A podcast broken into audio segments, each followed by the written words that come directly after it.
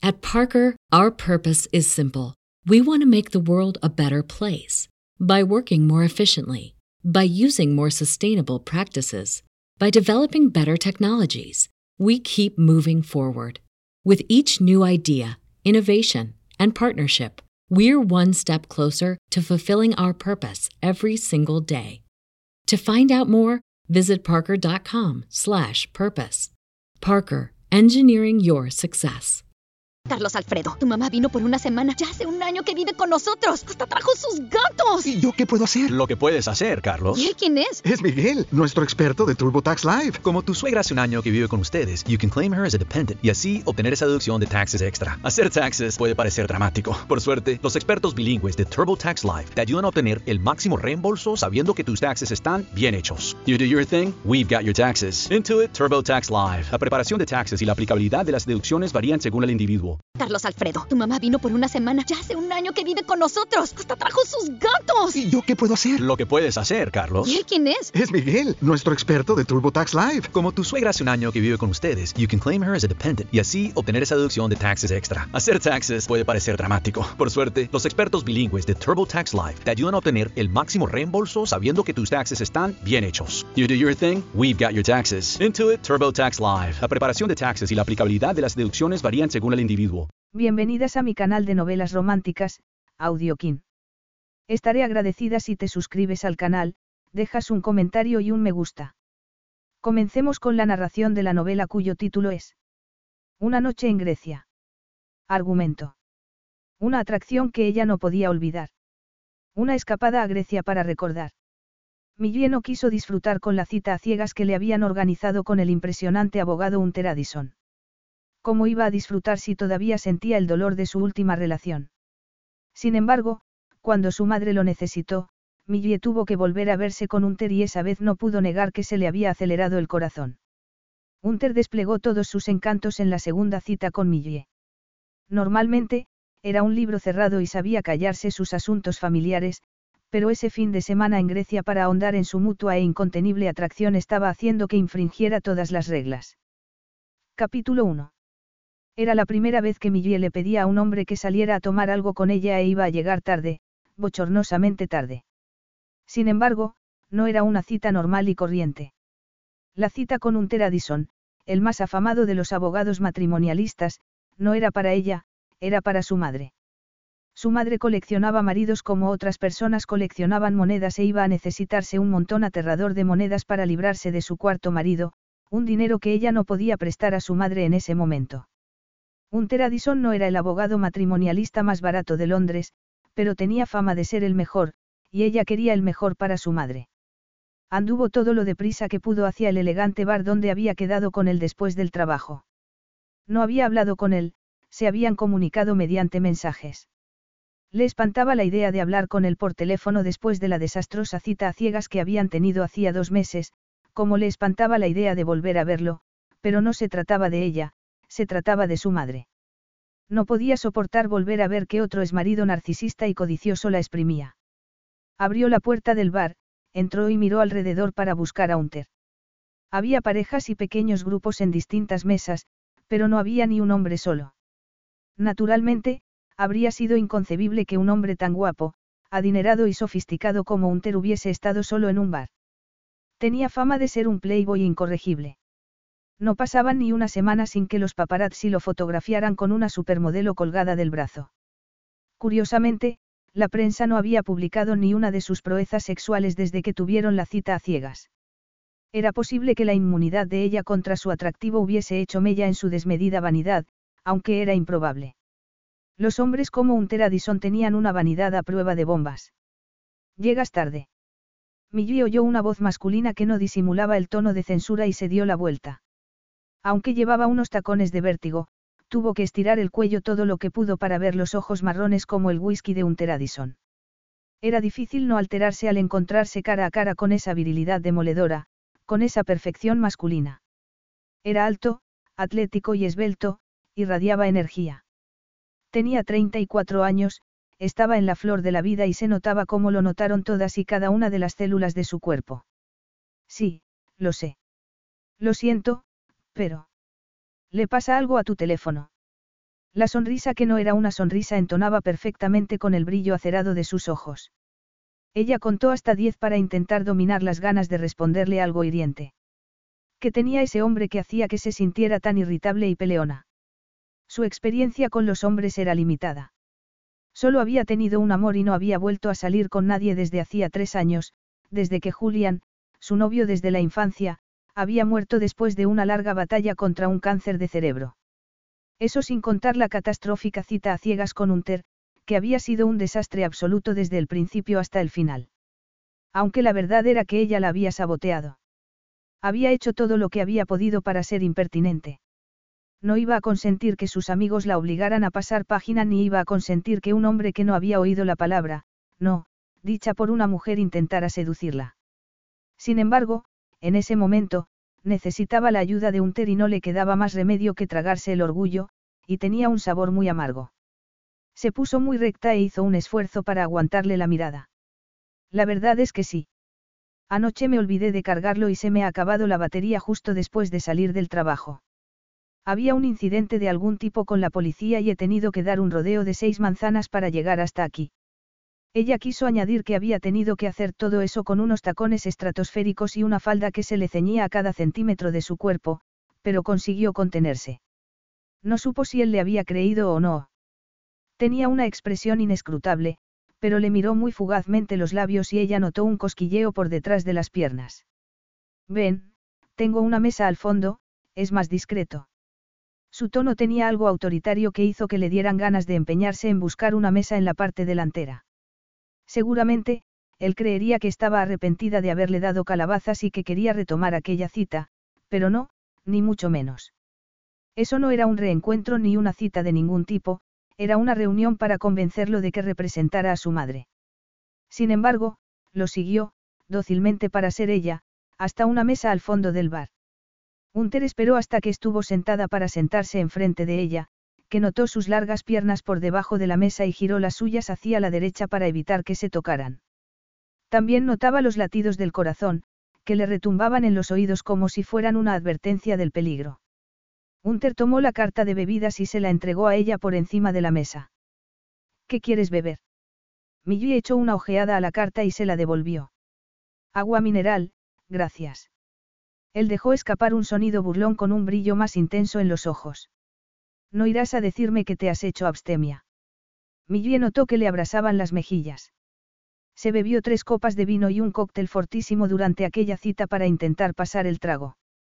El día de aquella desastrosa cita había sido el aniversario de la muerte de Julian y todos los años tenía que hacer un verdadero esfuerzo para pasarlo. Por eso sus amigos le habían organizado una cita a ciegas con Unter, para que se distrajera y le ayudara a seguir adelante. Efectivamente, le había distraído. Unter Addison distraería a cualquiera, tanto en aquel momento como en ese, sobre todo, en ese. Sin embargo, el día no había sido tan complicado por el dolor, lo había sido por el remordimiento. Millie miró por encima de su hombro izquierdo para no tener que mirarlo a los ojos. No, pero tampoco me apetece alcohol en este momento. Unter llamó a un camarero y pidió un agua mineral para Millie y una ginebra con tónica para él. El camarero se marchó y Unter se dejó caer sobre el respaldo de la butaca con una tranquilidad que ella envidió para sus adentros. Llevaba un traje gris y una camisa inmaculadamente blanca con el primer botón desabrochado por debajo de una corbata con cuadros grises y blancos y el nudo suelto. Era endiabladamente guapo. Tenía el pelo corto y moreno, la nariz recta y la boca como cincelada, con el labio inferior algo más carnoso que el superior. Una levísima barba incipiente le oscurecía la mandíbula y alrededor de la boca, una boca sensual. Millie se puso recta al darse cuenta, con asombro, de lo que estaba pensando. Su boca no le interesaba, le interesaba su pericia profesional y, cuanto antes la consiguiera, mejor. Sin embargo, en ese momento, era casi imposible que le funcionara el cerebro. Sentía cosquilleos por todo el cuerpo cada vez que la miraba, como si estuviera tocándola con esas manos enormes. Había una cosa que sabía muy bien, no podía dejar que la tocara si no quería que esa inmunidad fingida saltara por los aires.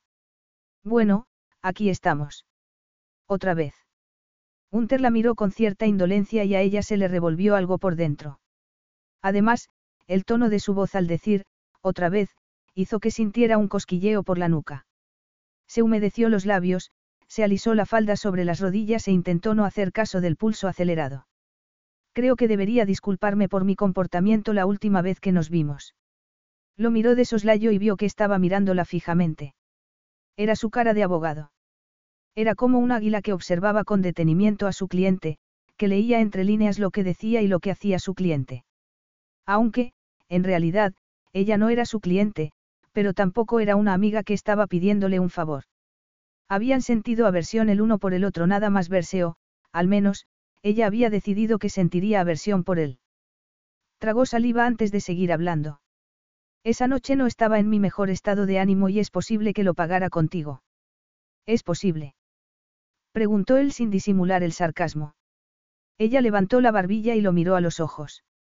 Bueno, tampoco eras la cita de mis sueños. Algo se oscureció en el fondo de su mirada, como si estuviera rememorando aquella noche y no le gustara lo que estaba viendo.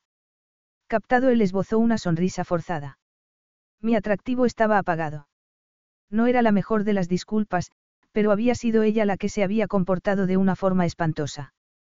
Él había estado algo taciturno y distante, pero ella había estado francamente desagradable. Le había molestado la intervención de sus amigos. Betty Dan lo habían hecho con buena intención, pero no sabían el verdadero motivo de que le costara tanto volver a salir con un hombre.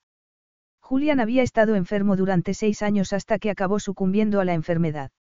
Se la diagnosticaron antes de que cumpliera 18 años, el tratamiento fue atroz y la primera operación le cambió el carácter, dejó de ser cariñoso y amable y empezó a ser gruñón y malhumorado. Ella, sin embargo, había seguido a su lado día a día con la esperanza de que las cosas mejoraran. No mejoraron y la idea de romper con él fue adueñándose de ella, que esperó con paciencia a que se presentara una buena oportunidad, pero no se presentó.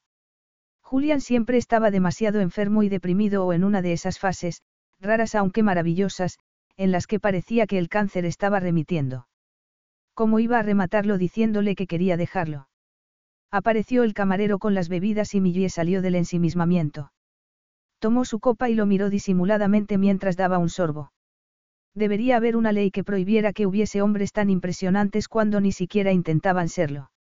Irradiaba energía viril y se preguntó qué sentiría con él en la cama, con esas piernas trabajadas en el gimnasio entrelazadas con las de ella. Se le llenó la cabeza con imágenes pornográficas del él desnudo y excitado. Las relaciones sexuales con su prometido habían sido complicadas por los estragos de su enfermedad y su poca resistencia. Se había ocupado de Julian, más que amarlo, y había permitido que gozara con su cuerpo sin pretender que le diera placer a ella.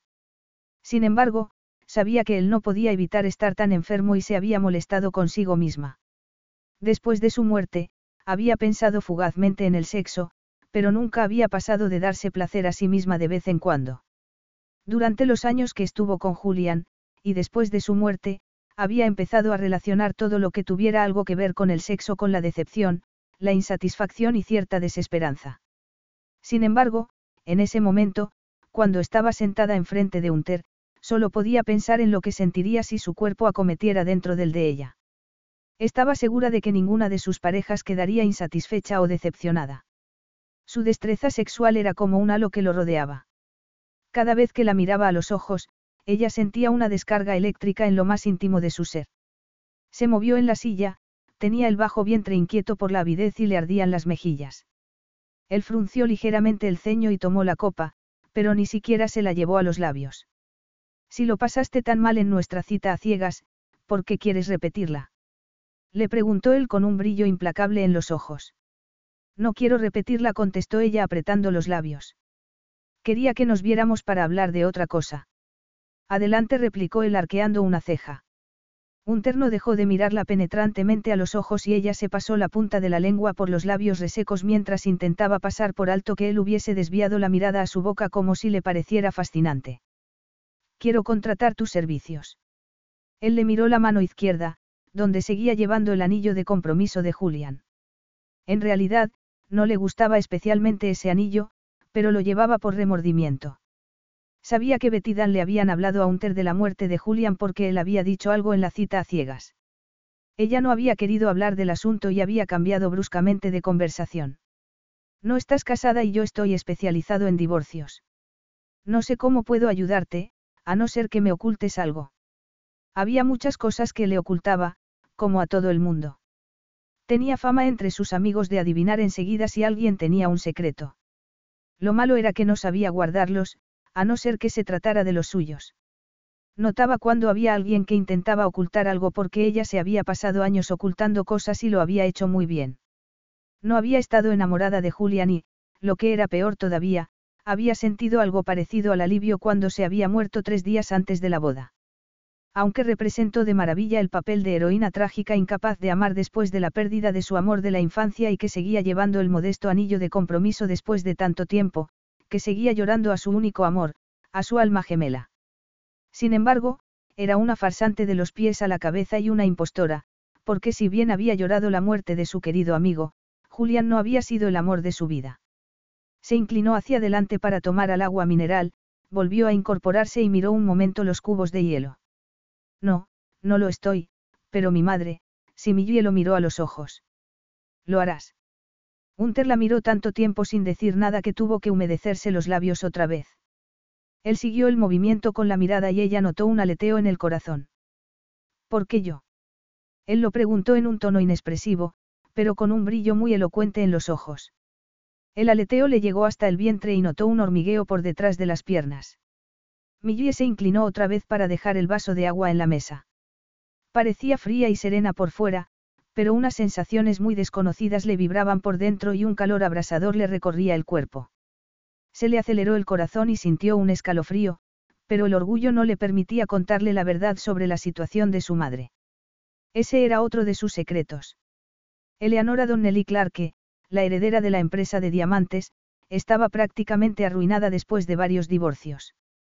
Su madre era increíblemente bella, pero padecía una dislexia muy grave y todos sus exmaridos se habían aprovechado de su escasa formación y el cuarto exmarido estaba a punto de hacer lo mismo.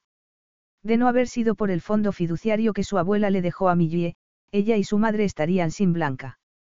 Sin embargo, Millie tenía que sacar adelante su propia empresa de joyería y no podía hacerse cargo de su madre durante mucho más tiempo, y menos si se avecinaba otro divorcio ruinoso. Miró a Unter a los ojos. ¿Por qué he oído decir que eres el mejor? Él esbozó media sonrisa como si le pareciera que el comentario tenía cierta gracia, pero que no afectaba lo más mínimo al concepto profesional que tenía de sí mismo. Tenía uno de sus musculosos brazos por encima del respaldo y un tobillo cruzado por encima del poderoso muslo. Él, al contrario que ella, parecía tranquilo y sereno de verdad. Vaya, y yo que creía que querías pasar una noche conmigo. Unter lo dijo con una voz grave y aterciopelada y un brillo ardiente en los ojos. Millie sonrió con un gesto tenso y sin enseñar los dientes. Desgraciadamente, no. Desgraciadamente. Le preguntó él arqueando una ceja otra vez. A ella se le desbocó el corazón y se sentó más recta. Tenía que hacer todo lo que pudiera para que su cuerpo no la delatara, entre otras cosas, no mirarle esa boca tentadora como un pecado. No eres mi tipo, a pesar de lo que puedan pensar Dan y Beth. Unter sonrió con una indolencia que hizo que se le tambaleara la firme decisión de resistirse a él. Tú tampoco eres el mío, pero ellos parecen creer que estamos hechos el uno para el otro. ¿Por qué será? Fue una pregunta retórica y burlona típica de alguien tan arrogante como él. Creen, equivocadamente, que si tengo una aventura contigo pasaré página más fácilmente por la muerte de mi prometido, pero me temo que han sobrevalorado exageradamente tu atractivo. Él se rió, pero sus ojos se oscurecieron enseguida y se puso serio. Supongo que pasarás página cuando estés preparada. No estoy preparada, replicó ella levantando la barbilla y mirándolo a los ojos. Estaría preparada alguna vez. Cuando era joven y se enamoró de Julian, deseaba con todas sus fuerzas casarse y formar una familia. Sin embargo, todo cambió cuando llegó el mazazo del diagnóstico. El sueño de su relación se convirtió en una pesadilla. Él la miró fijamente y el corazón se le aceleró un poco más todavía. Era un abogado de primera categoría y se pasaba horas escuchando a sus clientes, analizando lo que le decían, las verdades y las mentiras y lo que no eran ni una cosa ni la otra. Captaría la verdad que había detrás de su mentira. Él la miró a la boca durante un momento devastador y volvió a mirarla a los ojos. Entonces, se trata del divorcio de tu madre. Ella volvió a la realidad con el cambio de conversación. Te aviso de que no soy barato.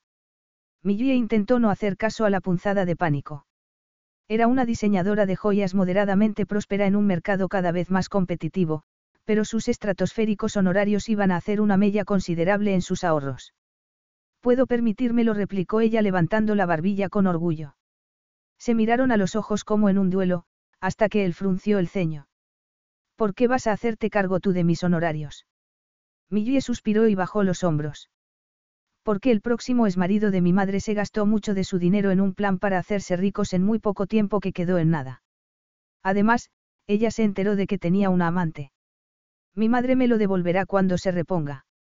Si se reponía alguna vez. Hunter volvió a mirarla fijamente durante un rato que se le hizo eterno. Te propongo un trato. Te haré un descuento si mañana sales a cenar conmigo. Millie se quedó boquiabierta. ¿A cenar? ¿Comerás algo de vez en cuando? No. Le preguntó él con una sonrisa. Sí, pero creía que después de lo desastrosa que fue la otra cena. A lo mejor es que quiero tener otra ocasión para deslumbrarte con mi atractivo, insistió él con un brillo burlón en los ojos. Tú mismo lo has dicho, no eres mi tipo. Eso no quiere decir que no podamos tener una cena agradable y limar asperezas.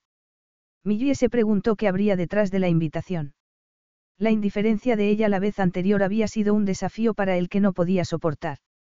Ella se había preguntado muchas veces si habría sido igual de inmune contra su atractivo si hubiesen quedado una noche que no hubiese sido el aniversario del fallecimiento de Julian.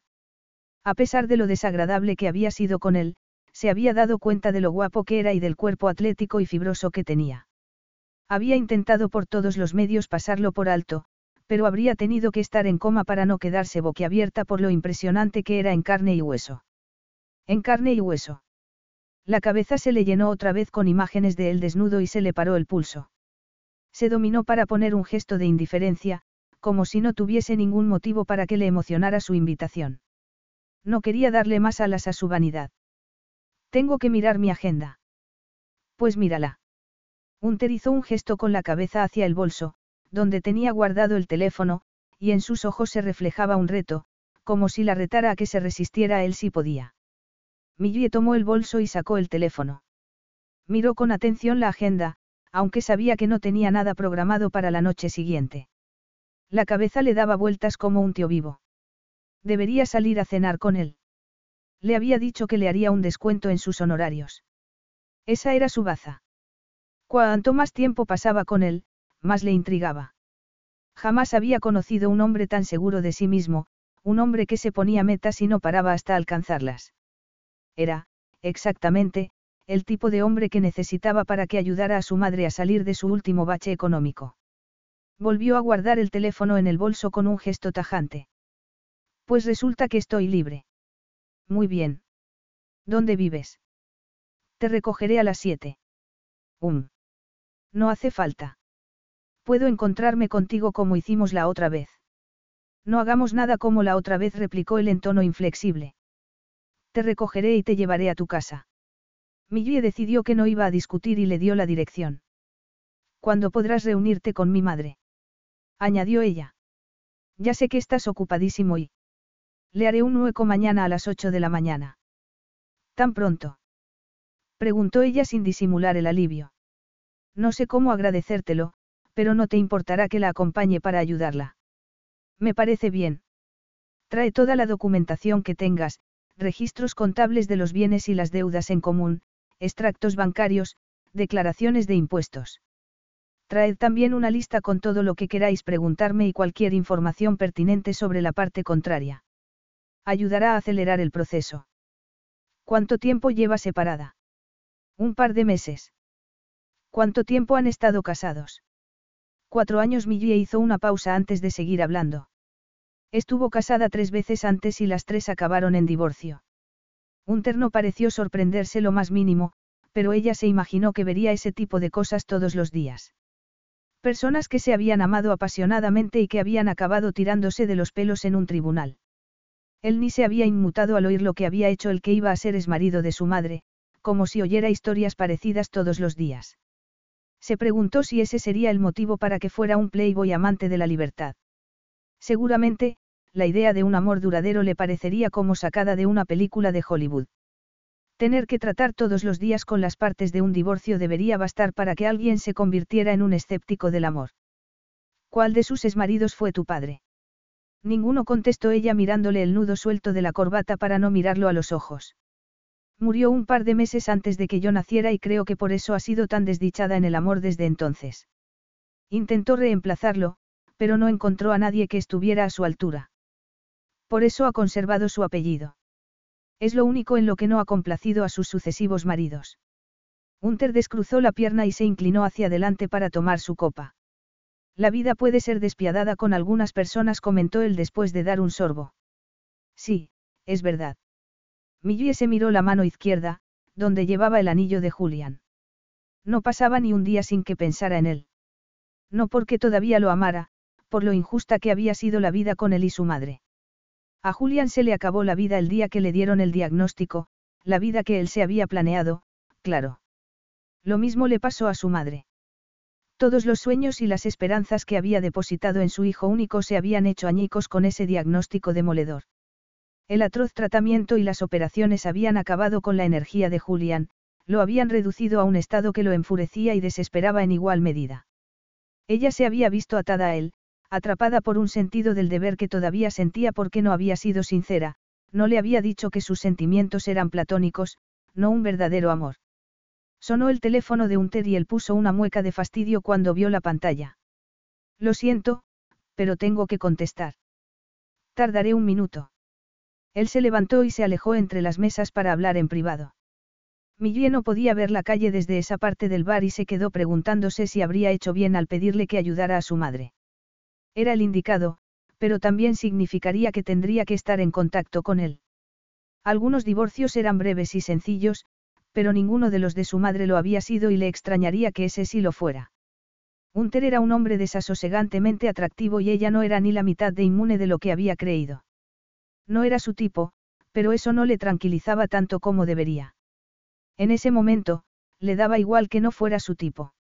No podía dejar de imaginarse lo que sentiría si esa boca la besara. Contuvo un estremecimiento y dejó la copa vacía. No podía ni pensarlo. Capítulo 2.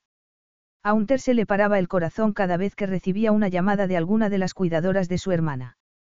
Salió a la calle para contestar la llamada lejos del ruido del bar y lejos de cualquiera, sobre todo, de Millie. Rupinder, pasa algo. Se tapó la otra oreja para amortiguar el ruido de la bulliciosa calle. No se le apaciguaría el pulso hasta que supiera que no le pasaba nada a su hermana. Emma tenía una enfermedad genética rara y necesitaba cuidados las 24 horas del día. La había instalado en una casa muy bonita cerca de los especialistas y había organizado un equipo de cuidadoras para que se ocuparan de ella a todas horas. No, no pasa nada, pero solo quería que supiera que voy a tener que tomarme un par de semanas libres porque mi madre ha enfermado de repente. Hay que operarla, pero, con un poco de suerte, no tardaré mucho en reincorporarme, hasta que pueda ponerse de pie otra vez. Judy va a ocupar mi lugar si no le parece mal. Claro, Unter suspiró con alivio, Tómate todo el tiempo que necesites. Le habían llamado infinidad de veces a lo largo de los años para decirle que Emma había contraído otra infección grave, meningitis, bronquitis, neumonía. La lista era interminable y la preocupación era como un zumbido constante en el cerebro. Una de las peores la contrajo el día de la cita a ciegas con Millie. Había ido directamente desde el hospital, donde los especialistas y los estudiantes de medicina se habían reunido alrededor de la cama de su hermana, habían hablado en un tono serio entre ellos y habían comentado las alternativas que les quedaban. Nunca en su vida había tenido menos ganas de salir con una mujer, y menos cuando se lo habían organizado sus amigos. No necesitaba, precisamente, que lo ayudaran a salir con una mujer, no le costaba atraer a mujeres hermosas, si acaso, le costaba librarse de ellas. No le interesaba la idea de vivir con una chica algún día. ¿Quién iba a aceptarlo con Emma en el lote? Él era su tutor y tenía plenos poderes una vez fallecida su madre. Su padre se había lavado las manos hacía mucho tiempo y ya tenía otra familia, una familia perfecta. Había visto, hacía unos meses, una foto de Millie Donnelly Clark en un baile de sociedad y le había intrigado. Tenía un aire distante y aristocrático y había acabado aceptando la idea de sus amigos para que tuviera una cita a ciegas con ella. Entonces, Emma. Gran parte de su vida estaba condicionada a los problemas de su hermana. Él solo tenía 12 años, y Emma siete, cuando se divorciaron sus padres y tuvo que asumir grandes responsabilidades relacionadas con el cuidado de su hermana, por no decir nada de su madre, que se había quedado deshecha y no había conseguido asimilar que su marido la hubiese abandonado. Su madre, abandonada y engañada en el divorcio por el hombre que había llegado a decir que la amaba, se había quedado con un niño y una niña a su cargo, y la niña necesitaba cuidados constantes y tratamientos muy caros. No había estado en el mejor estado de ánimo cuando fue a cenar con Millie dado lo antipática que había estado ella, tampoco se había molestado en desplegar todos sus encantos. Sin embargo, y curiosamente, no había podido quitársela de la cabeza. Quizá hubiese sido porque había sido la primera mujer en darle calabazas desde que dejó de ser un adolescente larguirucho y desgarbado. Sería porque había sido la única que lo había rechazado y quería otra oportunidad. No importaba tener que sobrellevar cierto rechazo de vez en cuando. No le faltaba atención de las mujeres. Solo tenía que chascar los dedos para conseguir una. Sin embargo, la inmunidad de Millie contra él le había captado la atención y la había retenido. Cortó la llamada con la cuidadora de su hermana, se guardó el teléfono y volvió al bar. Millie estaba mirando su teléfono y tuvo la oportunidad de observarla un momento antes de volver a la mesa con ella. Tenía el pelo rubio, largo y sedoso. Su cuerpo era menudo y delgado, pero increíblemente femenino.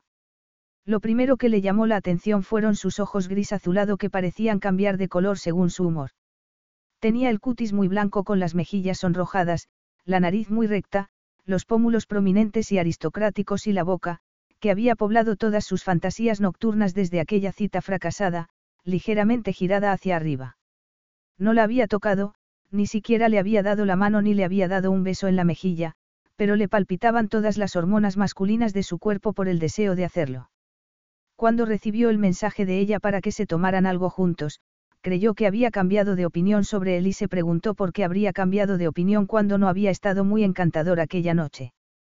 Sin embargo, no había querido darle otra oportunidad, había querido contratarlo como abogado para su madre, aunque había aceptado salir a cenar, y eso era una victoria para él.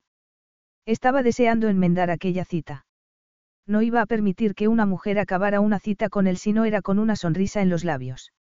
Volvió a la mesa y ella levantó la mirada del teléfono. Arqueó una ceja y lo miró con una sonrisa burlona. Era una de tus amantes, que quería saber si estabas libre esta noche.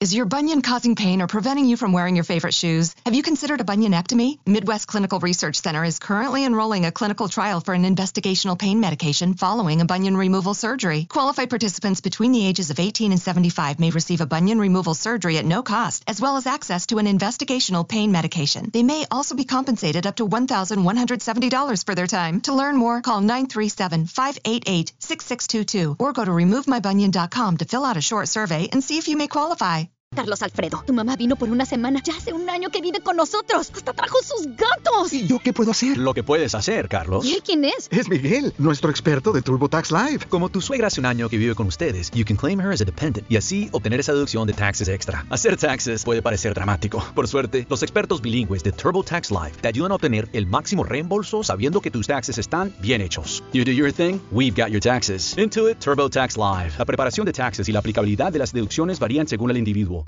Él no hablaba nunca de lo que le pasaba a su hermana y no iba a empezar en ese momento. No, esta vez no.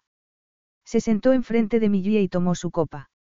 No pensaba darle más explicaciones y no necesitaba su compasión. No quería que le hiciera miles de preguntas sobre el estado de Emma y los posibles tratamientos. No tenía sentido hablar de algo que no tenía arreglo. Emma era una parte de su vida que mantenía al margen del resto, sobre todo, para protegerla de la curiosidad malsana, y no solo de la prensa. Emma era cariñosa y confiada y enseguida se apegaba a la gente, pero se quedaba completamente machacada cuando la abandonaban, como le pasó cuando los abandonó su padre. Él, cuando tenía veintipocos años, cometió el error de presentarle a una novia que le hizo mucho caso, pero entonces, cuando rompieron, Emma también se sintió abandonada. Desde entonces, no le había presentado a ninguna de sus amantes. También eran pasajeras y no quería que utilizaran a Emma para impresionarlo. ¿Quieres otra? Le preguntó Unter señalando la copa vacía. Ella negó con la cabeza y arrugó los labios como si quisiera contener una sonrisa. No, gracias, quiero tener la cabeza despejada cuando estoy hablando con mi abogado. Él se rió con ironía. Haces bien. Se hizo el silencio y él le miró esa boca con los labios carnosos un poco curvados hacia arriba en las comisuras, como si la sonrisa fuese su posición favorita. Se preguntó si serían tan suaves y blandos como parecían, se preguntó por qué se sentiría tentado cuando era el tipo de mujer que solía evitar. No era de las que tenían una aventura fugaz, pero los ojos no dejaban de desviarse hacia su boca como si no pudieran evitarlo. Sin embargo, seguía enamorada de su prometido muerto. Seguía llevando su anillo, pero, aún así, tenía algo que lo cautivaba como no le habían cautivado antes. ¿Por qué me miras así? La pregunta lo sacó del ensimismamiento, parpadeó y volvió a mirarla a los ojos. ¿Sabes por qué te miro así? Tú me has mirado exactamente igual. No seas ridículo, replicó ella sonrojándose. Unter se rió otra vez y se levantó. Entonces, hasta mañana a las ocho en mi despacho él le dio una tarjeta. Solo es la primera reunión para echar a rodar la pelota. Normalmente, me reúno varias veces con mis clientes.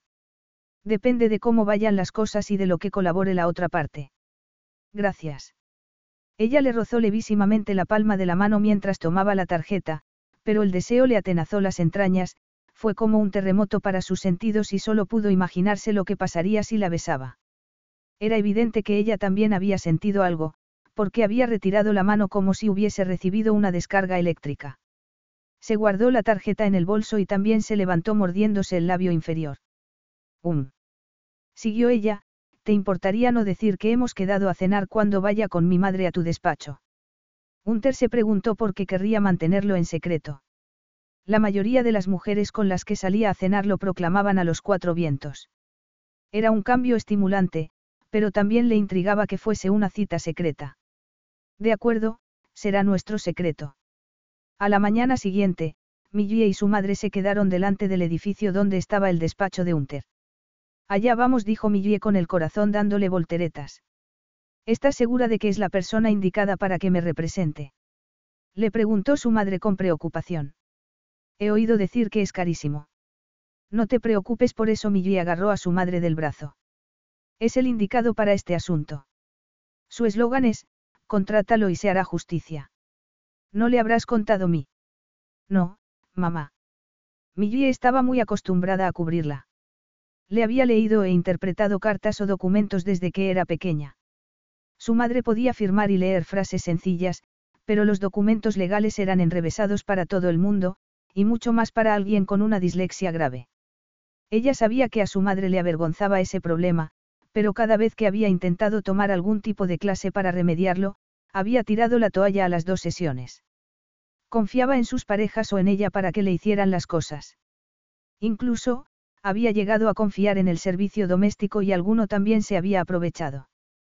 Tomaron el ascensor para subir al último piso, donde estaba el despacho de Hunter. En la puerta había una placa de latón que decía, Addison and Associates. Legal Services, y la recepción era tan elegante como el vestíbulo del más exclusivo de los hoteles. La mullida moqueta, el mostrador de madera tallada y las obras de arte que colgaban de las paredes indicaban que se trataba de un abogado en lo más alto del escalafón.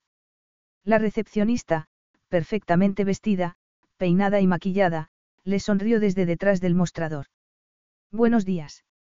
Buenos días le saludó Millie devolviéndole la sonrisa. Tenemos una cita con un Addison. Somos Millie y Eleanora Donnelly Clarke. Le diré que han llegado. La recepcionista se inclinó hacia un intercomunicador que estaba conectado a unos auriculares y un micrófono y le anunció a Hunter que ya estaban allí. Millie no oyó la respuesta de él, pero la recepcionista cortó la comunicación y se levantó. Les acompañaré a su despacho. Por aquí. Millie y su madre siguieron a la recepcionista por un amplio pasillo con una mezcla de obras de arte antiguas y modernas que, curiosamente, armonizaban muy bien. La recepcionista abrió la puerta del despacho de una esquina y les invitó a entrar. Millie entró y su mirada se dirigió directamente hacia Hunter, quien estaba sentado detrás de una reluciente mesa de caoba. A sus espaldas, un ventanal dejaba ver una vista impresionante de Londres. Si no hubiese sido tan increíblemente guapo, habría estado tentada de mirar esa vista y no a él, Pero no había vista en el mundo que pudiera rivalizar con su presencia masculina. Llevaba una impecable camisa blanca con una corbata azul con rayas plateadas y tenía la chaqueta del traje gris colgada del respaldo de la silla. Se levantó con una sonrisa de bienvenida y ella se quedó sin respiración. Buenos días, un rodeó la mesa y tendió la mano a Eleanora primero. Eleanora, encantado de conocerte. Lo mismo digo. Su madre parpadeó varias veces y se sonrojó como si le hubiesen presentado a una estrella de rock. Luego, Unter le tendió la mano a Millie, quien la estrechó mientras tragaba saliva disimuladamente. La presión, firme y delicada a la vez, de sus dedos largos y fuertes le provocó una oleada de sensaciones por todo el cuerpo. Fue como si hubiese pasado una corriente eléctrica de su mano a la de ella y se le erizaron los pelos de la nuca. Eran unos dedos ardientes y ella no pudo evitar imaginarse lo que sentiría si le recorrieran otras partes del cuerpo, los pechos, los muslos. La miró a los ojos y el corazón le dio un salto mortal mientras la calidez de su mano le derretía los rincones más íntimos de su cuerpo. Espero que la cita a las ocho no haya sido demasiado temprano. La voz grave y el brillo abrasador de sus ojos color whisky le provocaron otra oleada ardiente por dentro. Notaba la reacción incontenible de su cuerpo, el pulso acelerado, la humedad entre las piernas, la avidez por estar cerca de él. Era como si un imán muy poderoso la atrajera hacia él y ella tuviera que hacer cualquier cosa para resistirse. Millie retiró la mano, pero siguió notando el cosquilleo como si su contacto le hubiese alterado para siempre el sistema nervioso. No, en absoluto, me levantó muy pronto. Yo también replicó él con un brillo delator en los ojos. Millie tuvo que imaginarse a qué parte de su cuerpo se refería y la cabeza se le llenó de imágenes de él desnudo entre un revoltijo de sábanas y en erección. Notó que se ponía roja y que se le secaba la boca. Retrocedió un paso para alejarse de él y se tropezó, pero él la agarró justo a tiempo para sujetarla. Te cuidado. Sus dedos eran como una tenaza sobre la muñeca, y sintió un escalofrío por toda la espalda solo de pensar dónde podían llegar a tocarla, dónde le gustaría que la tocaran. Estaba atónita por la reacción traicionera de su cuerpo. Hacía años que no pensaba siquiera en las necesidades sexuales. Su sensualidad había quedado en coma al tener que ocuparse de las necesidades de Julian, pero en ese momento, con solo un contacto de la mano de Unter Addison, una oleada de excitación sexual le había despertado los sentidos aletargados y los había convertido en un torbellino incontrolable. No podía dominar la avidez de su cuerpo. Lo notaría él. Notaría el efecto de su contacto en ella.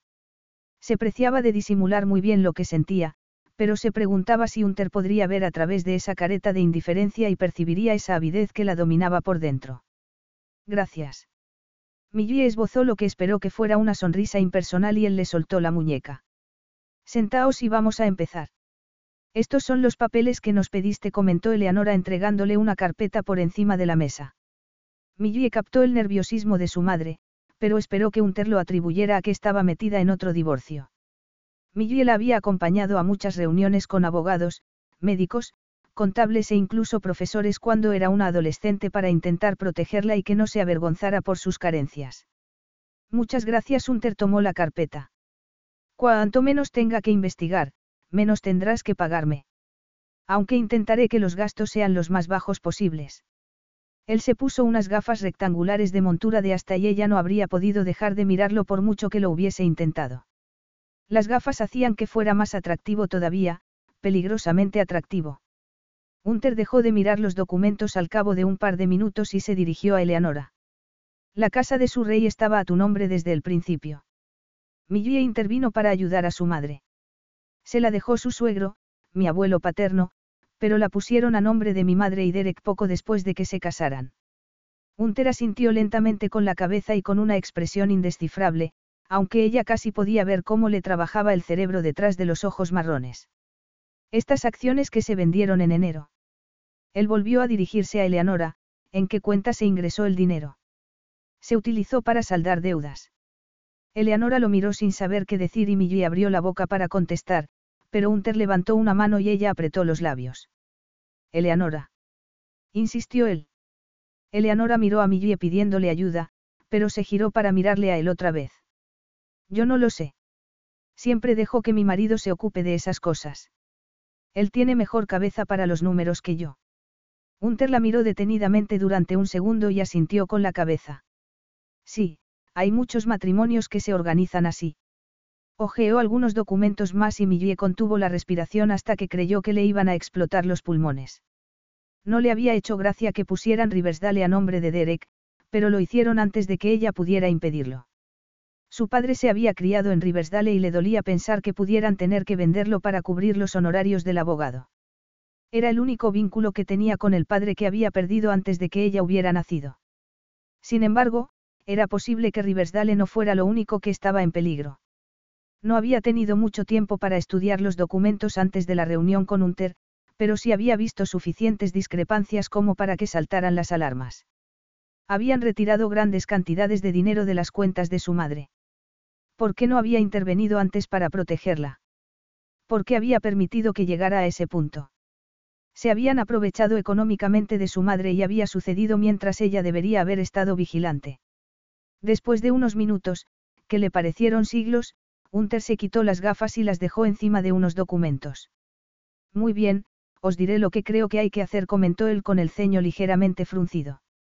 Tengo un amigo que es auditor, uno de los mejores, si no el mejor. Se llama Matteo Vitale y tiene la sede en Italia, pero viene mucho a Londres por motivos de trabajo. Si os parece bien, le pediré que revise vuestras cuentas para que desgrane todas vuestras actividades mientras estuvisteis casados. Con un poco de suerte, no tardará mucho y así podremos plantear mejor nuestra estrategia. Muchas gracias, le dijo Eleanora con un alivio evidente. Ha sido muy amable al recibirnos con tan poco aviso previo, añadió Millie. Hunter la miró a los ojos y ella notó algo cálido que le bajaba por la espalda. Ha sido un placer. Millie se levantó precipitadamente y también levantó a su madre. No podemos entretenerte más. Vamos, mamá. Hunter también se levantó y rodeó la mesa para estrecharle la mano a Eleanora. Serías tan amable de dejarme un rato a solas con Millie. Tenemos que comentar un par de cosas. La recepcionista te dará un té o un café. Claro, Eleanora sonrió de oreja a oreja y le agarró la mano con las dos suyas en un gesto de gratitud. No me importa lo más mínimo. Tomaos todo el tiempo que necesitéis. Le soltó la mano, dio media vuelta y salió del despacho antes de que Millie pudiera decir o hacer algo. Unter miró a Millie con unos ojos penetrantes e intuitivos. ¿Cuánto conoces al marido de tu madre? Lo bastante como para saber que no me gusta. ¿Te ha gustado alguna vez? La verdad es que no. Fue encantador al principio, pero dejó de gustarme cómo empezó a hablarle a mi madre en cuanto se casaron o cómo la convenció para que pusiera Riversdale también a su nombre sin decirme nada. Unter resopló como si quisiera decir que era un malnacido y que estaba deseando ocuparse de él. Intentaré resolverlo lo antes y lo más eficientemente posible. Gracias. El corazón se le salía del pecho como si hubiese subido corriendo los 50 pisos en vez de haber utilizado el ascensor. ¿Cómo le pagaría esa batalla interminable en los tribunales? No podía esperar que Unter rebajara sus honorarios. No se había convertido en uno de los abogados más ricos de Londres siendo altruista, y menos con alguien como ella, una mujer que había sido insultantemente desagradable la primera vez que se vieron. No quiero robarte más tiempo, así que... Millie empezó a darse la vuelta, pero, por tercera vez en cuestión de minutos, él la agarró de la muñeca. Espera. Deja de querer salir corriendo. Miró esos dedos bronceados sobre la manga de seda color crema y algo se le alteró por dentro. No podía dejar de pensar en esos dedos largos y bronceados por otras partes de su cuerpo, unas partes que ya le vibraban solo de sentir la calidez de ese contacto por encima de la seda. Por favor, suéltame, le pido ella con un hilo de voz. Sin embargo, se temía que los ojos estuvieran diciendo lo contrario, que la abrazara. Él tomó aire, le soltó la muñeca y volvió a soltar el aire con un sonoro suspiro. Seguramente, no hace falta que te diga que me preocupa la situación de tu madre. Me parece que su marido está desviando dinero a cuentas ocultas, pero eso solo es un presentimiento por el momento. Sin embargo, te aseguro que llegaré hasta el fondo del asunto. Gracias. Él sonrió fugazmente, pero le derritió la decisión de mantener las distancias y notó que se relajaba su actitud rígida. Carlos Alfredo, tu mamá vino por una semana. Ya hace un año que vive con nosotros. Hasta trajo sus gatos. ¿Y yo qué puedo hacer? Lo que puedes hacer, Carlos. ¿Y él quién es? Es Miguel, nuestro experto de TurboTax Live. Como tu suegra hace un año que vive con ustedes, you can claim her as a dependent y así obtener esa deducción de taxes extra. Hacer taxes puede parecer dramático. Por suerte, los expertos bilingües de TurboTax Live te ayudan a obtener el máximo reembolso sabiendo que tus taxes están bien hechos. You do your thing, we've got your taxes. Intuit TurboTax Live. La preparación de taxes y la aplicabilidad de las deducciones varían según el individuo. También se preguntó cómo iba a resistirse a él si no dejaba de ser como un héroe al rescate de la damisela en peligro. Intenta no preocuparte demasiado, siguió él con una delicadeza que le derritió otra capa de su coraza emocional. Últimamente, solo me preocupo por mi madre. Bueno, en realidad, desde hace años reconoció Millie. Tiene un gusto desastroso con los hombres. Se enamora de los guapos, no de los buenos. Ellos se enamoran de ella porque es hermosa y obediente, como les gustan las mujeres a la mayoría de los hombres. No a todos replicó Unter mirándola a los ojos con un brillo muy intenso. A mí me gusta un poco de genio y oposición. Millie tragó saliva y le miró la boca. Se humedeció los labios y tomó aire. Estaba coqueteando con ella. Sí, sin duda, pero lo malo era que a ella estaba gustándole. Um. ¿Qué otro asunto querías comentar conmigo? Él se acercó lo bastante como para tocarla, lo bastante como para que se le desbocara el corazón otra vez, lo bastante como para que pudiera ver las diminutas manchas marrón oscuro en los ojos color ámbar, lo bastante como para que pudiera oler el aroma cítrico de su loción para después del afeitado. Él se había afeitado esa mañana, pero ya podía verle la sombra de una barba incipiente. Hacía años que no estaba tan cerca de un hombre tan viril. Seguramente, no lo había estado nunca. Su sensualidad la acariciaba y la estremecía, le producía un cosquilleo de excitación por toda la piel. Hunter tomó un mechón de su pelo rubio como la plata y lo palpó entre los dedos como si estuviera sopesando un retal de una seda de valor incalculable. Tenía una expresión indescifrable, menos la intensidad sombría de sus ojos. ¿Por qué tienes miedo de mí? Él se lo preguntó con una voz grave y un poco ronca que le puso la carne de gallina. No. No lo tengo. Habría sido mucho más convincente si la voz no le hubiera salido como un susurro destemplado, si el corazón no estuviera latiendo como si fuera a salírsele del pecho y si las piernas no le flaquearan. Mentirosa. Él sonrió con indolencia, le pasó el pelo por detrás de la oreja y volvió a bajar la mano a un costado. Sin embargo, se quedó tan cerca que si daba un paso, sus pechos se pegarían al pecho de él y su pelvis se pegaría a la pelvis de él. Empezó a sentir un hormigueo en los pechos, un hormigueo que hizo que sintiera sus curvas femeninas como no las había sentido nunca y que también sintiera una palpitación entre las piernas, como la contracción de unos músculos muy íntimos que despertaban de una hibernación muy larga. Se pasó la lengua por los labios resecos. Estás demasiado cerca, no puedo respirar casi. Pues retrocede, replicó él, no voy a impedírtelo. Ella levantó la barbilla y lo miró con un brillo desafiante en los ojos. Le gustaba un poco de oposición. Pues ella podía darle toda la que quisiera. ¿Por qué no retrocedes tú? Me gusta ver el efecto que tengo en ti. Ella se puso muy recta con la mirada gélida y se mantuvo donde estaba. No tienes ningún efecto en mí. El aire vibró por la tensión, una tensión sexual que perturbó el ambiente como un torbellino de polvo cósmico. Hunter le clavó la mirada en los ojos y ella no pudo hacer nada para evitarlo. Estoy deseando hacer que te comas esas palabras en un futuro inminente. La voz le retumbó por todas y cada una de las vértebras. Millie esbozó una sonrisa forzada cuando, en realidad, le habría gustado darle una bofetada por su arrogancia. Pues puedes esperar sentado. Él se rió, se apartó de ella y fue hasta la puerta del despacho para dar por terminada la reunión. Hasta esta noche.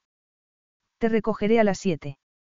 Millie quiso decirle lo que podía hacer con la cita, pero lo necesitaba de su lado, lo necesitaba como aliado, no como enemigo. Sin embargo, por encima de todo, necesitaba que le miraran la cabeza por estar deseando volver a verlo. Unter cerró la puerta después de que se hubiese marchado y volvió a la mesa con una sonrisa, pero le emocionaba la cena de esa noche como hacía años que no le emocionaba nada. No había tenido que convencer a nadie para que saliera a cenar con él. Normalmente, lo preguntaba y aceptaban. Sin embargo, había tenido que convencer a Millie y que atractiva podía ser una mujer que se hacía la dura. Le encantaba el brillo de obstinación en sus ojos azul grisáceo. Había tenido que hacer un esfuerzo inmenso para no tocarla. Le había atraído tanto que había estado a punto de besarla para ver qué pasaba, pero no era el tipo de hombre que le imponía nada a una mujer. No la besaría hasta que estuviera seguro de que era lo que ella quería o, mejor aún, hasta que ella diera el primer paso. Si no estaba completamente equivocado, ella también estaba resistiéndose a la atracción hacia él, resistiéndose obstinadamente a la energía sexual que había brotado entre ellos. Lo hacía por su difunto prometido. Dan y le habían contado que su prometido había fallecido hacía tres años. Ella tenía 26 años y era demasiado joven para dejar de salir con hombres. Aunque él solo le ofrecería una aventura fugaz, no le interesaba atarse a otra persona, no le interesaba enamorarse como se había enamorado su madre de su padre para que le destrozara ese amor abandonándola fría y despiadadamente. Aunque él tampoco caería nunca tan bajo como su padre. Había que ser muy miserable para abandonar a una hija con una discapacidad y no volver a verla jamás, una hija que amaba a su padre con devoción y que todavía no podía entender qué había hecho para que la abandonara. Se sentó detrás de la mesa y miró los documentos que le había proporcionado la madre de Millie. Le habían saltado todas las alarmas en cuanto Eleanora entró en el despacho. Estaba claro de dónde había sacado Millie su belleza, pero Eleanora, al contrario que Millie, parecía sumisa y obediente como tantas otras mujeres que había conocido en trámites de divorcio, como su propia madre, sin ir más lejos. Los abusos económicos eran una lacra, como todos los abusos, pero no iba a descansar hasta que esclareciera las maniobras turbias de otro marido que había creído que podría salirse con la suya. Sin embargo, tenía la sensación de que a Eleanora le pasaba algo más de lo que ella y Millie le dejaban entrever. Llevaba bastante tiempo como abogado para saber leer entre líneas lo que decía la gente o no decía, todo lo que intentaban ocultar por todos los medios. Su trabajo consistía en encontrar sentido a las ambigüedades, a las sombras, a los secretos y a las mentiras. Tomó el bolígrafo de oro que le había regalado su hermana Emma por su último cumpleaños, una vez que había salido con una de sus cuidadoras, y se lo pasó entre los dedos mientras repasaba cada momento de su reunión con Millie y su madre. Millie había contestado en vez de su madre como si ella fuera la adulta y Eleanora la niña. Él también lo hacía con Emma porque no entendía bien cómo funcionaba el mundo y siempre sería, en muchos sentidos, una niña en el cuerpo de una adulta. Abrió y cerró el bolígrafo mientras le daba vueltas a la cabeza como si fuera el engranaje de una máquina. Dejó el bolígrafo en la mesa y se pasó una mano por el pelo. Ese era exactamente el tipo de asuntos que le gustaban, los que hacían justicia con quienes más la necesitaban, pero para hacer bien su trabajo tenía que saber la verdad sobre sus clientes, y también tenía la responsabilidad de sacársela como fuera. Capítulo 3. Millie llegó corriendo a casa para prepararse para la cena con Hunter. Ivy Kennedy, una de sus compañeras de piso, estaba preparándose para mudarse después de su boda. Estaba arrodillada en el suelo y estaba metiendo utensilios de cocina en una caja. ¿Qué tal la reunión con un Addison? Va a representar a tu madre. Millie se quitó el bolso del hombro y lo colgó en el respaldo de una de las sillas de la cocina. Sí. Ha ido bien. Va a pedirle a un auditor que revise las cuentas de mi madre para ver si encuentra alguna irregularidad. Se quedó tan aliviada que creí que iba a abrazarlo. Ivy se levantó y se apartó el pelo de la cara. Me alegro de que dejaras a un lado tus prejuicios y te pusieras en contacto con él. y sonrió con un gesto burlón. Evidentemente, no has quemado las naves con él. No se habría ofrecido si no pudiera verte. Millie notó que estaba poniéndose roja y se dio la vuelta fingiendo que iba a sacar el teléfono del bolso. Solo es un cliente más para él, nada más. Ivy frunció el ceño y se acercó un poco a ella. ¿Pasa algo? Has dicho que la reunión ha salido bien. Sí, pero es el cuatro divorcio de mi madre y me doy cuenta de lo vulnerable que es y de que no puedo protegerla como me gustaría. Tengo la sensación de haberla defraudado otra vez, pero también tengo que dirigir mi empresa y no sé cómo puedo ser una buena hija y una buena empresaria a la vez. ¿Por qué te sientes tan responsable de tu madre? Le preguntó Ivy. Es adulta e, igual que mi madre, ha tenido muy mala suerte con los hombres, pero tú no tienes la culpa. Además, tienes que vivir tu vida. Ya renunciaste a mucho cuando ayudaste a Jules con el tratamiento y todo eso. No puedes dejar a un lado tus necesidades indefinidamente. A Millie le gustaría poder compartir la carga de los problemas de su madre, pero los había mantenido en secreto por respeto. Sabía que sus amigas, Ivy y la ayudarían y comprenderían si se los contaba, pero no había dicho nada durante tanto tiempo que ya no sabía cómo decirlo. Les dolería que no se lo hubiese contado antes. Además, si les contaba ese secreto, ¿cuánto tardaría en contarles el más bochornoso? No había estado enamorada de Julian y seguía sin estarlo. Solo espero que no se enamore de otro hombre que solo la quiere por su belleza y su dinero, o lo que le queda de su dinero, replicó Millie en tono abatido. Ivy la abrazó con fuerza. Eres una hija maravillosa y un apoyo maravilloso para todos los que te quieren, se apartó un poco con una sonrisa. Además, también serás una dama de honor maravillosa. Quiero que Zoe y tú seáis mis damas de honor. Zoe ya ha aceptado y me encantaría que tú también aceptaras. Caray. Millie sonrió emocionada. Claro. No he sido nunca dama de honor. Ivy le miró el anillo que llevaba en la mano izquierda y frunció ligeramente el ceño. No te trastornará. Tú no pudiste casarte. Millie negó con la cabeza y sin dejar de sonreír. No pasa nada. Estoy feliz de que Lois y tú os hayáis encontrado. Espero que encuentres a alguien tan especial como Lois replicó Ivy sin poder disimular la felicidad por ir a casarse con el hombre de sus sueños. Bueno, a lo mejor un Addison y tú dais la campanada.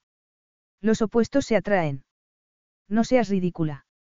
Millie arrugó las nariz como si estar con un ter fuera lo peor que podía pasarle. No digas de esta agua no beberé, insistió Ivy con un brillo en los ojos. Mírame a mí. Louis ya te gustaba y erais amigos antes de que os enamorarais. Hunter Addison y yo no podemos estar juntos sin pelearnos. Lo cual es un inconveniente porque he quedado con él dentro de una hora. ¿De verdad? Le preguntó Ivy con la boca abierta. Solo vamos a cenar. Creo que me lo ha pedido porque es tan arrogante que da por supuesto que no lo rechazaré otra vez. ¿Y vas a rechazarlo? Le preguntó Ivy con las cejas arqueadas. Claro, Millie se rió. No es mi tipo. Y mejor que siguiera sin serlo porque, si no, ella iba a tener un problema grave. Hunter llegó a las siete en punto y Millie abrió la puerta con una sonrisa fría. Hola. Intentó no fijarse en lo impresionante que estaba con una cazadora de cuero negra, unos pantalones oscuros y una camisa blanca con el cuello desabotonado. Lo intentó, pero no lo consiguió. Se le aceleró el pulso en cuanto captó el olor cítrico de la loción para después del afeitado y vio el brillo sombrío de su mirada. Hola, el pulso se le aceleró más todavía cuando le miró el vestido azul pastel que le llegaba hasta las rodillas y el chal color crema. Estás guapísima, esos colores resaltan el azul de tus ojos. Gracias. Los nervios le atenazaron las entrañas, tomó aire para serenarse y lo soltó poco a poco. ¿Estás nerviosa? Le preguntó él arqueando una ceja. Debería estarlo. Contestó ella levantando la barbilla. Él le pasó la yema de un dedo desde un pómulo hasta la punta de la barbilla. Fue un gesto tan liviano que no la tocó casi, pero le dejó un rastro ardiente en la piel. No conmigo. Millie apretó los labios y le miró el cuello de la camisa, donde se veían algunos vellos, un recuerdo embriagador de las hormonas masculinas que le corrían por el cuerpo. Hacía tiempo que no salía a cenar con un hombre, reconoció Millie con media sonrisa. Bueno, sin contar la vez que salí contigo. No hablemos de aquella noche, de acuerdo. Él la agarró del codo. Nos vamos. Tengo el coche un poco más abajo. Millie notaba la calidez de su mano en el codo mientras la llevaba hacia el coche, que estaba a unos portales de distancia. Ese contacto le producía un hormigueo por todo el cuerpo. Él mediría más de un metro noventa y era mucho más alto que ella aunque llevara tacones. Julian solo había sido unos centímetros más alto que ella y había adoptado la costumbre de ponerse zapatos planos cuando salía con él para no acomplejarlo. Hunter la ayudó a montarse en el coche y ella se acordó de todas las veces que había pasado lo contrario con Julian. Naturalmente, él no había podido evitarlo, pero ella había tenido que ayudarle a montarse en el coche, a ponerse el cinturón de seguridad y a que estuviera cómodo. Ella había tenido que dejar de ser su pareja para ser su cuidadora y había tenido que tragarse el resentimiento por ese cambio de papeles. Julian no había tenido la culpa, había sido su enfermedad. Si había alguna culpable, era ella por no haber sido sincera desde el primer momento. Hablaron de banalidades durante el trayecto al restaurante, pero ella lo notaba muy cerca, al alcance de la mano. Conducía con destreza y cuidado, sin correr riesgos y sin hacer maniobras bruscas, con paciencia y consideración hacia los otros conductores. No podía dejar de mirarle el muslo izquierdo y de imaginarse lo que sentiría si le acariciaba esos poderosos músculos, si notaba cómo se contraían con ese delicado gesto y si le recorría al cuerpo hasta el detalle más íntimo. Desvió la mirada hacia el frente y se puso más recta. Le fastidiaba que su cabeza se adentrara una y otra vez en ese territorio tan peligroso. ¿Por qué la atraía tanto?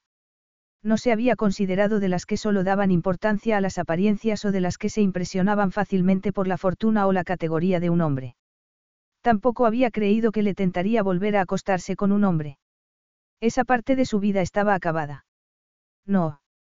Unos minutos después, entraron en un elegante restaurante de Mayfair y un camarero, que llamó a Unter por su nombre, los acompañó a su mesa. Se sentaron y enseguida les llevaron las bebidas. A Millie le impresionó que él renunciara al alcohol porque tenía que conducir. Ella volvió a pedir agua mineral para mantener la cabeza serena en una compañía tan perturbadora. Él levantó el vaso con agua tónica y esbozó media sonrisa. Por las segundas oportunidades. Millie titubeó un instante y también levantó su vaso. Is your bunion causing pain or preventing you from wearing your favorite shoes? Have you considered a bunionectomy? Midwest Clinical Research Center is currently enrolling a clinical trial for an investigational pain medication following a bunion removal surgery. Qualified participants between the ages of 18 and 75 may receive a bunion removal surgery at no cost, as well as access to an investigational pain medication. They may also be compensated up to $1,170 for their time. To learn more, call 937-588-6622 or go to removemybunion.com to fill out a short survey and see if you may qualify. Carlos Alfredo, tu mamá vino por una semana. Ya hace un año que vive con nosotros. Hasta trajo sus gatos. ¿Y yo qué puedo hacer? Lo que puedes hacer, Carlos. ¿Y él quién es? Es Miguel, nuestro experto de TurboTax Live. Como tu suegra hace un año que vive con ustedes, you can claim her as a dependent y así obtener esa deducción de taxes extra. Hacer taxes puede parecer dramático. Por suerte, los expertos bilingües de TurboTax Live te ayudan a obtener el máximo reembolso sabiendo que tus taxes están bien hechos. You do your thing, we've got your taxes. Intuit TurboTax Live. La preparación de taxes y la aplicabilidad de las deducciones varían según el individuo. Por las segundas oportunidades. Chocaron los vasos y se miraron a los ojos. Las segundas oportunidades de qué? De seducción. De un revolcón. De una aventura. Las posibilidades parecían flotar entre ellos, unas posibilidades muy sensuales que se había negado hasta ese momento. ¿Qué se sentiría al acostarse con un hombre como Unter? Un hombre con una experiencia sexual desconocida para ella. Julian y ella habían sido los únicos amantes el uno del otro. Había sido un amor de la infancia que había evolucionado hasta una relación íntima que no había podido madurar como debería haberlo hecho por las repercusiones de su enfermedad. Julian, con el tiempo, no había tenido la resistencia o la paciencia necesarias para satisfacer las necesidades de ella y ella se había acomodado en una vida más apacible que apasionada. Sin embargo, en ese momento, las pasiones congeladas estaban derritiéndose por ese calor que se adueñaba de ella y que no podía pasar por alto, y menos en presencia de Unter. Él le provocaba una reacción incontenible con cada mirada y cada contacto. ¿Qué podría llegar a pasar si la besaba? Podía arriesgarse a que le arrasara todos los sentidos. Consiguió por fin apartar los ojos de su mirada hipnotizadora y dio un sorbo de agua mineral, aunque deseó haber pedido algo más fuerte. Háblame de tu prometido. Él se lo pidió sin rodeos. En realidad, fue más bien una orden y le sobresaltó como si hubiese dado un manotazo en la mesa. Ella tomó aire y dejó el vaso en la mesa sin llegar a mirarlo a los ojos. Si no te importa, prefiero no hablar de él. No iba a contárselo precisamente a Unter. No le había contado ni a sus mejores amigas la verdad sobre su difunto prometido. Ni su madre sabía nada sobre lo que había sentido por Julian. ¿Te resulta doloroso? Le preguntó él en un tono tan delicado que podría desarmarla. Quiso contestarle que sí, pero que no por los motivos que creía él. ¿Cómo iba a contarle la verdad sobre su relación con Julian? ¿Cómo iba a contárselo a alguien? Lo miró y vio que tenía unas arrugas de preocupación en el rostro. ¿Alguna vez has perdido a alguien a quien amabas? Una sombra oscureció sus ojos color whisky. Sí, a mi madre. Murió hace diez años de cáncer. Estábamos muy unidos. Él lo dijo en un tono desapasionado aunque sus ojos transmitían otra cosa. Transmitían una historia de pérdida y tristeza que no se había resuelto. Lo siento. Tu padre vive todavía. Él resopló y sonó más bien como si hubiese intentando contener una risa irónica. La verdad es que no he tenido nunca un padre, aunque creí que lo tenía un tercerro el puño encima de la mesa. Nos abandonó cuando yo tenía 12 años, desapareció de nuestras vidas sin mirar atrás, tomó el vaso otra vez. Ahora tiene otra familia, una esposa y dos hijos perfectos. Hunter volvió a emplear el tono desapasionado, pero ella captó toda la rabia que sentía por dentro. También vio esa rabia reflejada en su rostro. Podía imaginarse lo destrozado que tuvo que sentirse cuando su padre lo abandonó siendo un niño y no supo nada de él durante la adolescencia ni lo vio durante la juventud, cuando no volvió a tener ninguna relación con él. ¿Cómo pudo sobrellevar un rechazo tan desalmado? Eso le dio una idea de por qué era un hombre dispuesto a hacer cualquier cosa para lograr sus objetivos. Solía decirse que el rechazo de alguno de los padres durante la infancia podía hacer que alguien se esforzara exageradamente toda la vida para compensar ese rechazo. Sin embargo, era una tarea interminable que no podía resolverse hasta que se hubiese recuperado la armonía con el padre ausente, y eso parecía casi imposible en el caso de Hunter. Tuvo que ser tremendamente doloroso para ti, sobre todo, a esa edad. Bueno, a cualquier edad. Lo fue más para mi madre y mi hermana. ¿Tienes una hermana? Otra sombra le cruzó el rostro y puso un gesto hermético. Emma es cinco años más joven que yo y el abandono de nuestro padre le afectó mucho más que a mí. Ella besaba el suelo que él pisaba. Había desaparecido el tono amargo de su voz y había dejado paso a una resignación apesadumbrada por las cosas que pasaban y no podían cambiarse. Se inclinó hacia él para ofrecerle su consuelo y comprensión. Lo siento. Las niñas idealizan muchas veces a sus padres, suelen ser el primer hombre del que se enamoran. Todavía tienes que estar furioso con él por lo que hizo. Hunter volvió a endurecer el gesto. Es el motivo para que haga lo que hago. Engañó a mi madre durante el divorcio. Ocultó dinero en paraísos fiscales para no tener que pasarnos una renta. Ella se quedó sin nada, sin una casa o un coche. Fue miserable y juré, desde que se firmó el divorcio, que no permitiría, si podía evitarlo, que alguien le hiciera eso a otra persona. Millie sintió un respeto que no había sentido por sus principios. Tuvo que rehacer la imagen que tenía de él. Dejó de ser al abogado omnipotente dispuesto a ganar cantidades exorbitantes de dinero a costa de la desdicha de los demás y se convirtió en un hombre que buscaba la justicia para todos los clientes que entraban en su despacho. Era firme e inexorable, el aliado perfecto en una batalla. Me parece increíble que hayas decidido ser abogado matrimonialista por lo que os pasó a tu madre, a tu hermana y a ti. Tu hermana también es abogada. Él puso una expresión indescifrable y colocó el vaso de agua con una precisión exagerada. No, no tiene trabajo en este momento. El tono de su voz no dio ningún indicio sobre lo que sentía por el desempleo de su hermana, pero un músculo se le contraía en la juntura de las mandíbulas. Los amigos de Millie la consideraban una especie de sabueso para los secretos, y tenían motivos. Hunter sabía ocultar sus cartas mejor que la mayoría, pero ella sabía que no estaba diciéndolo todo sobre su hermana. Tenía algún problema mental. Tenía algún problema con las drogas o el alcohol. El abandono de su padre le había causado problemas escolares y le costaba encontrar un empleo digno cuando era adulta. No todo el mundo tenía una infancia feliz y los que la tenían más complicada solían pagarlo durante toda su vida. Quiso insistir para que le contara más detalles, pero llegó el camarero con los primeros platos y perdió la ocasión y se limitó a comentar los maravillosos platos que les habían puesto delante. Ella había pedido unas vieiras caramelizadas con salsa de fresa y unter unas crujientes pechugas de pato al oporto. Caray, qué presentación tan artística.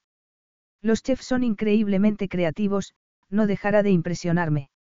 Es verdad que aquí lo hacen muy bien. Unter tomó el tenedor. ¿Habías estado antes? No, nunca Millie tomó una vieira con el tenedor, pero había oído hablar muchísimo de él. Antes me dijiste que hacía siglos que no salías a cenar con un hombre. Supongo que no salías mucho con tu prometido antes de que falleciera. Millie notó que perdía el apetito, a pesar de los deliciosos sabores que le explotaban en la boca, y dejó en tenedor. Bueno, no a sitios tan elegantes como este, desde luego, pero de vez en cuando íbamos a algún sitio de comida rápida si Julian se encontraba bien. Millie hizo una pausa. La quimio te quita el apetito y, algunas veces, el sabor de la comida. Además, cuando perdió el pelo, se cohibió mucho y no soportaba que le vieran en público sin una gorra. Millie dejó escapar un suspiro y tomó otra vieira con el tenedor. Era doloroso verle sufrir. Hunter le puso una mano encima de la de ella, fue un gesto delicado para consolarla. Tuvo que ser desolador para ti. Os conocíais desde niños, ¿verdad? Millie miró las manos y notó la calidez que le transmitía la de él. También fue consciente de las mentiras que estaba contándole sobre Julian. Sí, nos conocimos en el colegio. Vivía a un par de manzanas de mi casa y estábamos mucho tiempo juntos. Empezamos a salir oficialmente cuando teníamos 16 años. Le diagnosticaron el cáncer en el cerebro justo antes de que cumpliera 18. ¿Qué tragedia comentó Unter en un tono delicado y compasivo? Sí. Millie lo miró y retiró la mano. Luchó todo lo valerosamente que pudo durante seis años. Sesiones de quimio, citas con especialistas, horas interminables mientras le daban el tratamiento, entradas y salidas del hospital cuando empeoraban las cosas. Les apoyé a su madre y a él. Todavía la visito casi todas las semanas. Naturalmente, quedó destrozada cuando murió. Era su único hijo. ¿Y su padre? Otro padre que abandonó a su familia. Se marchó cuando Julian era muy pequeño. Julian no tenía ningún recuerdo de él, lo cual, seguramente, fue para bien. Sin embargo, como Lena, la madre de Julian no había podido compartir el dolor con una pareja, ella no había tenido más remedio que seguir dándole apoyo y consuelo aunque le creara un conflicto. Julian era hijo único y Lena había dependido mucho de ella cuando las cosas se complicaron. Formaron un equipo para ayudar a que Julian sobrellevara ese suplicio y se habían animado cuando una de las dos desfallecía. En cierto sentido, Lena había sido una madre para ella, más que su propia madre. Había sabido que si hubiese roto con Julian, también habría roto con su madre. En definitiva, había sido más fácil seguir la relación con Julian aunque, durante los dos últimos años, había sido una especie de prisión emocional de la que podría no escapar. Aunque no quería contarle nada de todo eso a Unter, ya le había contado más cosas de las que solía contar a alguien que no conocía casi. ¿Te imaginas viviendo con alguien en algún momento? Le preguntó Unter al cabo de un rato. Millie arqueó una ceja elocuentemente. No, ¿te imaginas tú viviendo con alguien? Él esbozó media sonrisa que no terminó de reflejarse en sus ojos. No, yo no estoy hecho para el matrimonio y la felicidad para toda la vida. Todos los días, en el trabajo, veo la otra cara del amor y el compromiso, y con eso basta para que cualquiera se convierta en el escéptico más intransigente. Sí, claro, yo he visto a mi madre intentando escapar de maridos que decían que la amaban hasta que la odiaban, replicó Millie con un suspiro. Encontró el amor verdadero una vez y lo perdió. Entonces, un poco como tú. El comentario de él la sorprendió. No porque fuera verdad, sino porque era mentira. La mirada de él era tan penetrante que hacía que se sintiera transparente. Volvió a mirar la comida casi intacta que tenía en el plato con el corazón acelerado y un cosquilleo en la piel. Era una farsante, una mentirosa. La acusación le retumbaba en la cabeza y hacía que cada vez se sintiera más incómoda ante su mirada como un rayo diez. Podía ver los indicios. Podía ver esas expresiones mínimas y esos tonos que ella no podía controlar. Se obligó a mirarlo a los ojos sin inmutarse. ¿Y tú? ¿Has estado enamorado alguna vez? Se te da muy bien cambiar de conversación, no. Basta con que digas, sí, no, contestó ella aguantándole la mirada desafiante. No. Veamos. Habrá un montón de mujeres que se han enamorado de ti. Millie levantó tres dedos. Uno, eres guapo. Dos, eres rico y triunfador. Tres.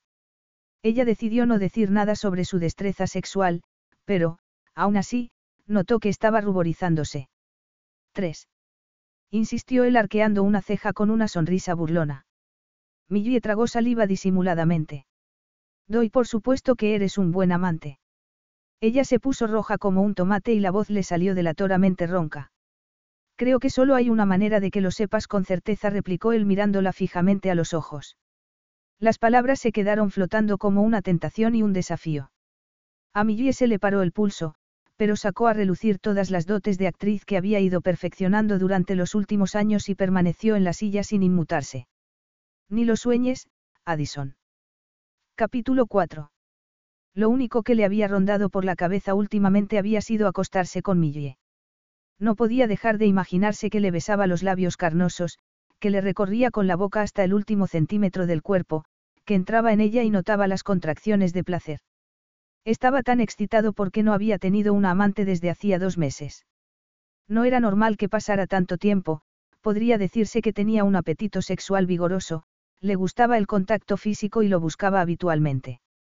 Sin embargo, había perdido el interés por las demás mujeres desde aquella funesta cita a ciegas. Lo cual era muy raro, porque ella no era su tipo. Su tipo se ceñía a las reglas, aventuras esporádicas y satisfactorias que conseguían los objetivos sin que nadie resultara herido. Ni ataduras ni promesas ni expectativas, aparte de pasarlo bien.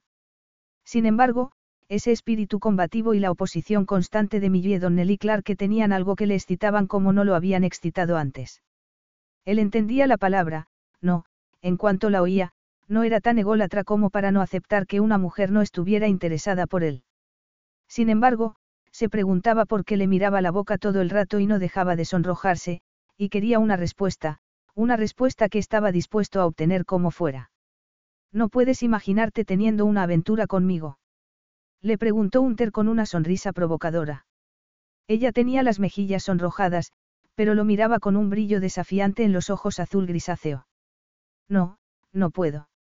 Ella contestó en un tono cortante como el de una institutriz, pero volvió a mirarle la boca como si no pudiera dominar su atracción y tragó saliva. ¿Por qué no puedes pasar la página de tu prometido? Ella levantó la barbilla con un aire autoritario. No es un poco engorroso que tengas una aventura con una clienta. Es posible, pero tú no eres mi clienta, contestó él sin dejar de mirarle a los ojos. Lo es tu madre. Millie titubeó una milésima de segundo y se mordió el labio inferior, pero volvió a mirarle directamente a los ojos. No quiero hacer nada que pueda distraerte y que no resuelvas bien el divorcio de mi madre. No dejo que mi vida personal interfiera lo más mínimo en mi vida profesional. Menos cuando se trataba de Emma. Ya había perdido la cuenta de la cantidad de veces que los problemas de Emma habían afectado a su vida profesional. Lo compensaba esmerándose más cuando Emma no lo necesitaba tanto, pero era una presencia constante en su cabeza, tenía la responsabilidad de ocuparse de que sus necesidades estuvieran cubiertas, de que estuviera a salvo y cuidada en todo momento y lugar, de que las personas que la cuidaban fueran dignas de confianza y entregadas, de que nadie pudiera hacerle daño en ningún sentido. Era su compromiso con su hermana. Era el único compromiso a largo plazo que había adquirido hasta ese momento y era muy improbable que fuera a adquirir otro. Entonces, eres un adicto al trabajo de verdad, comentó Millie mirándolo otra vez con arrogancia. Primero el trabajo y luego la diversión, si alguna vez te diviertes. Bueno, él sonrió con indolencia, sé divertirme, cariño. Ella se puso roja como un tomate. Supongo que no habrá muchas mujeres que te rechacen, no muchas. Millie se pasó la punta de la lengua por los labios y le miró un instante la boca antes de mirarle otra vez a los ojos. Discúlpame un momento, pero tengo que ir al cuarto de baño. Millie se levantó y se alejó. Él se dejó caer sobre el respaldo de la silla con una sonrisa de satisfacción. Se miró en el espejo que había encima del lavabo. Tenía los ojos exageradamente brillantes, las mejillas de un color rosa resplandeciente y los labios separados como si Unter le hubiese dado un beso abrasador. Si no tenía cuidado, sería la siguiente en no rechazarlo. Apretó los labios con tanta fuerza que se le pusieron blancos. ¿Por qué no podía mantener a raya a los hombres como un Teradison? A lo mejor era que no podía mantenerse a raya a sí misma, a esos apremios y deseos desconocidos que se despertaban cuando estaba con él. ¿Cómo iba a salir de esa? Lo necesitaba profesionalmente, pero su cuerpo le decía que lo necesitaba personalmente e íntimamente. Tomó aire, se peinó con los dedos y resplandeció el anillo de compromiso. Bajó la mano, la cerró en un puño y se tapó el anillo con la otra mano como si fuera un ojo de la conciencia que criticaba lo que estaba haciendo. Separó lentamente las manos y se agarró al borde del lavabo. Tenía que resistirse a él. Se puso muy recta, se apartó el pelo de la cara y puso otra vez su cara de actriz. Cuando volvió a la mesa, Hunter tenía puestas las gafas y estaba mirando algo en el teléfono. Levantó la mirada, sonrió avergonzado y dejó el teléfono. Ya sé que es una mala costumbre, que los teléfonos y los restaurantes no combinan bien. Millie se sentó y se puso la servilleta sobre las rodillas. Pero es complicado, ¿verdad? Yo siempre estoy con el mío. Eso me recuerda una cosa. Unter volvió a tomar su teléfono. No me has dado ni el número de teléfono de tu madre ni su dirección de correo electrónico. Tengo que dárselos a Matteo Vitale, el auditor, porque querrá ponerse en contacto con ella. Unter ya tenía los dedos sobre las teclas para anotar los datos de su madre, unos datos que no existían. Millie tragó saliva con el corazón acelerado. Um. No tiene por el momento. Él frunció el ceño. ¿Cuándo crees que lo tendrá? Le preguntó Unter en un tono de abogado, casi de interrogatorio. No lo sé, no le gustan. Muy bien. Supongo que sí tendrá dirección de correo electrónico. Ella negó con la cabeza y sin mirarle a los ojos. No tiene correo electrónico. Puedes mandar las cosas a mi correo o llamarla al teléfono fijo. Él frunció más el ceño, hasta que fue un profundo surco entre los ojos. ¿Que no tiene correo electrónico? Estás tomándome el pelo, ¿verdad? Preguntó él con incredulidad. Ella lo miró fugazmente a los ojos antes de volver a bajar la mirada. No estoy tomándote el pelo. Se hizo un silencio tan tenso que ella notó una presión en el pecho. Hunter volvió a dejar el teléfono en la mesa, al lado del plato. De acuerdo, él se quitó las gafas y se las guardó en el bolsillo de la chaqueta. ¿Vas a decirme lo que deberías haberme dicho antes de la reunión de esta mañana o prefieres que te diga yo cuál creo que es el problema? Millie levantó lentamente la mirada. Lo has adivinado. Tu madre tiene algún problema de aprendizaje. Millie se sintió liberada al oírselo decir, al saber que lo había adivinado. Mi madre tiene una dislexia grave y es, funcionalmente, analfabeta. Muy bien. Parece ser que mi preocupación por su situación económica tenía fundamento, el resopló. Me habría gustado que me hubieses avisado. ¿Le importa hablar de ello? Si no le importara, te lo habría dicho Millie se mordió el labio antes de seguir. No se lo he contado a nadie. Le da muchísima vergüenza y hago todo lo que puedo para ayudarla y que no se sienta mal por algo que no puede evitar. Tuvo que ser complicado cuando eras pequeña. Comentó Unter en un tono muy delicado y con expresión de empatía. Me apañé, replicó ella encogiéndose de hombros. ¿Tienes medio hermanos? No, soy la única. Mírame. Él lo dijo en un tono autoritario, pero mitigado por una voz grave y ronca que le desarmó un poco más. Ya le había contado la verdad sobre el problema de su madre. ¿Por qué no iba a contarle las repercusiones? ¿Qué podía perder? Millie lo miró a los ojos. No espero que lo entiendas. La mayoría de las personas no tienen ni idea de lo que es tener esa discapacidad. Creen que es tonta, pero no lo es. Tiene mucho potencial, pero no puede aprovecharlo. El mundo moderno no está preparado para alguien que no puede leer y escribir. Se siente terriblemente aislada y por eso tiene el embrollo económico que tiene. Todo el mundo la engaña. Sus maridos se aprovechan de ella y el servicio doméstico también, de vez en cuando. Yo hago todo lo que puedo para ayudarla, pero no es suficiente cuando mi empresa me exige cada vez más tiempo. Entonces, al decirlo en voz alta, se dio cuenta de la carga que había llevado sola. El peso era abrumador y tenía consecuencias en todos los aspectos de su vida. Quería a su madre y haría cualquier cosa por ella, pero su madre no podía ser siempre una madre para ella. Los papeles habían cambiado hacía mucho tiempo, ella era la adulta y su madre era la niña. Ya sé que pensarás que no puedo entenderlo, pero te aseguro que lo entiendo, comentó Unter. Haré todo lo que pueda para ayudar a tu madre. Las personas como ella son especialmente desvalidas para que se aprovechen económicamente de ellas.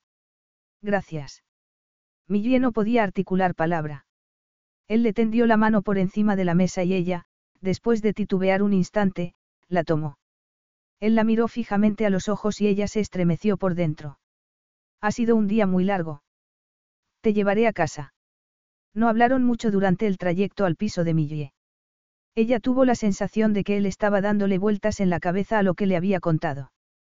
Cada vez que lo miraba, lo veía concentrado y con el ceño fruncido. Quizá estuviera preparando la estrategia del divorcio de su madre, ya que tenía esa información nueva.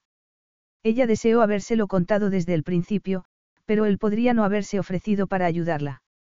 Además, si se tenía en cuenta la primera cita, había estado en el filo de la navaja con él. No estaba acostumbrada a sincerarse con nadie. Ni sus dos mejores amigas sabían la verdad sobre su madre. ¿Por qué se lo había soltado todo precisamente a Unter Addison? No lo había soltado todo, lo había deducido él solo. Sin embargo, también era posible que tuviera el ceño fruncido porque estaba echándose atrás. Quizá le pareciera demasiado complicado por la discapacidad de su madre, complicado y enrevesado. Ella ya estaba jugándose mucho económicamente, el proceso de divorcio podía alargarse durante meses. ¿Cómo iba a poder pagar siquiera los honorarios del abogado de su madre? Unter aparcó delante de su piso, apagó el motor y se giró para mirarla. Después de lo que me has contado esta noche, creo. No hace falta que lo digas, le interrumpió Millie. De verdad que lo entiendo. ¿Qué creías que iba a decir? Preguntó él con cierta rabia. ¿Crees que debería buscarme a otro abogado para que represente a mi madre? contestó ella mirando hacia otro lado.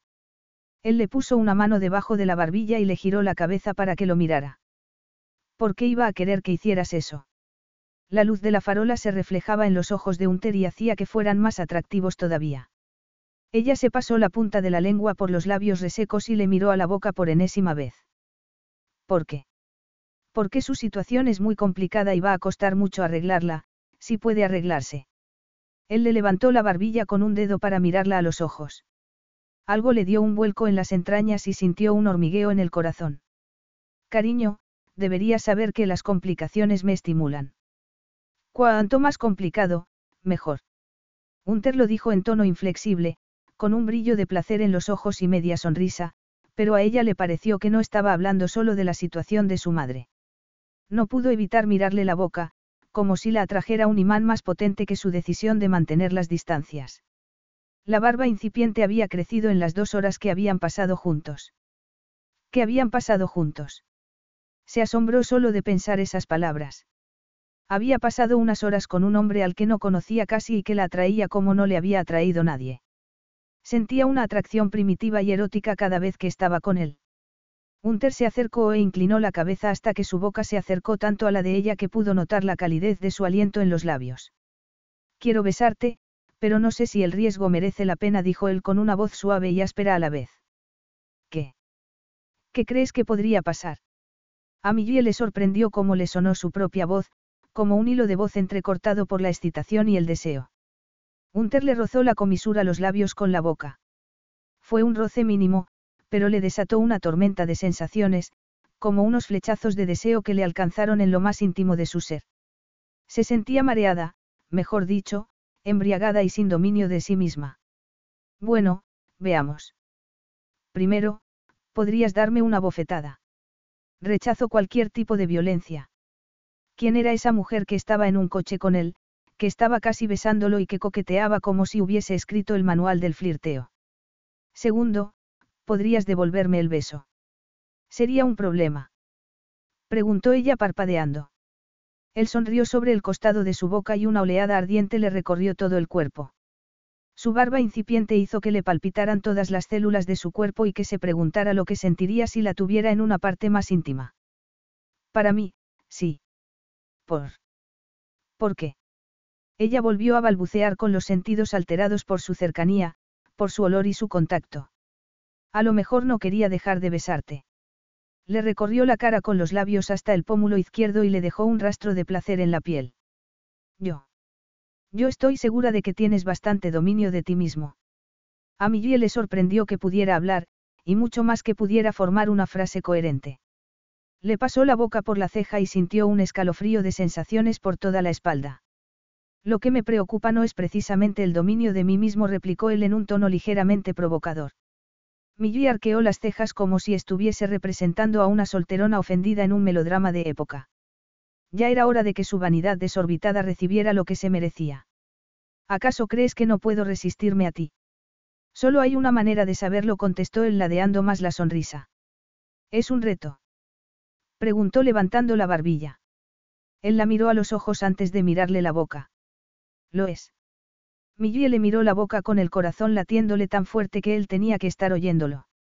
Las ganas de besarlo eran tan fuertes, tan tentadoras, que borraban del mapa todos los motivos que tenía para no darle la razón y darle más alas a su vanidad. Sin embargo, también podía demostrarle que no tenía razón, podía besarlo y no reaccionar en absoluto. Podía pensar en cualquier otra cosa, como hacía algunas veces con Julian. Lo miró a los ojos con firmeza. Muy bien. Un beso, pero yo lo empezaré y acabaré. De acuerdo. Vio un destello victorioso en sus ojos o era algo mucho más peligroso para su dominio de sí misma, un deseo puro y duro. Trató hecho.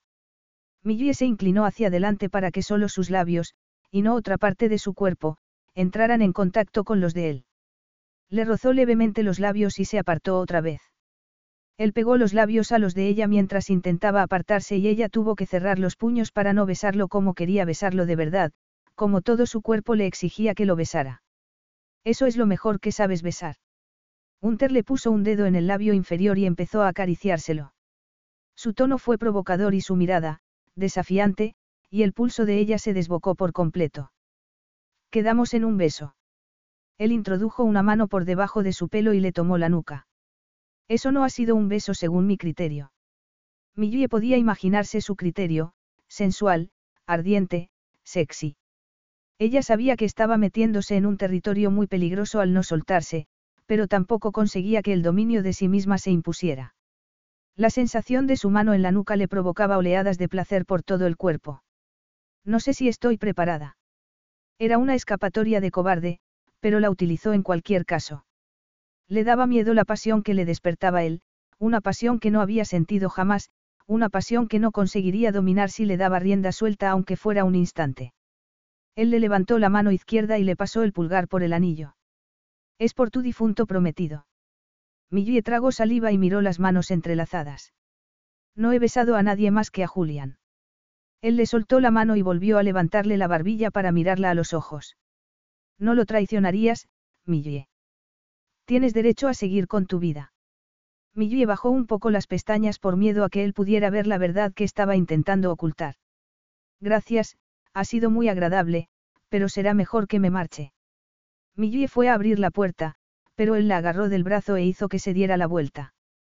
Quiero volver a verte.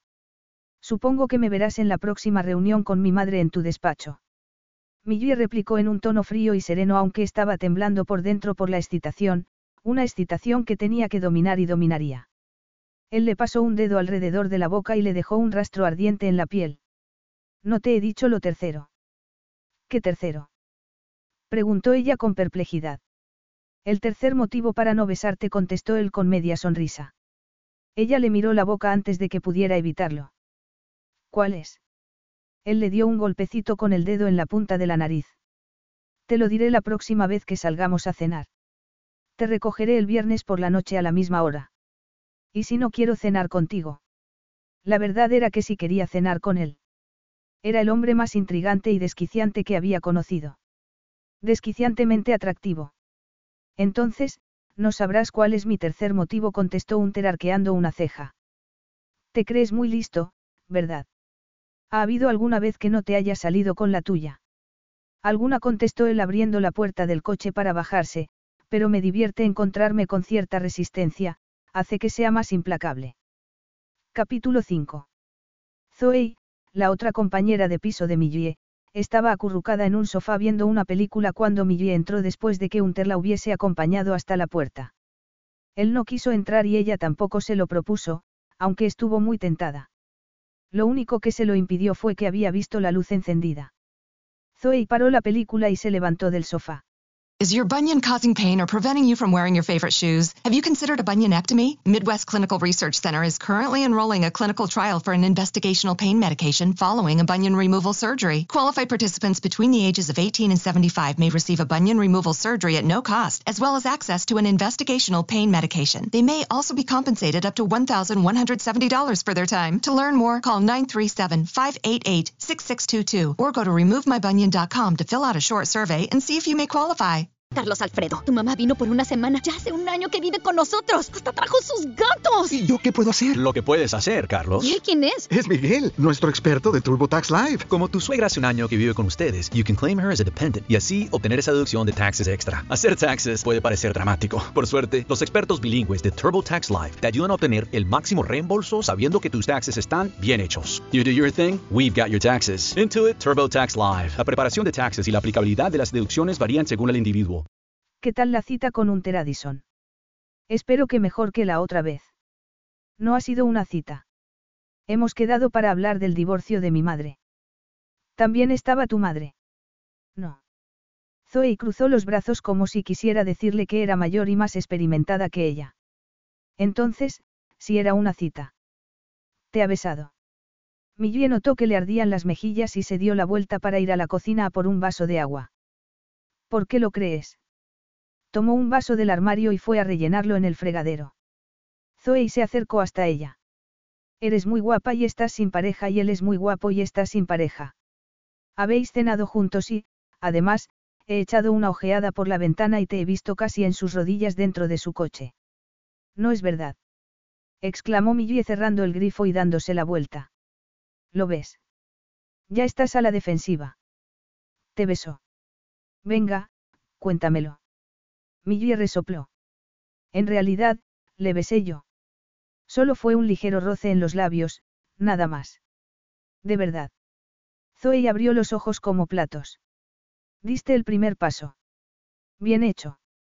Millie dio un sorbo de agua y dejó el vaso en la encimera con cierta brusquedad. Me retó. Caray, esto es mucho mejor que la película que estaba viendo. Cuéntamelo todo. Millie frunció el ceño, se pasó una mano por el pelo y suspiró. Es el hombre más desquiciante que he conocido en mi vida. Todavía no puedo creerme que me haya convencido para que salga a cenar otra vez con él. Zoe se rió. ¿Te has mirado alguna vez al espejo? Ningún hombre digno de tal nombre podría evitar pedírtelo, pero también tengo que decir que Unter es un artista del flirteo si ha conseguido que aceptaras. Te lo han pedido montones de hombres durante los tres últimos años y siempre te has negado. Millie se mordió el labio inferior y pasó un dedo por encima de la encimera. No sé si debería estimular a Unter. ¿Por qué? Tiene mucha experiencia. ¿Y qué? No querrás acostarte con alguien que no sabe lo que es el cuerpo de una mujer. Es posible que sea lo que necesitas para volver a salir con hombres. Bueno, la verdad es que no he salido nunca con hombres. Millie se sentó en un taburete de la cocina. Julian y yo éramos amigos desde pequeños y luego empezamos a ser amantes, y ya sabes el resto. Zoe se acercó y le puso una mano en el hombro. Ya sé que fue terrible que enfermara de esa manera. Fue tremendo cuando ya teníais el porvenir juntos planeado, pero seguía amándote cuando murió. Tú estabas a su lado y le tomabas la mano cuando dejó este mundo. Es trágico, pero, en cierto sentido, también es especial que muriera sintiéndose seguro de tu amor. Sin embargo, ella no había estado enamorada de él. Había temido para sus adentros el día de la boda, se había sentido atrapada por su incapacidad para decirle a Julian que lo quería como amigo, pero no como pareja para toda la vida.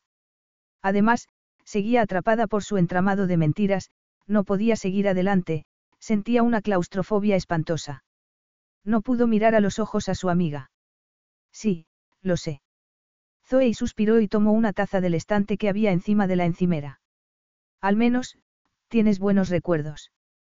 Quiero decir, de antes de que Jules se enfermara. ¿Qué tengo yo después de que Rupert me la jugara? Zoe dejó la taza en la encimera como si estuviera golpeando a su ex en la cabeza.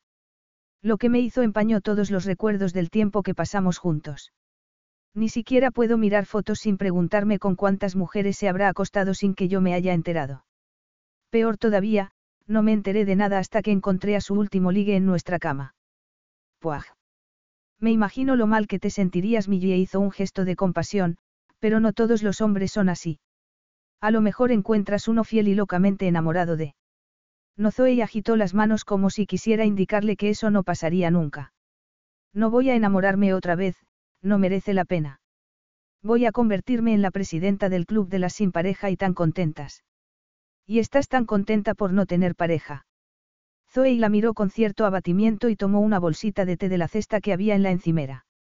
Estoy intentándolo. Hunter volvió a su casa con una sonrisa en los labios.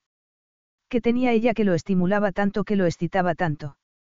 Si hubiese sido una de sus citas habituales, ya estaría en la cama con ella, pero Millie no tenía nada normal y corriente. Era cautivadora, intrigante e impresionante, hacía que quisiera romper su regla de los tres días. En realidad, ya estaba rompiendo su regla de los tres días. Normalmente, no pasaba más de una noche o dos con una amante, no quería tener las complicaciones de una relación duradera. Las responsabilidades con su hermana le impedían las relaciones que no fueran esporádicas. Sabía por experiencia que a ninguna mujer le gustaba ser la segunda, y todas serían la segunda o tercera después de Emma y su profesión. Sin embargo, Millie lo fascinaba y estaba impaciente por verla otra vez. Quería volver a sentir sus labios y no livianos como una pluma, rebosantes de pasión. Sabía que ella podía, lo había visto en sus ojos, lo había sentido como una descarga eléctrica en el aire. Ella lo deseaba, pero se resistía por una especie de fidelidad a su prometido muerto. La frenaba el amor o era otra cosa. Sin embargo, había otro motivo para que quisiera ver a Millie otra vez. Estaba decidido a que se hiciera justicia con Eleanora, que le recordaba mucho a su propia madre. Se le revolvían las tripas al ver cómo la habían tratado. Todos sus maridos se habían aprovechado de ella, pero el último había sido el peor. Podría tardar meses en destapar el comportamiento fraudulento de su marido, y eso tenía un coste, un coste que estaba pagando Millie y él no iba a hacer que Millie se arruinara. Tenía mucho dinero y no quería que ella lo pasara mal para pagarle. Hacía trabajos altruistas con cierta frecuencia, aunque no iba pregonándolo para que no se creyera todo el mundo que tenía ese derecho. Aún así, de vez en cuando, se encontraba con un asunto que le despertaba una llamarada por dentro y ese le había provocado todo un infierno. Millie estaba intentando no contar los días que faltaban para que volviera a salir con Unter. Estaba en su estudio el jueves por la tarde, estaba trabajando en unos diseños nuevos cuando entró su empleada Harriet desde la tienda. Millie, ha venido alguien que quiere verte. ¿Quién? Ese abogado que te deja sin respiración, Hunter Addison. Madre mía. Es impresionante. Millie dejó los alicates y se levantó de la silla. Dile que pase. Podía imaginarse lo que pensaría su empleada de que Hunter fuera a visitarla. Harriet, como todo el mundo, estaba deseando que saliera más, pero salir con Hunter iba a perjudicarle más que beneficiarle. Él entró en el estudio y tuvo que bajar la cabeza para pasar por la puerta. Trabajando duramente. Como siempre. Vaya, una chica igualita a mí comentó él llevándose la mano al corazón. No lo creo, replicó ella mirándolo con escepticismo. Él terminó de entrar y el espacio se encogió como si se hubiese convertido en una caja de zapatos, una caja de zapatos de niño. Unter miró la pieza que estaba haciendo. Era un diamante engarzado en un anillo de compromiso precioso. No sabía que tuvieras tanto talento. Gracias. Ya sabes a dónde tienes que venir si alguna vez te encuentras en la tesitura de tener que hacer un anillo de compromiso. Él se rió con ironía. Eso no va a suceder a no ser que sufra una alteración grave de personalidad. Ni digas de esta agua no beberé, replicó Millie levantando la barbilla y mirándolo a los ojos. A Unter se le oscurecieron los ojos y a ella le dio un vuelco el corazón. Otra vez contigo, cariño. ¿Qué quieres decir? Preguntó ella con el ceño fruncido. Él se acercó un poco más, se acercó tanto que ella pudo ver cada pelo de su barba incipiente y cada arruga de sus labios arrugados, unos labios que habían rozado los de ella y que, desde entonces, había estado deseando que no los hubiera separado tan deprisa. ¿Qué vas a hacer esta noche? Si Millie levantaba un poco más la barbilla, se caería de espaldas.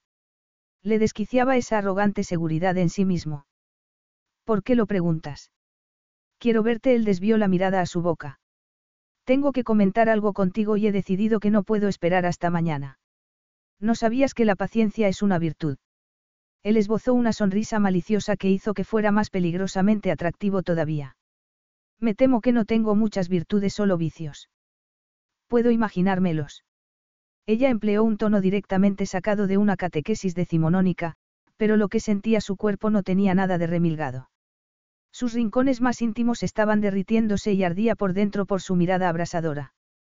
Unter la pasó un dedo por la mejilla. Tengo unas ganas irresistibles de besarte. Creo que no es una idea muy buena en este momento.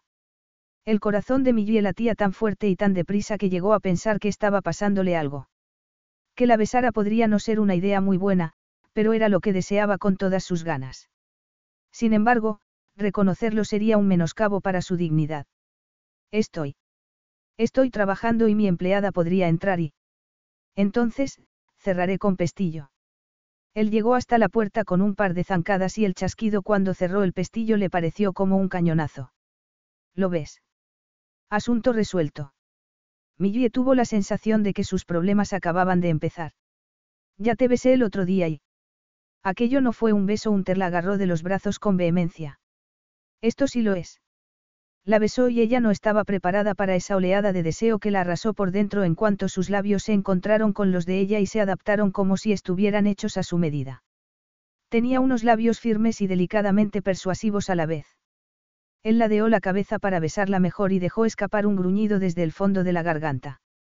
Ella separó los labios ante la insistencia de su lengua y con los sentidos desorbitados por la oleada ardiente que le recorría el cuerpo.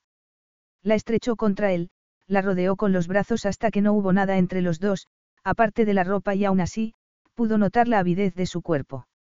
Su propio cuerpo reaccionaba primitivamente, sucumbía mientras la boca de Unter seguía excitándole el deseo hasta un punto que no había conocido jamás en su vida, un deseo abrasador y apremiante, doloroso y placentero a la vez, como un tormento exquisito y seductor. Unter la soltó y le tomó la cara entre las manos sin separar los labios, como si no pudiera soportar alejarse de ella. Millie le devolvió el beso con idéntica pasión, con avidez por el sabor y la textura de sus labios, embriagada por un torbellino de los sentidos que solo le permitía pensar cuánto lo deseaba. Él volvió a cambiar de postura y dejó escapar otro gruñido mientras su lengua se entrelazaba con la de ella. El deseo le recorría la espalda como una descarga eléctrica y sentía lava entre las piernas. Nunca había estado tan excitada y solo por un beso. Nunca había deseado tanto a alguien, era como un dolor que no podría mitigar de ninguna manera.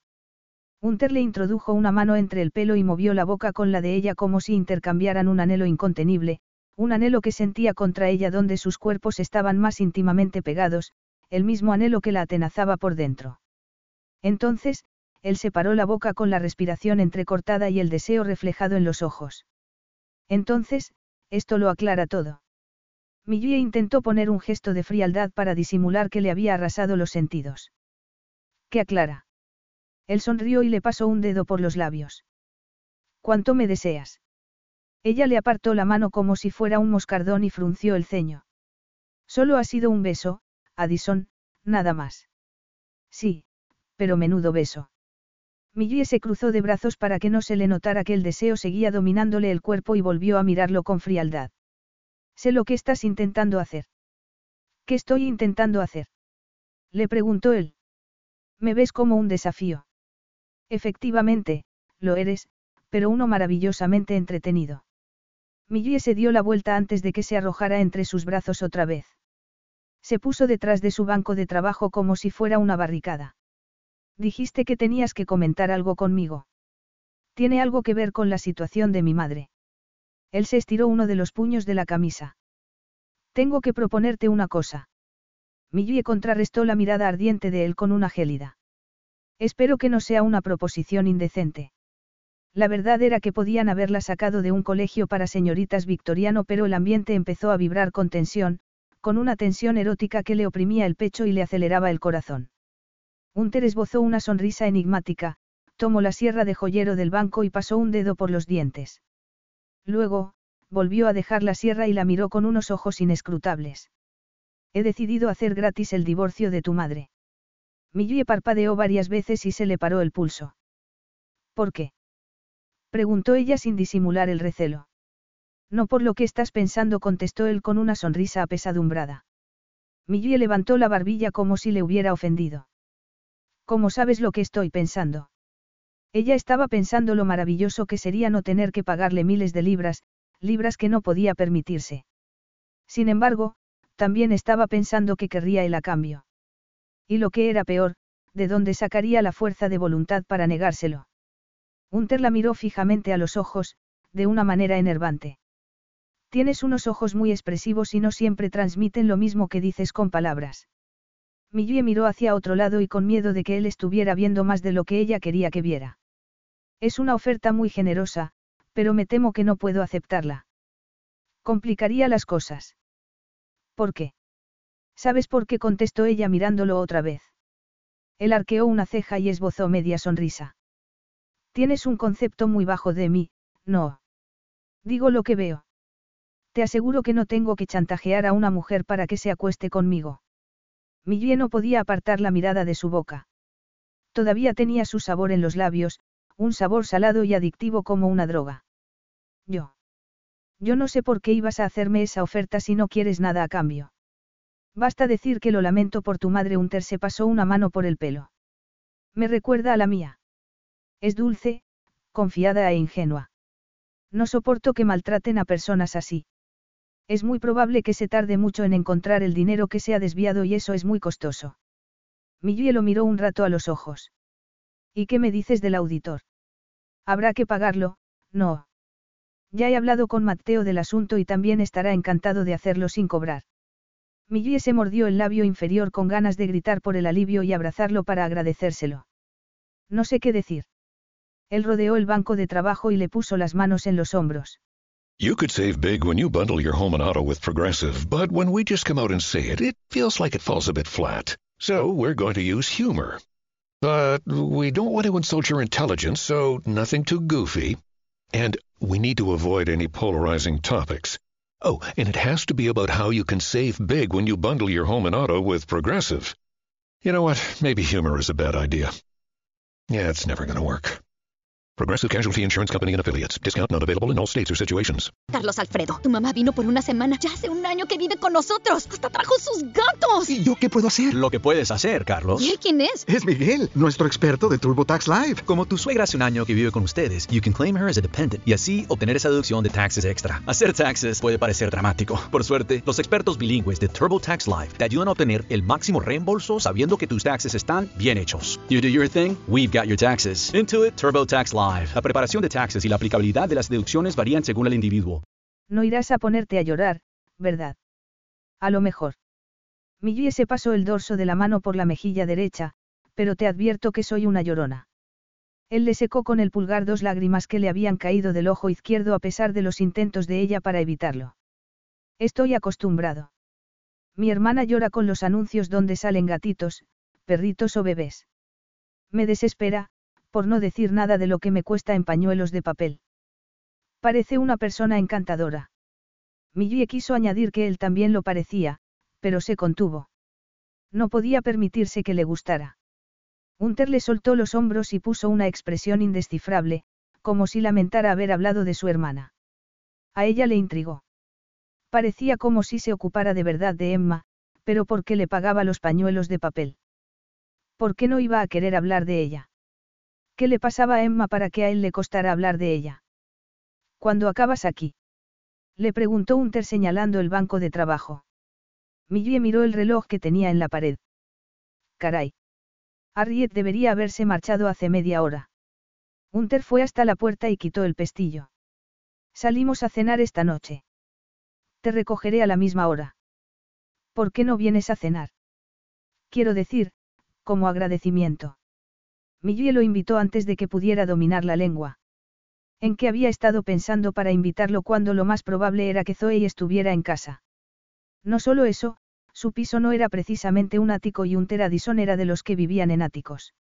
Además, estaba acostumbrado a ir a los mejores restaurantes. Era una vulgaridad ofrecerle una comida casera. ¿Por qué no cocinamos algo entre los dos? En mi casa. Sería divertido. Gracias. Divertido. No querría decir peligrosísimo. Si al menos hubiese ido a su casa, podría estar a salvo con Zoe allí, aunque no siempre podía contar con que fuera a estar allí porque salía mucho por el trabajo de publicidad en la empresa de su padre. Sin embargo, también era posible que fuese preferible ver a Unter en un sitio que no fuera público. Atraía mucho la atención de la prensa y solían fotografiarlo con su amante del brazo. ¿Qué pensaría su madre si la veía con un playboy empedernido? Yo me ocuparé del plato principal y tú del postre. ¿Qué te parece? Me parece un buen plan, contestó ella. Hunter abrió la puerta y apareció a Riet como si hubiese estado con la oreja pegada. Lo siento. murmuró la empleada roja como un tomate. Solo quería saber si puedo marcharme. Sí. Perdona que te haya retenido. Teníamos que hablar de un asunto. Hasta luego se despidió Hunter con una sonrisa deslumbrante dirigida a Riet. Capítulo 6. Millie no había tenido tiempo casi para ducharse y cambiarse antes de que Hunter fuera a recogerla. Había ido corriendo después de haber pasado por el supermercado para comprar unas frambuesas, nata y chocolate. La emoción por la noche que se avecinaba era cada vez mayor. Sin embargo, el teléfono sonó cuando estaba dándose los últimos retoques al maquillaje. Lo tomó y leyó un mensaje de Hunter. Cambio de planes. Te mandaré un coche. Tengo que ver a alguien durante media hora. Sam te llevará a casa y te abrirá la puerta. Millie contestó inmediatamente. ¿Quieres que lo dejemos para otro día? La réplica llegó al cabo de unos segundos. Desde luego que no. Millie cortó la comunicación y se preguntó a quién iría a ver. Se le encogió el estómago. Sería otra mujer. Sería un revolcón rápido por si ella no accedía. Se mordió el labio hasta que se hizo daño. No quería pensar que era el tipo de hombre que haría algo así. Cuanto más lo conocía, más veía la parte loable de su personalidad. Efectivamente, era seductor, provocador y burlón, pero ella también podía ver que era un hombre profundamente leal y con principios. Si no, ¿por qué iba a hacerle gratis el divorcio de su madre? Hunter fue a ver a Emma de camino a casa porque Judy, su cuidadora, le había llamado para decirle que su hermana estaba un poco rebelde. Él supuso que a Emma estaba costándole acostumbrarse a la ausencia de Rupinder, su cuidadora favorita y a quien estaba muy apegada. Le había pedido a Sam, su hombre para todo, que fuera a recoger a Millie por si se alargaba la visita a Emma, pero no le había dicho a ella que iba a visitar a su hermana. Ya le había contado más cosas que a nadie. Millie era el tipo de mujer que le encantaría a Emma, dulce, cálida, compasiva. Emma quedaría prendada de ella en cuestión de segundos y qué podría hacer él. No quería más complicaciones en su vida por nada del mundo. Sin embargo, la atracción que sentía por ya era una complicación considerable. Jamás se había sentido tan atraído por nadie. No solo físicamente, que lo estaba, y mucho, además tenía la sensación de que iba a costarle alejarse de ella, al contrario que con sus otras amantes. ¿Aceptaría ella una aventura fugaz? Eso también era parte del atractivo, ella se resistía y eso le excitaba más todavía. No porque fuera a insistir hasta que ella ya no pudiera más, sino porque estaba seguro de que debajo de esa superficie remilgada y correcta había una mujer apasionada que se había reprimido. Desgraciadamente, cuando llegó, Emma estaba en medio de uno de sus arrebatos de ira porque le había parecido que Judy la había desairado. Cariño, ¿por qué estás tan disgustada? Hunter se agachó al lado de ella, que estaba retorciéndose por el suelo como si tuviera tres años, aunque, en cierto sentido, tenía tres años, algo que seguía atenazándolo sin piedad por dentro. Se preguntaba muchas veces cómo sería Emma si no se hubiese producido esa mezcla genética en el útero y también se preguntaba, en los momentos más sombríos, por qué le había pasado a ella y no a él. Había esquivado un mazazo genético y estaba pagándolo con una dosis considerable de remordimiento. Emma levantó la cara de la moqueta, la tenía congestionada y sucia por las lágrimas. Judy no quiere darme de cenar lo que yo quiero. Hunter la apartó el pelo de la cara. ¿Y qué quieres cenar, cariño? Ella se sentó y fue a secarse la nariz con la manga, pero Hunter sacó un pañuelo de papel justo a tiempo, los años de práctica habían conseguido que fuera rápido como un rayo. Toma, usa esto. Emma tomó el pañuelo, se sonó la nariz y tosió un par de veces antes de hacer una pelota con el pañuelo de papel. Quiero chocolate, contestó ella en un tono tajante. Emma, no puedes comer chocolate en todas las comidas. Hunter había perdido la cuenta de las veces que habían tenido esa conversación. ¿No te acuerdas de lo que dijo el doctor Naceem? Tienes que tener una dieta equilibrada o... Quiero chocolate. Gritó ella mientras daba patadas en el suelo. De acuerdo, cariño, hagamos un trato. Cenarás un poco de comida como Dios manda y tomarás un poco de chocolate de postre. ¿Te parece bien? Vale. Fue como si le hubiese tocado una varita mágica, pero él sabía que no duraría. Llegaría otro día y volvería a pasarle. Sus cuidadoras vivían en el filo de la navaja, como habían vivido su madre y él durante años. Algunas veces se preguntaba si su madre no habría sobrevivido al cáncer por el estrés de cuidar a su hija. No había tenido fuerza o energía para sobrellevar la quimio, había empleado toda la fuerza y energía cuidando a su hija discapacitada y eso hacía que tuviera más remordimientos por no haber podido ayudar más a su madre. Cuando Emma estuvo por fin con la cena encima de las rodillas y viendo su programa favorito de televisión, Hunter hizo una parte con Judy. ¿Qué tal estás? Ella sonrió con resignación. Me paga, y muy generosamente, para que esté bien. ¿Qué tal está usted? ¿Qué tal estaba? Menuda pregunta. En momentos como ese se preguntaba cómo había conseguido llegar a donde había llegado con la cruz que había llevado todos esos años.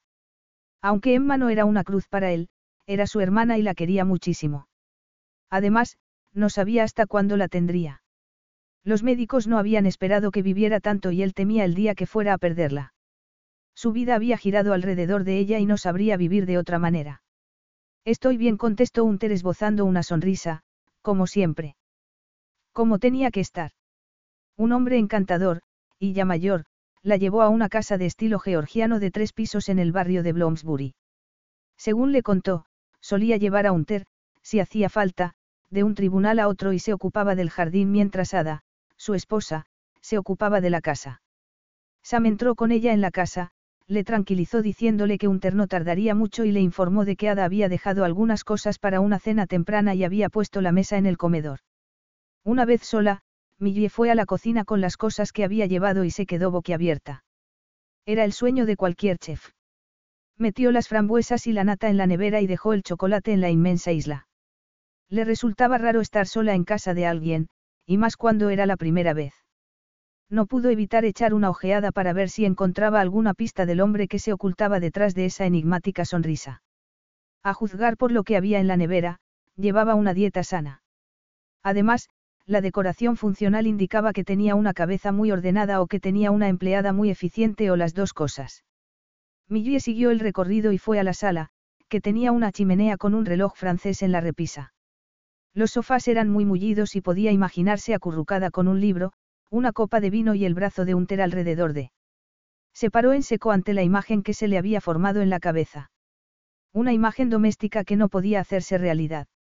Ella no la quería o, mejor dicho, no la quería él. No era de los que se sentaban delante de la chimenea con el amor de su vida, era un playboy convencido y no se casaría nunca, y tampoco podía reprochárselo si se tenía en cuenta el trabajo que hacía. Sin embargo, Millie había tenido momentos, últimamente, en los que ya no sabía muy bien qué quería. Haber estado con Unter, y que la hubiese besado, la había sacado de un estancamiento muy largo, de un bloqueo de sus deseos y necesidades inducido por el remordimiento. Unas necesidades que había fingido durante mucho tiempo que no existían. Él, sin embargo, le había agitado algo por dentro, le había despertado algo que llevaba mucho tiempo dormido. Era como salir de un coma y darse cuenta de que nada era como había sido antes. ¿Cómo podía ser?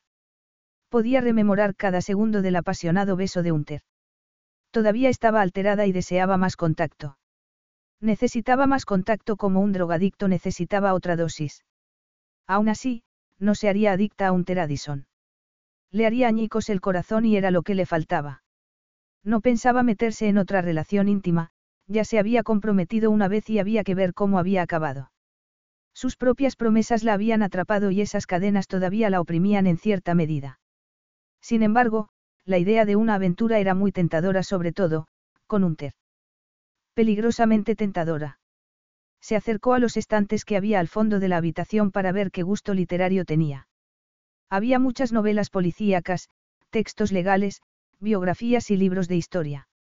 Incluso, había una estantería con libros infantiles, y algunos también los había tenido ella de pequeña. Entonces, era un poco sentimental, no. No se había desprendido de los libros de la infancia. Era muy interesante.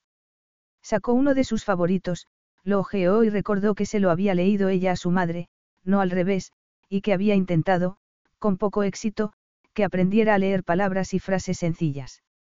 No habían actuado pronto con su madre porque sus abuelos se habían negado a reconocer que le pasaba algo y, Naturalmente, su madre había elaborado distintas estrategias para disimularlo. Decía que se había olvidado las gafas en casa, aunque no usaba gafas, o que se había lesionado la muñeca y no podía escribir. La lista era interminable. Suspiró y volvió a dejar el libro en su sitio. Las cosas habrían sido muy distintas para su madre si hubiese aprendido a leer. Miró alrededor buscando fotos y vio algunas en una mesa de nogal que estaba al lado de la ventana que daba al jardín. En una aparecía una joven impresionante con el pelo moreno y los mismos ojos color whisky de Unter que debía de ser su madre.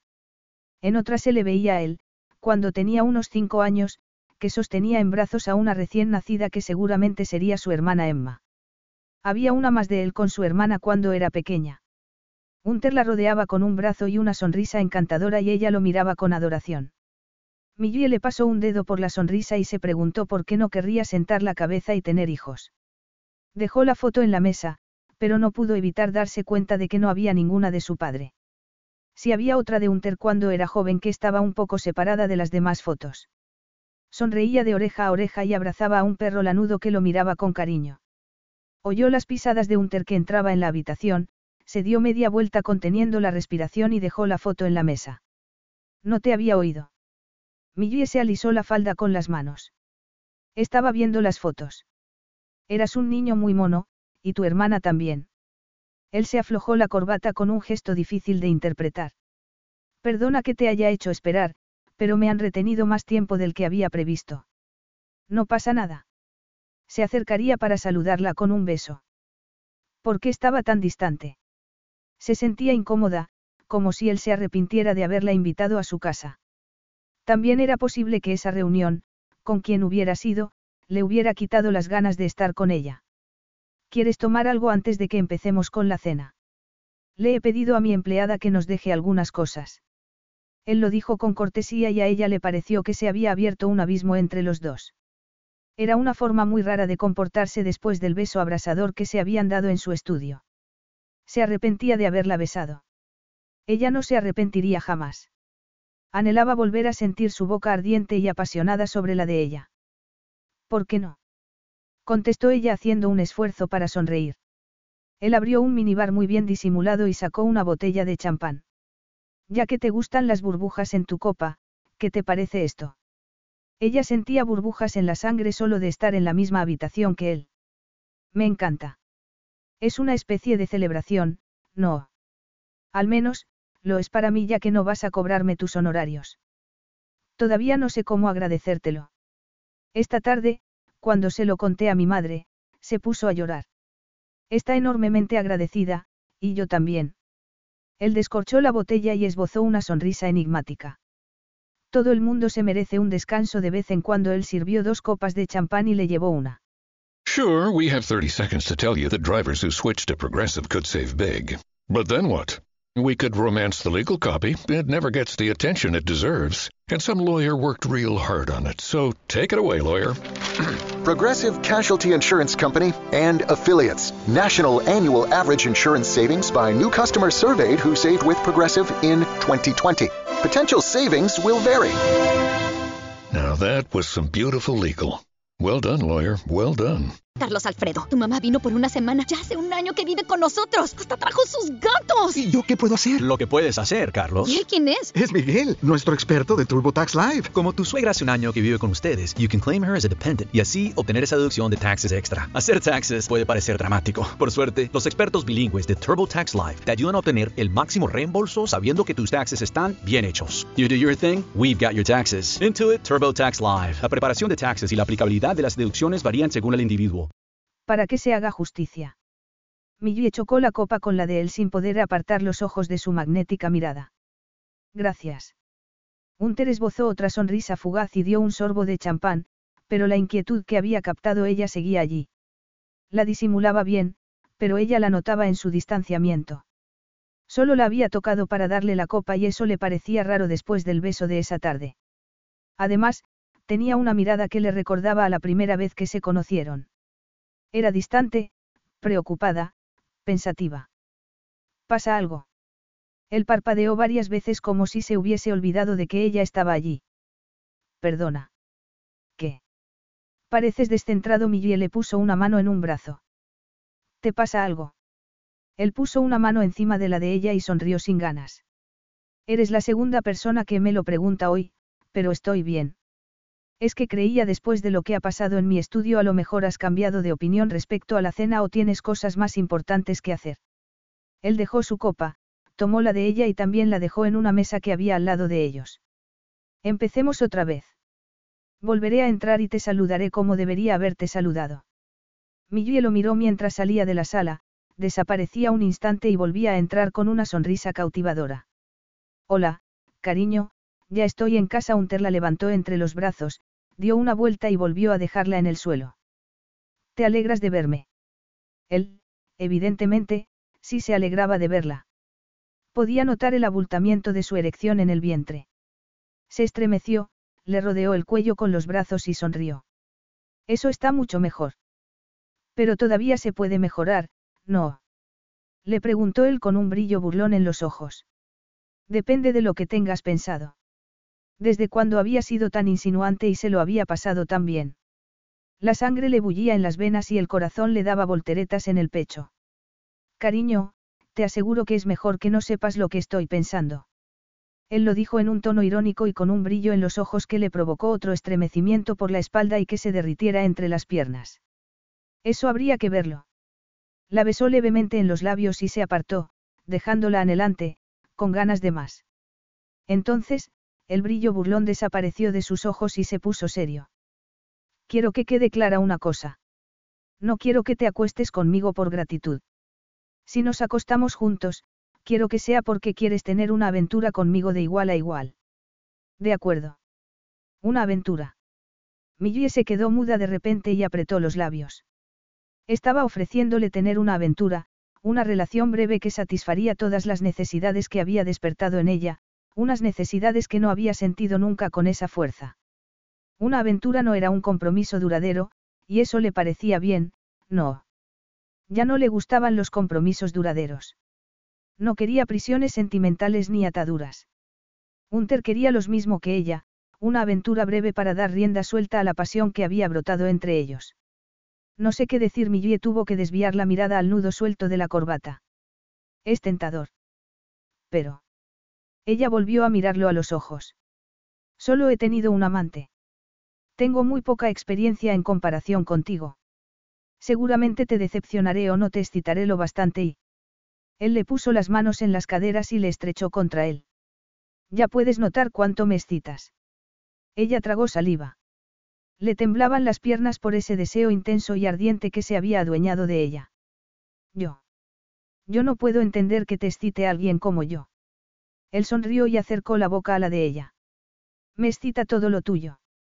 Eres graciosa, guapa y lista. Además, me gusta cómo te opones a mí, me excita más todavía. Millie captó su olor cítrico y viril, que le embriagó todos los sentidos. Estaba hechizada, era una mujer lasciva que quería satisfacer sus necesidades físicas y cuanto antes.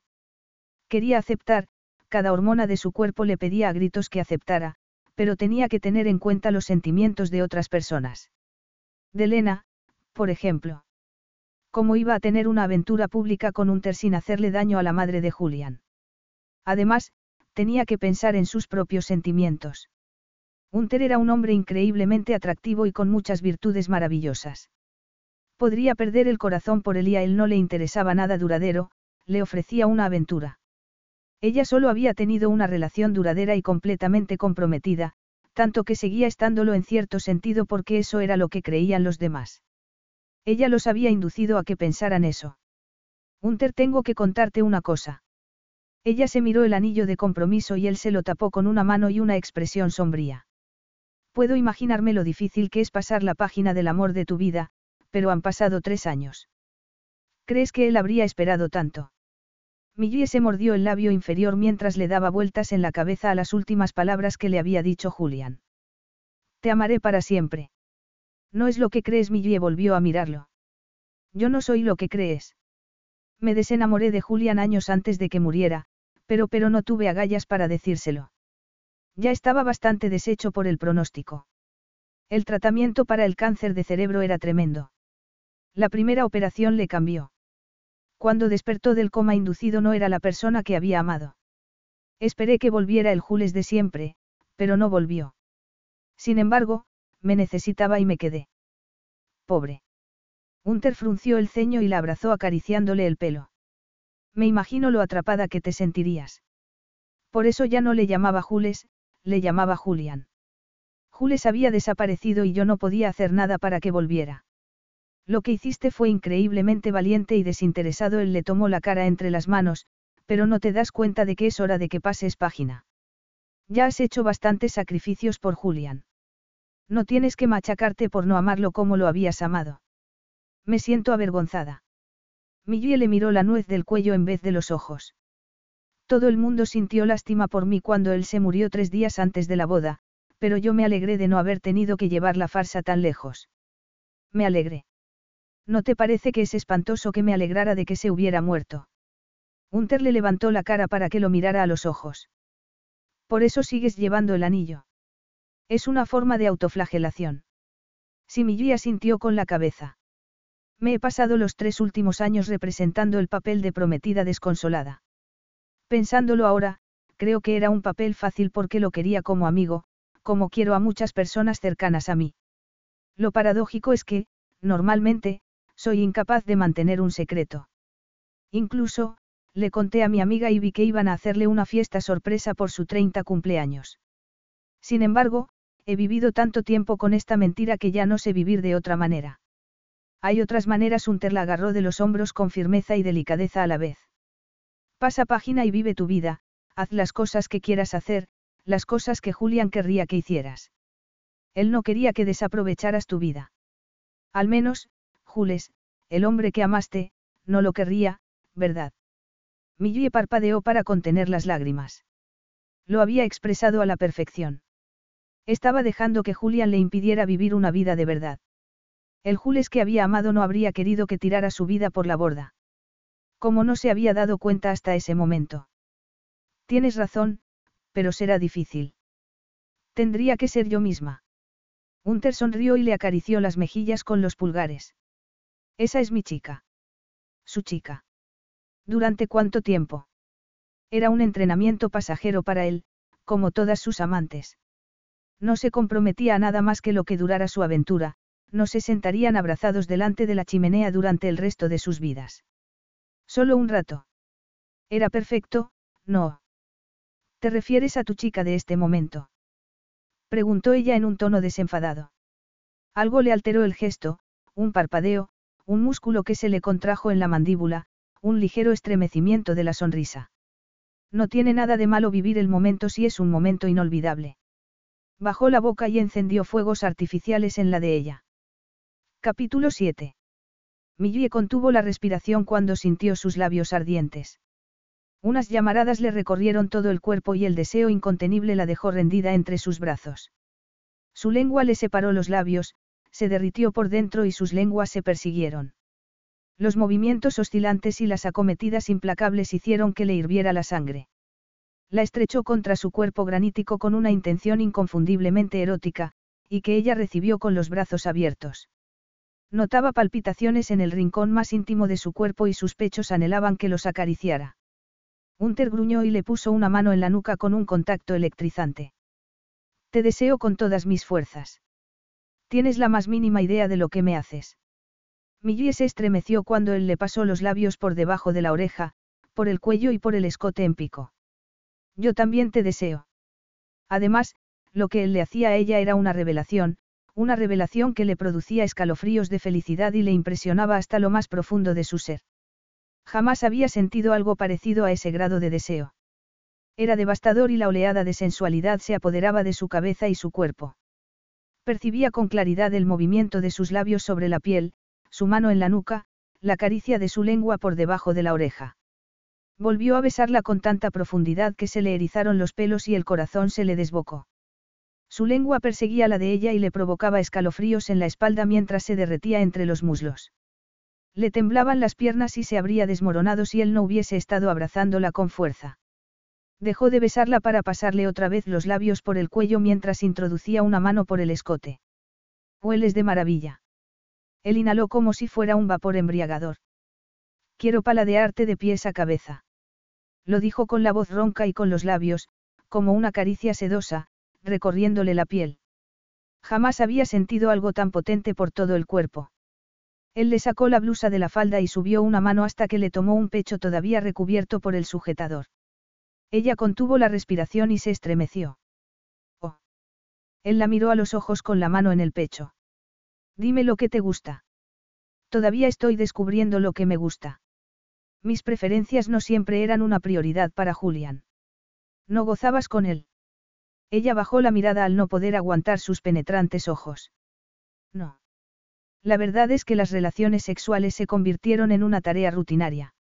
Le pasó un pulgar por el pezón endurecido y ella notó el cosquilleo en la piel aunque todavía llevaba el sujetador de encaje. Quiero que disfrutes con todo lo que hagamos juntos. Hunter le levantó la barbilla para que lo mirara a los ojos. No te cohibas, es importante que me digas lo que da resultado contigo. Él esbozó una sonrisa muy sexy. Si todavía no lo sabes, podemos descubrirlo juntos. Millie le acarició una mejilla con el vientre pegado al de él y los sentidos alterados por ese contacto tan cercano. Parece divertido. Hunter bajó la cabeza y sonrió mientras la besaba. Lo será. La firmeza de su tono hizo que sintiera otro escalofrío por la espalda. Le rodeó el cuello con los brazos y pegó los pechos al pecho de él con el deseo adueñándose de ella. Él le tomó el trasero con las manos para que notara el abultamiento de la erección y dejó escapar un gruñido gutural mientras profundizaba más el beso. Separó los labios después de un momento vertiginoso. Vamos arriba. Millie supo, mientras lo acompañaba a su dormitorio, que estaba a punto de cruzar una línea. Iba a tener una aventura, una relación fugaz sin ningún porvenir. La duda debió de reflejarse en su rostro porque él le tomó las manos con un gesto de preocupación. ¿Estás pensándotelo? Le preguntó él con delicadeza. Ella hizo una mueca parecida a una sonrisa. Te deseo, no creía que fuese posible desear tanto a alguien. Pero. Millie dejó escapar un suspiro entrecortado. Esto es muy normal para ti. Te acuestas con alguien que te gusta y te olvidas cuando ha acabado. Yo no sé cómo se hace, solo he tenido una relación. No sé nada de aventuras esporádicas. Millie, escúchame, Unter le puso las manos en las caderas. No estoy hecho para las relaciones duraderas. Te ofrezco una aventura breve, sin ataduras ni promesas, que los dos lo pasemos bien mientras dure. Si no puedes aceptarlo o va en contra de tus principios, no seguiremos. Él lo dijo como si estuviera leyendo un contrato con cláusulas y condiciones. Ella notaba la calidez de sus manos en las caderas. No era un gesto posesivo, pero casi. Su cuerpo se sentía atraído por el de él aunque su cabeza no paraba de mandarle señales de alarma. Sin embargo, él había despertado algo dentro de ella, algo que la impulsaba a cruzar esa línea y a conocer la sensualidad que él anunciaba con cada beso, cada caricia y cada mirada de sus ojos color ámbar. Le miró la boca con ganas de volver a sentirla sobre la suya. Jamás me había sentido tan atraída por alguien. Ella levantó la mirada para mirarlo a los ojos. Es un poco aterrador si tenemos en cuenta lo mal que me caíste cuando te conocí. Hunter le acarició la mejilla izquierda con el pulgar y una expresión irónica. Tan espantosamente aburrido fui aquella noche. Millie volvió a rodearle en cuello con los brazos y se puso de puntillas para acercar la boca a la de él. Si lo hubiese sido, es posible que no estuviera aquí preguntándome si me he vuelto completamente loca por estar dispuesta a aceptar tu oferta de una aventura. Eso es un sí. Ella le rozó levemente los labios con los suyos. Es un sí. Un minuto después, estaban en el lujoso dormitorio de Unter. La cama enorme habría dominado cualquier otro cuarto, pero ese tenía espacio de sobra. Estaba decorado en blanco, azul marino y gris y tenía un aire masculino sin ser opresivo. Unter la abrazó mirándola fijamente a los ojos. ¿Estás segura de que quieres esto? Millie dejó a un lado las dudas y dejó que su cuerpo tomara las riendas. Quiero que me hagas el amor. La besó lentamente, como si quisiera demostrarle que no iba a meterle prisa o, quizá, como si quisiera darle tiempo para que cambiara de opinión, pero ella no iba a cambiar de opinión, no podría. Lo necesitaba tanto que notaba oleadas de anhelo por todo el cuerpo. Él bajó la boca al escote mientras le desabotonaba poco a poco la blusa. Eres preciosa, murmuró él con la voz ronca y la mirada ávida. Millie sintió un escalofrío cuando le cayó la blusa de los hombros, pero no se sintió avergonzada por estar medio desnuda delante de él, se sintió orgullosa, y más cuando él contuvo la respiración y le tomó un pecho con una mano. Le soltó el sujetador con la otra mano y también cayó a sus pies. Is your bunion causing pain or preventing you from wearing your favorite shoes? Have you considered a bunionectomy? Midwest Clinical Research Center is currently enrolling a clinical trial for an investigational pain medication following a bunion removal surgery. Qualified participants between the ages of 18 and 75 may receive a bunion removal surgery at no cost, as well as access to an investigational pain medication. They may also be compensated up to $1,170 for their time. To learn more, call 937-588-6622 or go to removemybunion.com to fill out a short survey and see if you may qualify.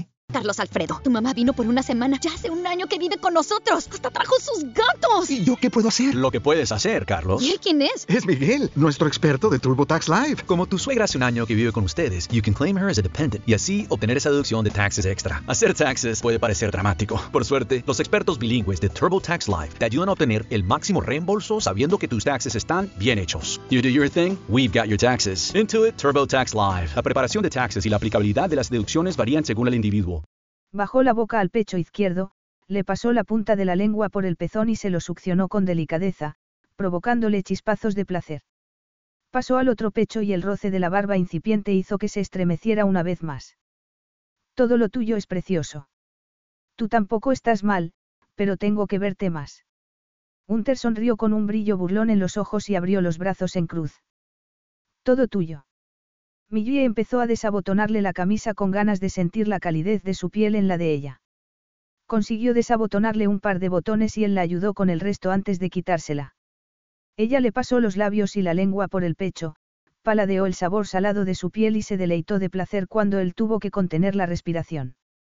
Subió la boca hasta la de él y se recreó con la intensidad de su pasión.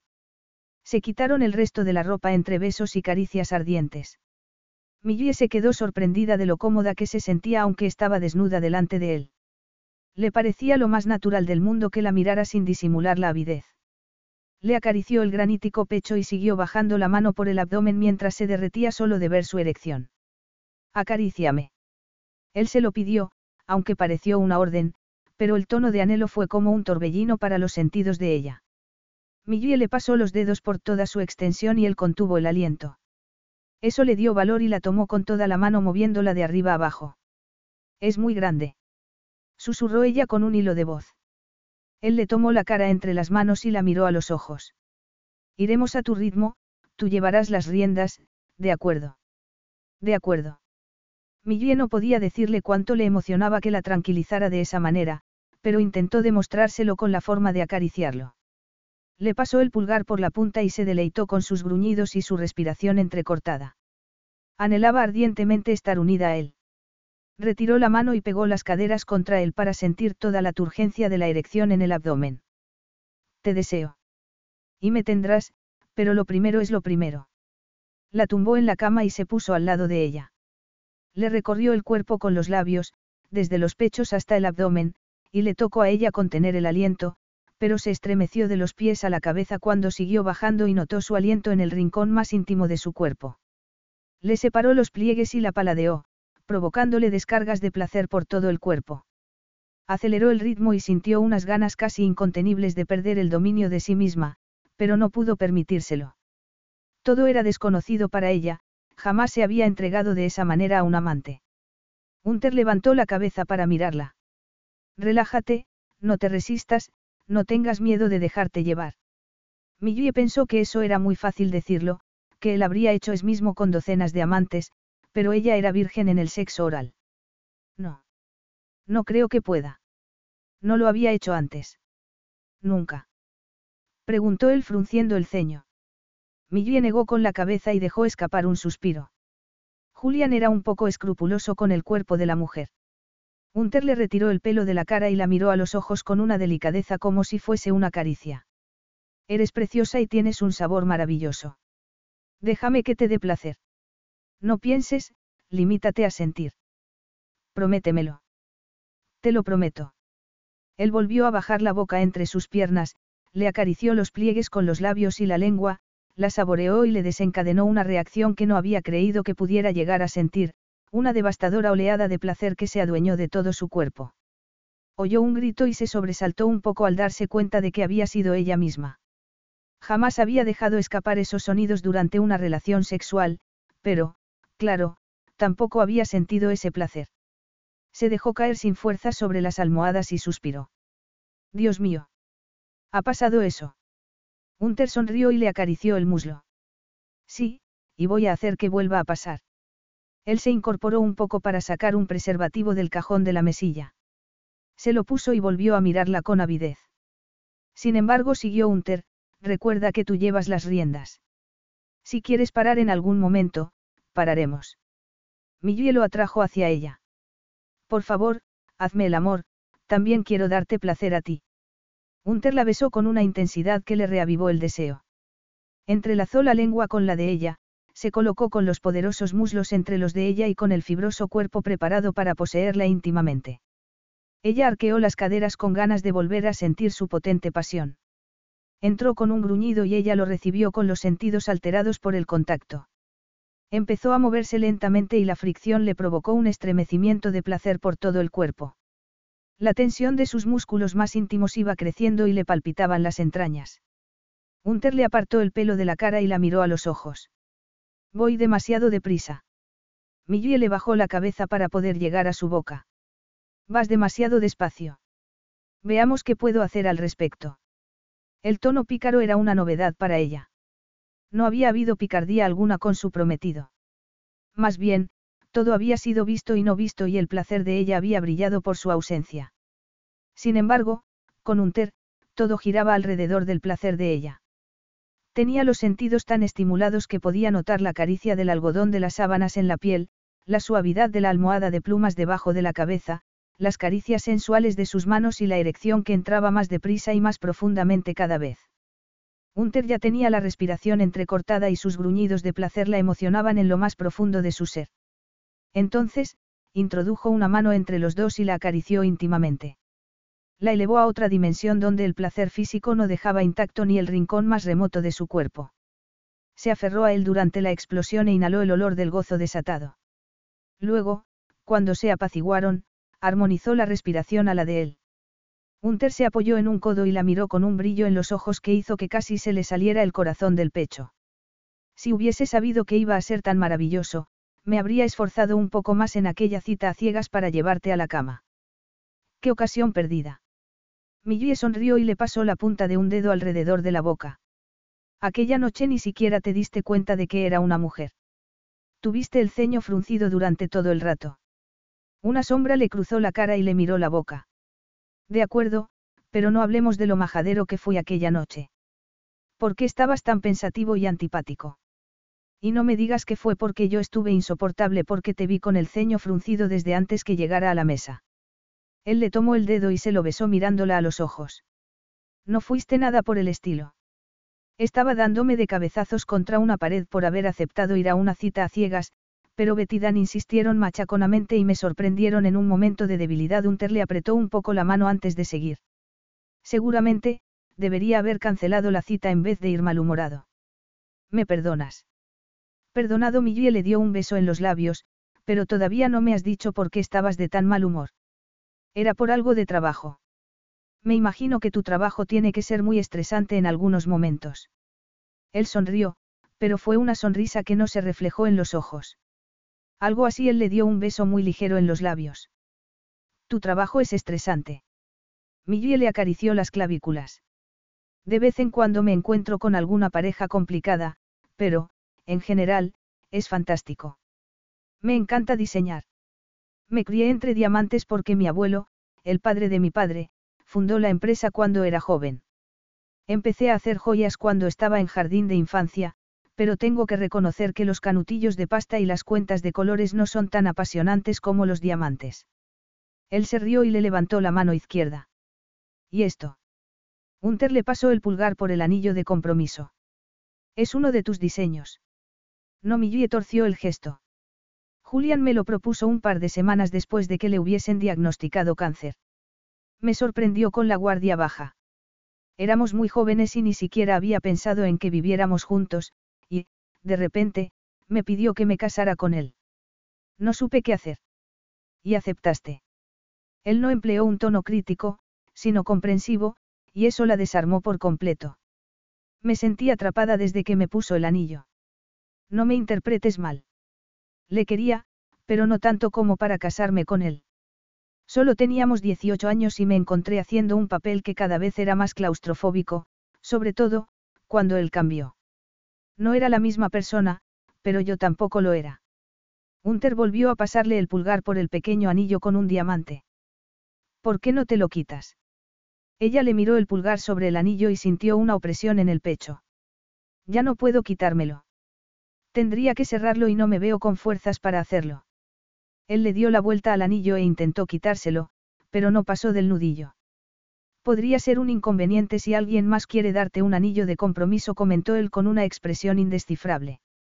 Eso no va a pasar, Millie se rió en voz baja. No me interesa volver a estar con nadie. Ya me lo conozco. Hunter le dio con el dedo en la punta de la nariz. ¿Lo ves? Ya te lo dije, somos tal para cual. Volvió a besarla mientras le acariciaba el muslo. Un momento después, dejó de besarla y la miró a los ojos. Todavía no te he dicho cuál era mi tercer motivo para no besarte aquel día en tu estudio. Ah, es verdad. ¿Cuál era? Quédate esta noche, murmuró él con la voz ronca. ¿Quieres decir toda la noche? Le preguntó ella con las cejas arqueadas. Ese era tu tercer motivo. Él le apartó un mechón de la frente con una expresión mucho más seria. No suelo quedarme a dormir con nadie. Estás haciendo una excepción conmigo. ¿Por qué? Él le pasó la yema de un dedo por la mejilla y se puso más serio. Tú y yo queremos lo mismo, una aventura sin ataduras. Los dos sabemos lo que hacemos y que no puede llegar más lejos. Sin embargo, quería ella lo mismo. Nada de ataduras, nada de promesas, nada de compromisos duraderos. Las dudas le rondaban por la cabeza como actores secundarios que esperaban entre bambalinas a que les dieran la entrada en el escenario. Unas dudas que se agazapaban entre las sombras de su conciencia y que salían a la luz de vez en cuando. Le llevó la mano a la mejilla y le acarició la barba incipiente. Podemos mantener en secreto nuestra aventura por el momento. No quiero que Ben y Dan se formen una idea equivocada, y tampoco quiero salir en la prensa como tu última conquista. Hunter le tomó la mano y le dio un beso en los nudillos. De acuerdo. Además, tengo el sitio perfecto para que tú y yo estemos solos. ¿Dónde? Tengo un yate atracado en Grecia. Has debido de llevar a cabo muchos divorcios muy caros. Comentó ella con los ojos como platos. Tuve suerte con algunas inversiones al principio de mi carrera. Él sonrió y le soltó la mano. ¿Ha sido tu estómago o el mío el que ha rugido? Millie se puso una mano en el estómago vacío. Creo que ha sido el mío. Hunter se sentó en el borde de la cama y le tendió la mano con una sonrisa maliciosa. Vamos, tenemos que recuperar fuerzas para lo que tengo pensado. Millie sintió un escalofrío y le estrechó la mano. Parece interesante. Él la abrazó y ella sintió otro escalofrío por todo el cuerpo. Pero antes, un pequeño aperitivo. Hunter le dio un beso abrasador y todos los sentidos le ardieron en llamas. Se olvidó de la comida y solo podía pensar en el sabor y la textura de su boca y en que estaba derritiéndose por dentro. Si eso era lo que pasaba durante una aventura, quería más, mucho más. Capítulo 8. Después de la cena, se sentaron delante de la chimenea con una copa de vino y un café. Estaba saciado de comida, pero seguía teniendo hambre de ella. Sin embargo, sabía que ella no había tenido relaciones sexuales desde hacía mucho tiempo y que podría sentirse dolorida si se excedía demasiado pronto. La reacción de ella le complacía tanto que no podía describirlo. Sentía descargas eléctricas solo por tener un brazo por encima de sus hombros. El olor de su piel y su pelo le embriagaban y su cuerpo seguía vibrando por todo lo que habían hecho antes de la cena. Iba a pasar la noche con ella. La voz de la conciencia le metió el dedo en la llaga, pero no le hizo caso. Querían lo mismo y los dos querían una aventura pasajera. Millie seguía llevando el anillo de su difunto prometido y no iba a cambiarlo por el de nadie más. Aparte, él también estaba seguro de que no iba a ponerle uno. Hacía mucho tiempo que se había quitado esa posibilidad de la cabeza. Todos los días de su vida se reafirmaba con más firmeza en esa decisión. Solo tenía que pensar en su madre para entender lo que era el desengaño amoroso y él no pensaba vivirlo ni hacer que nadie lo viviera por su culpa y, además, estaba Emma. Si se casara y formara una familia, Emma ya no podría contar plenamente con él. Él tendría otras prioridades y responsabilidades. Si ella no había asimilado que su padre se marchara, ¿cómo iba a asimilar que él tuviera una familia nueva? Podría intentar por todos los medios estar a su disposición, pero hasta la pareja más comprensiva encontraría agotador los altibajos de esa dedicación.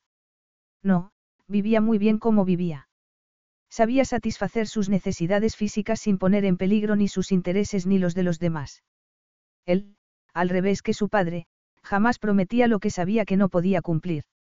Su padre había prometido querer y proteger a su esposa y a su familia, pero se había lavado las manos en cuanto las cosas se le complicaron un poco. Una de las cosas que no le había perdonado jamás había sido la pérdida de su querido perro Mitch. Tuvieron que deshacerse de Mitch cuando tuvieron que mudarse a un piso diminuto. Todavía podía recordar la expresión de perplejidad de Mitch cuando lo dejaron en un centro de acogida para animales. Ese día se le formó una coraza alrededor del corazón y decidió que nunca más volvería a amar a nada ni a nadie para acabar perdiéndolo. Levantó una mano e introdujo los dedos entre la cortina sedosa del pelo de Millie. Ella sonrió con esos ojos azul grisáceo puros y cristalinos. Se quedaba sin respiración por su belleza en esos momentos excepcionales. No era tan frívolo como para que la belleza ocupara un puesto muy alto entre sus preferencias, pero Millie lo tenía todo, inteligencia, belleza, bondad y la capacidad de saber defenderse. Su actitud enérgica con él le parecía poderosamente atractiva. Le tomó la cara con una mano y se la ladeó para poder besarla. Pegó sus labios a los de él, lo rodeó con los brazos y dejó escapar un suspiro que hizo que una oleada abrasadora se adueñara de él. La tumbó en el sofá y se puso encima de ella apoyado en un codo mientras le acariciaba un pecho con la otra mano. Is your bunion causing pain or preventing you from wearing your favorite shoes? Have you considered a bunionectomy? Midwest Clinical Research Center is currently enrolling a clinical trial for an investigational pain medication following a bunion removal surgery. Qualified participants between the ages of 18 and 75 may receive a bunion removal surgery at no cost, as well as access to an investigational pain medication. They may also be compensated up to $1,170 for their time. To learn more, call 937-588-6622 or go to removemybunion.com to fill out a short survey and see if you may qualify.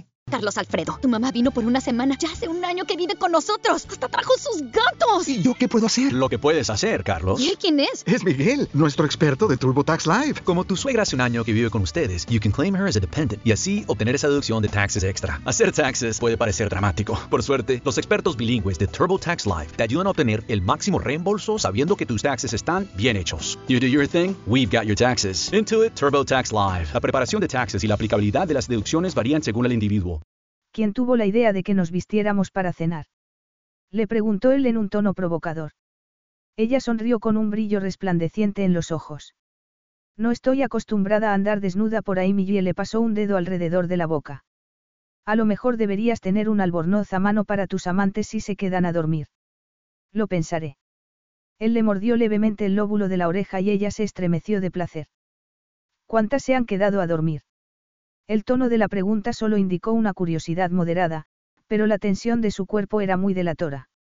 La miró a los ojos sin dejar de acariciarle el pecho por debajo de la blusa. Eres la primera. Era verdad, jamás había dado ese paso. Su casa era su refugio y no quería que sus amantes dejaran el cepillo de dientes y llegaran a creer que podían hacerle cambiar de opinión y que fueran a vivir juntos en un futuro inmediato. ¿De verdad? Le preguntó ella con incredulidad. ¿Por qué yo? Alguna tenía que ser la primera. Contestó él antes de darle un beso en la boca.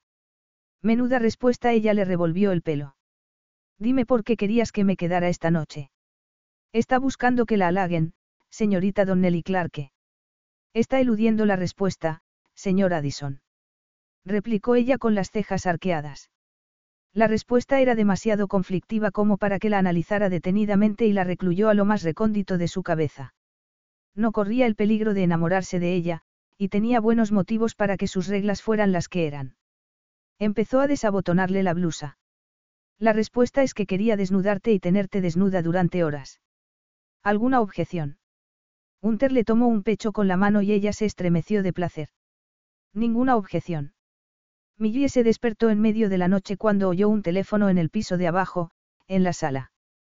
Miró a Hunter, que estaba profundamente dormido a su lado. Ella sabía que no era su teléfono porque lo tenía en silencio y dentro del bolso en ese mismo cuarto. Hunter, ¿es tu teléfono? Le preguntó ella sacudiéndolo con suavidad. Él se incorporó de un salto y encendió la lámpara de la mesilla. Me he olvidado de traerlo. Hunter se pasó una mano por el pelo y se levantó. Duérmete otra vez. Seguramente sea una llamada para molestar. Algunas veces lo hace algún ex enfadado de un cliente. Se puso el albornoz y se lo ató alrededor de la cintura mientras salía del cuarto. Ella sabía que no volvería a dormirse hasta que supiera si podía pasarle algo a Hunter. Tenía que ser espantoso ser el objetivo de personas descontentas porque no habían conseguido lo que querían en los tribunales. También se levantó y se puso la camisa que Hunter había dejado en el respaldo de una silla. Le llegaba hasta justo encima de las rodillas, pero por lo menos le tapaba un poco. Bajó a la sala y vio que Unter estaba hablando por teléfono con alguien. Tenía la cabeza inclinada hacia adelante con el ceño fruncido y se agarraba la nariz con dos dedos. De acuerdo, iré lo antes que pueda. Unter cortó la llamada, se dio la vuelta y la vio. Lo siento, pero tengo que marcharme un rato.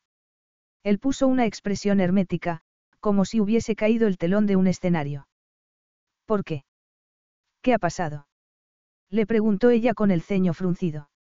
Nada. Unter pasó a su lado con grandes zancadas, pero ella lo agarró del brazo. No puede ser nada si tienes que marcharte en medio de la noche.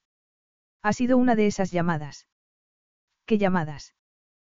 Preguntó él en un tono casi agresivo. Las llamadas amenazadoras que me dijiste antes. No él desvió la mirada. Es otra cosa. ¿Qué cosa?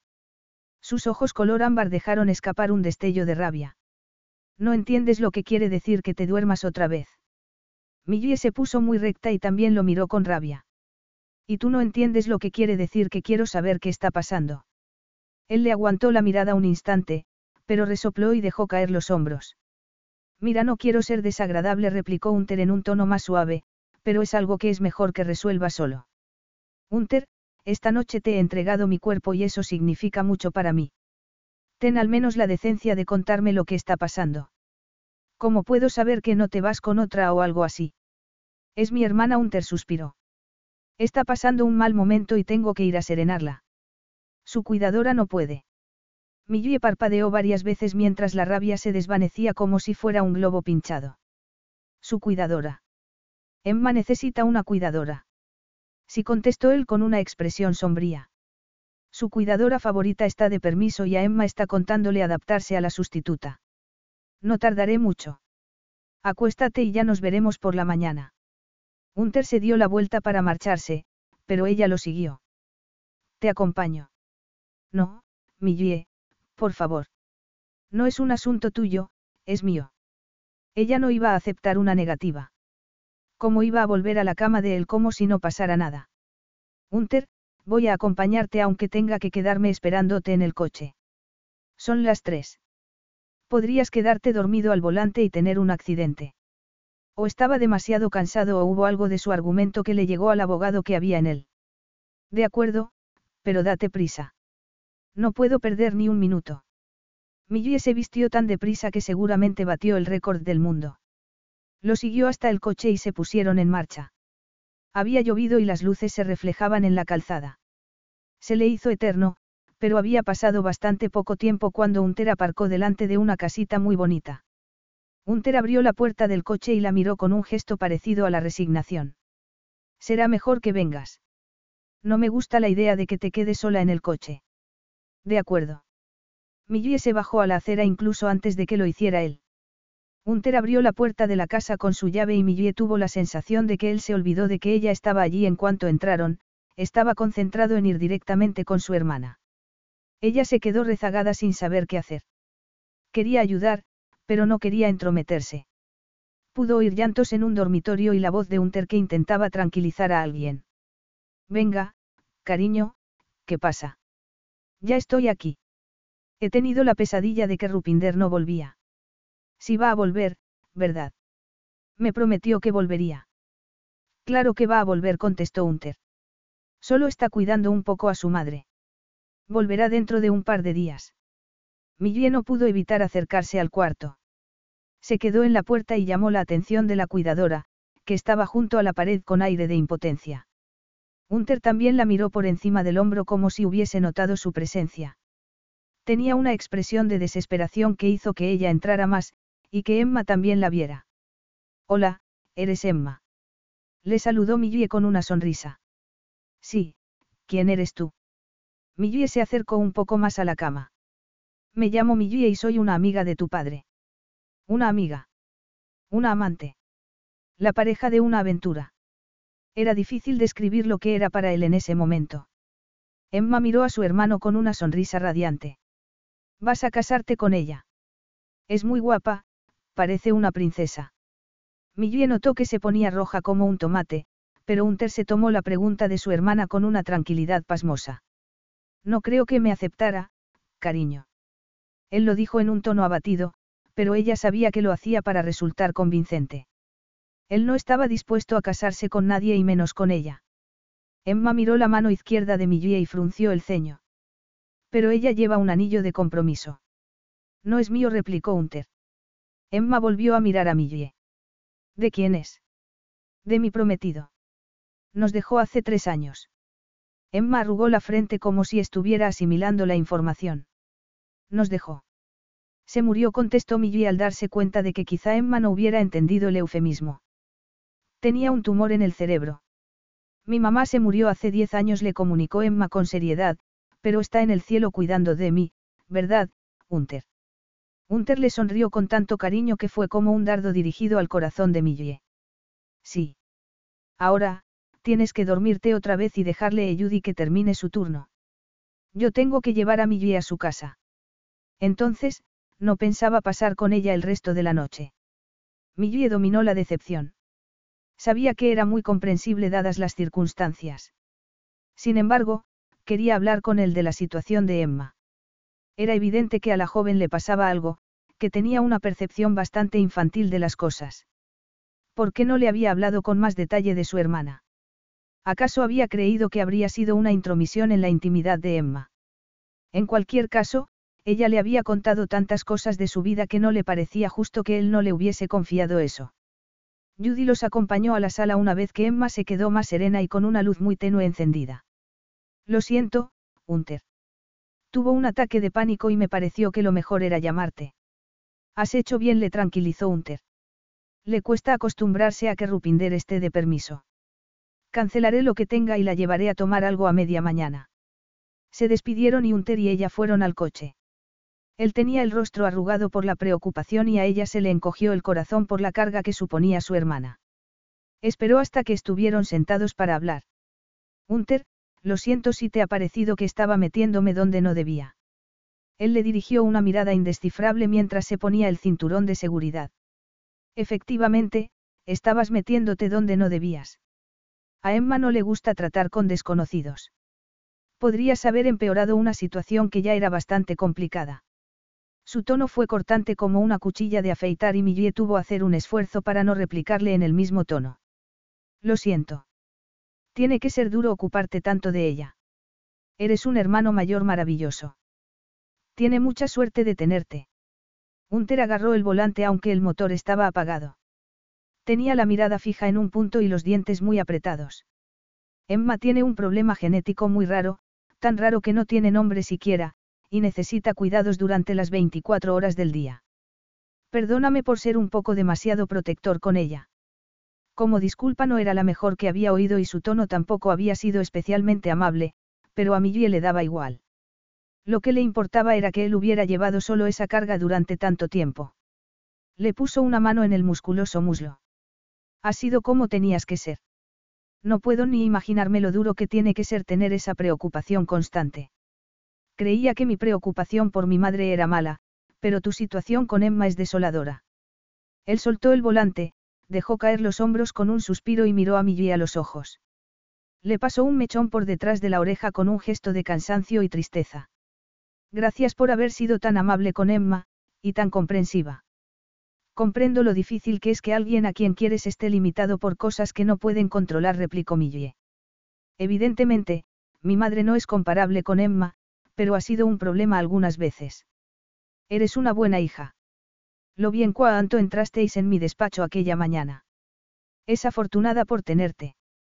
Se hizo el silencio hasta que Unter soltó el aire sin dejar de mirarla. Debería llevarte a casa. Millie la acarició una mejilla mirándolo a los ojos. Eso es lo que quieres. Él le miró la boca y dejó escapar otro suspiro entrecortado. Le puso la mano en la nuca y le acercó la cabeza. Creo que sabes lo que quiero. Hunter lo dijo con una voz grave y profunda que le aceleró el pulso y la besó antes de que ella pudiera decir algo.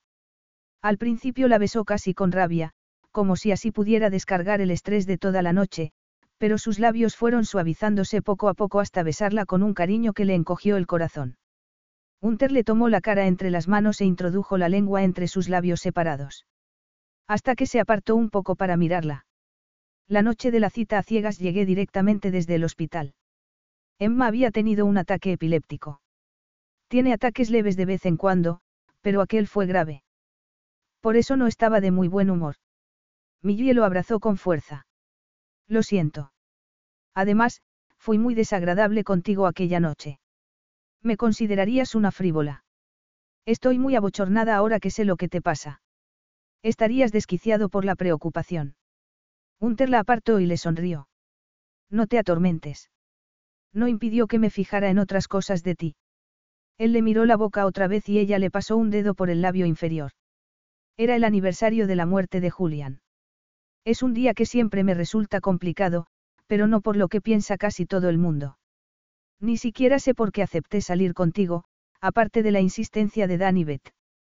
Me imagino que pensé que me dejarían en paz si quedábamos una vez y era un fracaso absoluto. Hunter le acarició las mejillas con los pulgares y mirándola a los ojos. ¿No crees que ya va siendo hora de que seas sincera con tus amigos sobre lo que sentías hacia Julian? Seguir con la farsa te hace daño, te impide vivir plenamente la vida. Millie se soltó de su abrazo y volvió a sentarse en su asiento con los puños cerrados sobre las rodillas. No se trata solo de mí, Hunter. También tengo que pensar en la madre de Julian. ¿Por qué? ¿Por qué? Ella lo miró con rabia. Porque era su único hijo y lo perdió. Además, si le digo que no lo amaba y que nunca me habría prometido con él si no hubiese enfermado, ¿qué crees que pasaría? La destrozaría. Hunter le puso una mano en el hombro, pero ella se giró para quitársela. No estás dando por sentado cómo reaccionará su madre.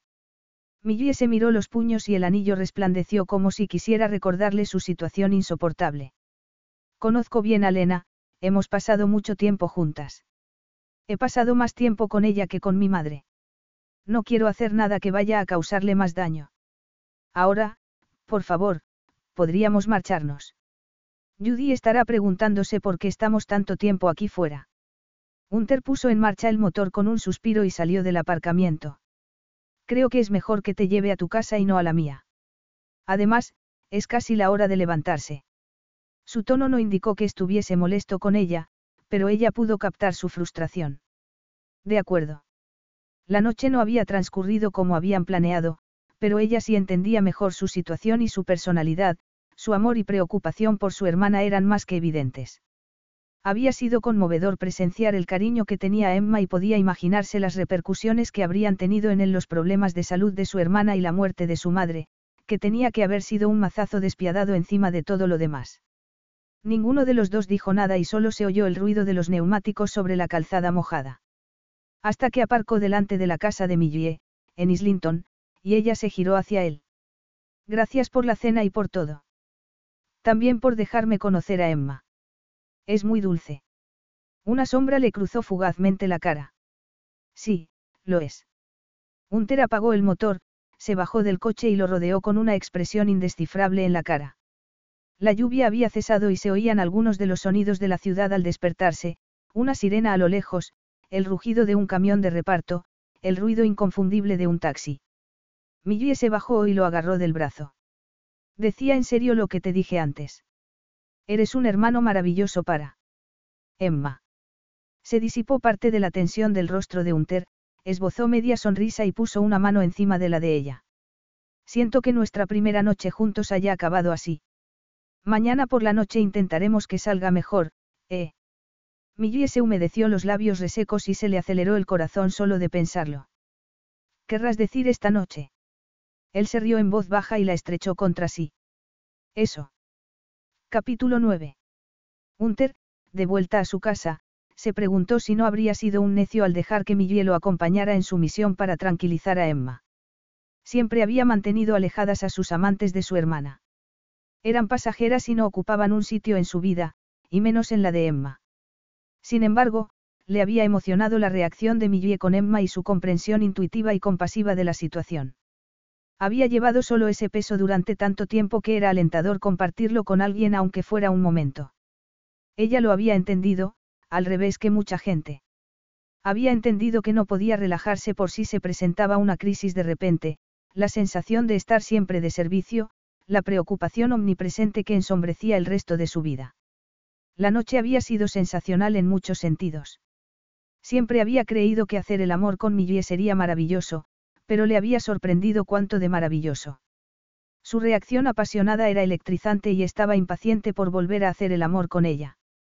Su cuerpo la anhelaba como a una droga, pero tenía que tener cuidado para no convertirse en un adicto. Tenía las reglas sobre sus aventuras grabadas en la cabeza y nadie, ni la increíble Millie Donnelly Clarke, iba a cambiarlas. Su franqueza al contarle la situación con su difunto prometido le había bajado los humos. Él no era muy dado a mostrar sus sentimientos en público, pero, aún así, podía entender lo difícil que tenía que haber sido para ella desvelar su angustia por aquella relación. Sabía que el remordimiento podía corroerte hasta notar su regusto en la boca y que te atenazaba las entrañas. Que Millie lo hubiese dejado entrar en su mundo de dolor más íntimo había facilitado en cierto sentido que él hubiese hecho lo mismo con ella. Por eso no se había empeñado en que se quedara en el coche. Por eso la había llevado en vez de haberla dejado antes en su casa. Sonrió al acordarse de su reacción airada cuando le ordenaba que hiciera algo. Sin embargo, le gustaba eso de ella, no. Su oposición le excitaba.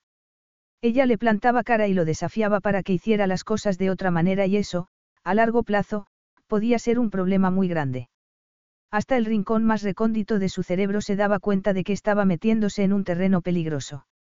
Le había dejado que se acercara como no había dejado a nadie desde hacía años, si lo había hecho alguna vez. Sin embargo, le gustaba e iba a disfrutarlo mientras durara. A la mañana siguiente, cuando fue a desayunar, Millie vio a Zoe sentada en la cocina con un yogur delante y una cucharada a medio camino de la boca. Bajó la cuchara y le sonrió con un aire burlón. Me sorprende que te levantes a esta hora si tenemos en cuenta lo tarde que llegaste anoche. Puedo preguntarte dónde estuviste y qué estuviste haciendo hasta casi el amanecer. Millie comprobó el nivel del agua en el hervidor y lo encendió. Fue una noche inolvidable. Millie sacó una taza de un armario y se dio la vuelta para mirar a su amiga. Conocí a la hermana de Unter Addison, que tiene una discapacidad y es encantadora. Te llevó a conocer a su hermana. Y yo que había creído que te habías acostado con él hasta hundir la cama y... Eso también, pero antes de conocer a Emma, claro. Zoe arqueó las cejas. ¿Te acostaste con él? Zoe le miró muy fugazmente la mano izquierda. Caray. Y yo que me preguntaba si volverías a tropezar con la misma piedra. Millie metió una bolsita de té en la taza y la llenó con agua hirviendo. Ya, yo también me lo preguntaba. Removió la bolsita unas cuantas veces, la sacó y la tiró al cubo de la basura que tenía al lado. Volvió y se sentó enfrente de Zoe con la taza entre las manos.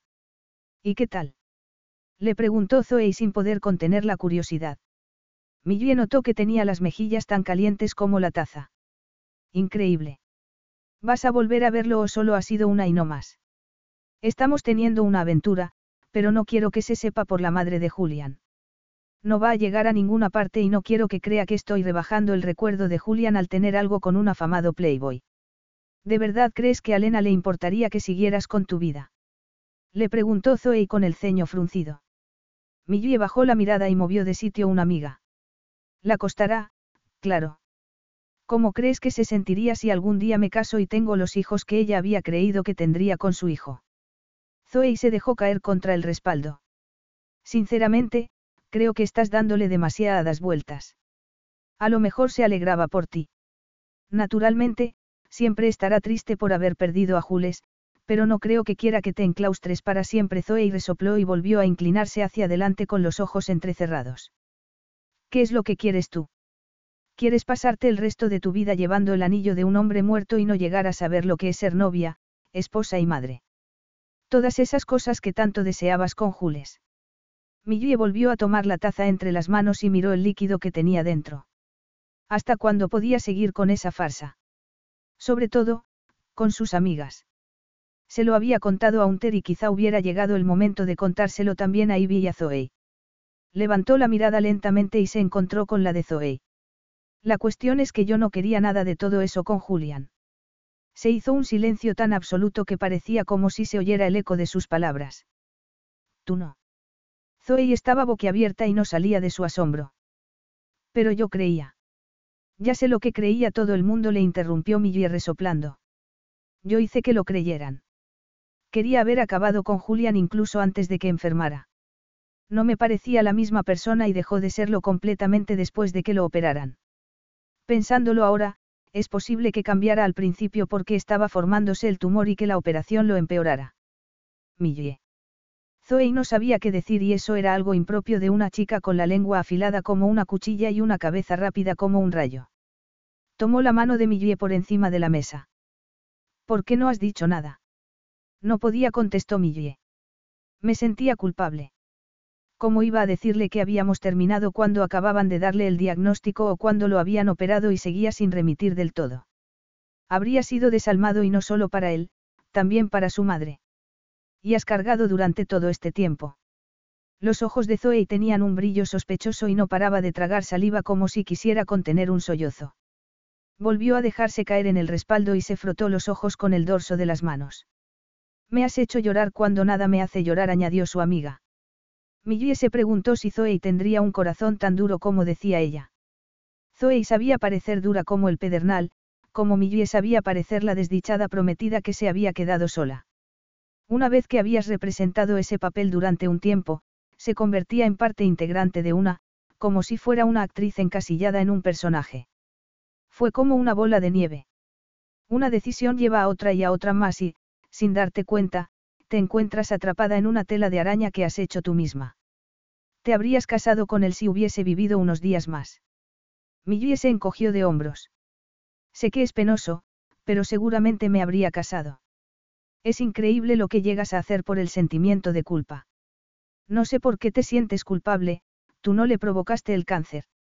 No, pero sí le di esperanzas cuando lo tuvo y no podía soportar la idea de quitárselas cuando más las necesitaba. Zoe se levantó, rodeó la mesa y abrazó a Millie. Normalmente, su amiga no era nada efusiva y ese gesto significó mucho para ella. Jules fue muy afortunado por tenerte a su lado. Hiciste lo que creíste que tenías que hacer en ese momento, pero ahora tienes que pensar en lo que quieres tu Zoe y se apartó un poco para mirar a Millie. Y si quieres a un Teradison, a por él. Aunque solo sea una aventura. Zoe arrugó la boca pensativamente. No he tenido nunca una aventura y no puedo aconsejarte al respecto, pero bueno, si tú vas a tener una, es posible que yo también la tenga Zoe y tomó una cuchara y el yogur. He encontrado a alguien tan impresionante como un Teradison. Deseame suerte. Ten cuidado con lo que deseas, replicó Millie con una sonrisa.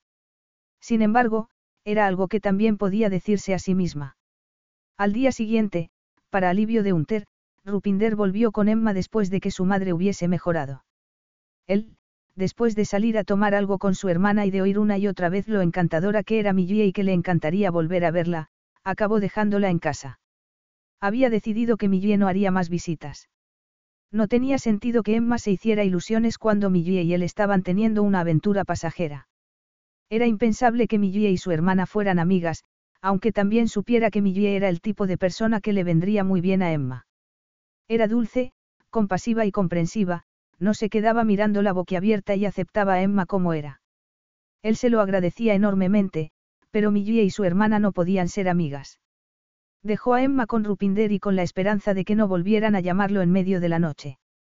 Eso le daba la oportunidad de escaparse el fin de semana con Millie, aunque antes tendría que convencer a Millie de que lo acompañara después de decírselo con tan poca antelación.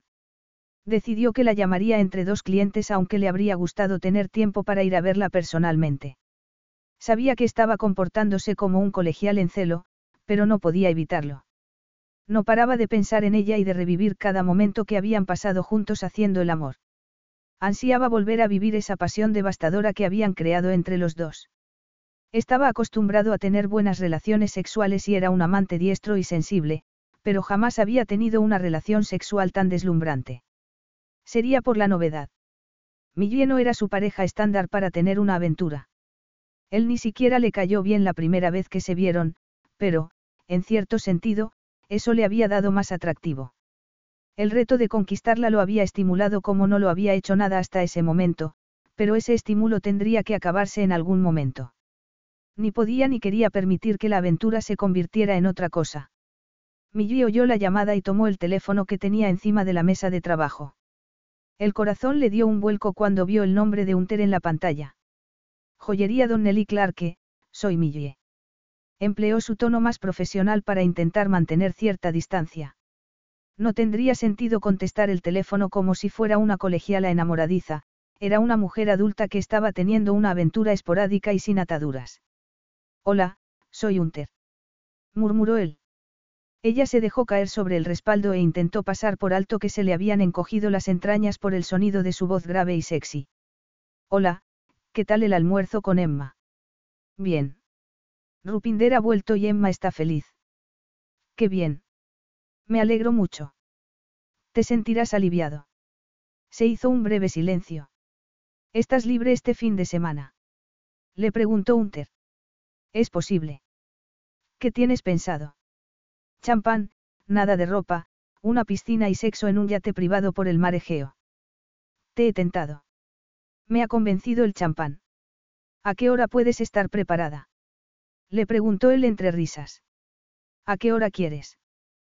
Te quiero ahora mismo. Millie se estremeció de los pies a la cabeza por la avidez de su tono. ¿Y yo a ti? Anoche fue maravilloso. Aparte de que nos interrumpiera Emma, comentó él en un tono de fastidio. No me importó, me gustó conocerla. Entonces, puedes estar a las seis. Reservaré los vuelos. Serán tarde por la noche, pero compensarán cuando lleguemos allí. Claro.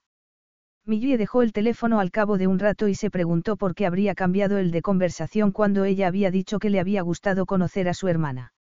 Ni siquiera se había dado por enterado. Significaba eso que no quería que volviera a ver a Emma. Estaba avergonzado de su hermana. Sin embargo, eso no encajaba porque ella había entendido cuánto quería a Emma y cuánto se ocupaba de ella. Estaba entregado y dejaba cualquier cosa para cerciorarse de que estaba a salvo y bien atendida. También era posible que fuera porque ella solo era algo pasajero en su vida. No iba a durar y no quería que Emma se encariñara de ella. Sin embargo, Emma podría tener relaciones al margen de su hermano, no. Millie tuvo el tiempo justo para ir a su casa y hacer el equipaje antes de que la recogiera Hunter. Llegaron al aeropuerto, facturaron y embarcaron poco después. En primera, naturalmente. Se recostó en el asiento con una copa de champán en la mano y le sonrió. Así empleas tu tiempo libre. Yendo a Grecia para navegar hacia la puesta de sol. Ojalá contestó él haciendo una mueca de disgusto. Hace meses que no navego. Seguramente, tendré que quitar las telarañas del camarote. Estás de broma, ¿verdad? Tengo unos empleados que lo cuidan. Les llamaré para que nos dejen comida y esas cosas. Millie miró su copa para no mirarlo a él. Supongo que no será la primera vez que llevas a una amante. Él le tomó un mechón de pelo y se lo enrolló alrededor del dedo. He llevado a grupos de personas, a amigos, colegas y cosas así, pero jamás a una amante contestó él con la voz un poco ronca. Millie lo miró y se preguntó por qué sería la primera mujer a la que había invitado a pasar un fin de semana con él en su yate. Él le miraba la boca sin dejar de jugar con su pelo y sintió un escalofrío por toda la espalda. Ten cuidado, Hunter, estás haciendo que me sienta especial. Millie intentó poner un tono entre provocador y burlón. Lo nuestro es una aventura pasajera, no se trata de que hagas que me enamore de ti. Él retiró la mano y se le congelaron todos los músculos de la cara. Sería muy desaconsejable que lo hicieras. Carlos Alfredo, tu mamá vino por una semana. Ya hace un año que vive con nosotros. Hasta trajo sus gatos. ¿Y yo qué puedo hacer? Lo que puedes hacer, Carlos. ¿Y él quién es? Es Miguel, nuestro experto de TurboTax Live. Como tu suegra hace un año que vive con ustedes, you can claim her as a dependent y así obtener esa deducción de taxes extra. Hacer taxes puede parecer dramático. Por suerte, los expertos bilingües de TurboTax Live te ayudan a obtener el máximo reembolso sabiendo que tus taxes están bien hechos. You do your thing, we've got your taxes. Intuit TurboTax Live. La preparación de taxes y la aplicabilidad de las deducciones varían según el individuo. Ready for the new drying experience that leaves your hair shiny, smooth, and healthy looking every time you style it? Introducing Smooth Wrap, the revolutionary new dryer from Infinity Pro by Conair. Smooth Wrap uses advanced plasma technology to rebalance the natural charge of your hair so it looks and feels fabulous. Smooth Wrap wraps your hair in a new treatment to banish frizz and boost volume. And the more you use Smooth Wrap, the more amazing the results. The lightweight and powerful high torque motor dries up to 50% faster than other models. And ceramic technology minimizes heat damage and maximizes sleek, silky shine. Customize your style with three heat and two speed settings. Once your look is just right, lock it in with the Cool Shop button. Whatever your hair type, Smooth Wrap leaves it smooth, balanced, and healthy looking. Get your Conair Smooth Wrap dryer at amazon.com now. Su tono de abogado frío le chirrió. Naturalmente, ella no sería tan necia y no hacía falta que él le recordara las condiciones de su relación. No pensaba enamorarse nunca más de nadie más. Había llegado a pensar que había amado a Julián, pero había sido un amor casi adolescente que se había desvanecido en cuanto lo había conocido. ¿Cómo podía estar segura de que no pasaría lo mismo en el futuro? ¿No te has planteado la posibilidad de que tú te enamores de mí? Le preguntó ella en el mismo tono burlón. Algo extraordinariamente fugaz se alteró en el fondo de su mirada. No contestó él en un tono implacable. No. Ella arqueó una ceja. ¿No te lo has planteado o te parece imposible? Él la miró a los ojos con una firmeza inflexible. Es una posibilidad que cortaré por lo sano. Además, ya que hablamos del asunto, tampoco quiero que mi hermana llegue a sentir algo por ti. ¿Qué quieres decir? Le preguntó ella con el ceño fruncido. ¿No quieres que la visite contigo? Sería lo mejor. Tiene cierta tendencia a encariñarse de algunas personas y se queda destrozada cuando esas personas desaparecen. He aprendido por las malas que es preferible no complicar las cosas con ella. ¿No crees que puede tener sus propios amigos? Necesita algún contacto social aparte de sus cuidadores. Tiene algunos amigos en un centro social que está cerca de su casa y que visita de vez en cuando. Pero necesitará algo más. No entiendes lo difícil que es para ella, replicó Unter apretando los dientes. Tiene la mentalidad de una niña pequeña. Se cree todo lo que le dice la gente y se queda deshecha cuando hacen lo contrario. Como cuando se marchó tu padre. Eso fue lo que pasó. Si contestó Unter con un brillo de amargura en los ojos. Y tú te quedaste para recoger los restos. Millie le puso una mano en el brazo para intentar demostrarle que ella también sabía lo que era tener que recoger los restos cuando le habían roto el corazón a alguien. ¿Acaso no lo había hecho con su madre una y otra vez? Él le miró la mano antes de mirarla a los ojos y le puso una mano encima para que ella no la retirara. Lloró durante semanas. Mi madre y yo intentamos consolarla, pero fue imposible.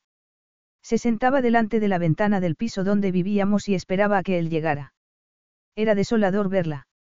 Se sentaba allí durante horas. Qué triste Millie parpadeó para contener las lágrimas. ¿Por qué crees que tu padre os abandonó a Emma y a ti? Quiero decir, se divorció de tu madre, no de vosotros. Hunter le tomó la mano entre las de él y le acarició el dorso con un pulgar casi distraídamente. Era uno de esos padres que siempre nos decía que nos quería, que nos mimaba y nos compraba regalos caros por Navidad o nuestros cumpleaños. Vivíamos en una casa muy bonita en una urbanización muy buena. Sin embargo, cuando el estado de Emma se hizo más evidente y más difícil de sobrellevar, le entró aprensión. No quería una hija así, quería una familia perfecta para que todo el mundo pudiera darle una palmada en la espalda y felicitarle. Eso es muy egoísta. Dímelo a mí, él le pasó el pulgar por el diamante con el mismo aire distraído. Resultó que había tenido aventuras durante años en sus viajes de trabajo. Sospecho que los regalos los hacía por remordimiento. ¿No lo has visto desde entonces? No, ni siquiera fue al entierro de mi madre. Tampoco mandó unas flores o una tarjeta. Millie le agarró la mano. Me imagino lo doloroso que tuvo que ser. Yo no sé lo que es tener padre. El mío murió antes de que yo naciera y ninguno de mis padrastros lo sustituyó. Pero es demoledor tener uno que creías que te quería y que te rechace. Sí. Él hizo una mueca con los labios que no se pareció siquiera a una sonrisa. Bueno, yo me repuse enseguida, pero Emma todavía pregunta por él de vez en cuando. Ella tiene el gen del amor profundo, pero yo, no. No lo habría aniquilado para que no le hicieran más daño. Lo perdonaría si volviera y pidiera perdón. No, hay cosas que no se pueden perdonar. Él volvió a mirarla a los ojos. Es muy fácil decir, lo siento, como es muy fácil decir, te amo, pero otra cosa es que lo digan sinceramente. Millie se preguntó si alguna vez Hunter le diría a una mujer que la amaba o si ya estaría tan amargado por el daño que le había hecho su padre que no se arriesgaría. Levantó su copa de champán para brindar. Para que no nos enamoremos nunca. Hunter chocó su copa con la de ella. Para que nos ajustemos a las reglas, brindó él. Sin embargo, Millie tenía la sensación de que ya estaban empezando a infringir las reglas. Capítulo 10. Efectivamente, el vuelo había sido muy tarde por la noche y llegaron muy temprano por la mañana para recoger el yate que estaba atracado cerca de Atenas. Afortunadamente, había conseguido dormir algo en el avión y no estaba tan molida como podría haber estado. Subieron a bordo a la luz de la luna y ella miró alrededor sin salir de su asombro por la impresionante embarcación. Era como un hotel flotante con piscina, jacuzzi y tumbonas. A la elegancia aerodinámica del yate se le sumaba el lujo más absoluto. Dentro había una cocina y un comedor por todo lo alto y un cuarto de estar que daba a una sala de cine. El dormitorio principal estaba en la planta inferior y tenía unos ventanales con puertas correderas que permitían tener unas vistas impresionantes incluso de noche. Millie sabía que parecía una niña en una tienda de caramelos, pero no podía evitarlo. Miraba alrededor boquiabierta y tocaba el cuero de los sofás y el terciopelo de los almohadones. Es increíble, Hunter. No puedo entender que te marches de aquí para volver a trabajar. Yo querría quedarme aquí para toda la vida. No sé qué diría Emma si no volviera nunca, o mis clientes, claro.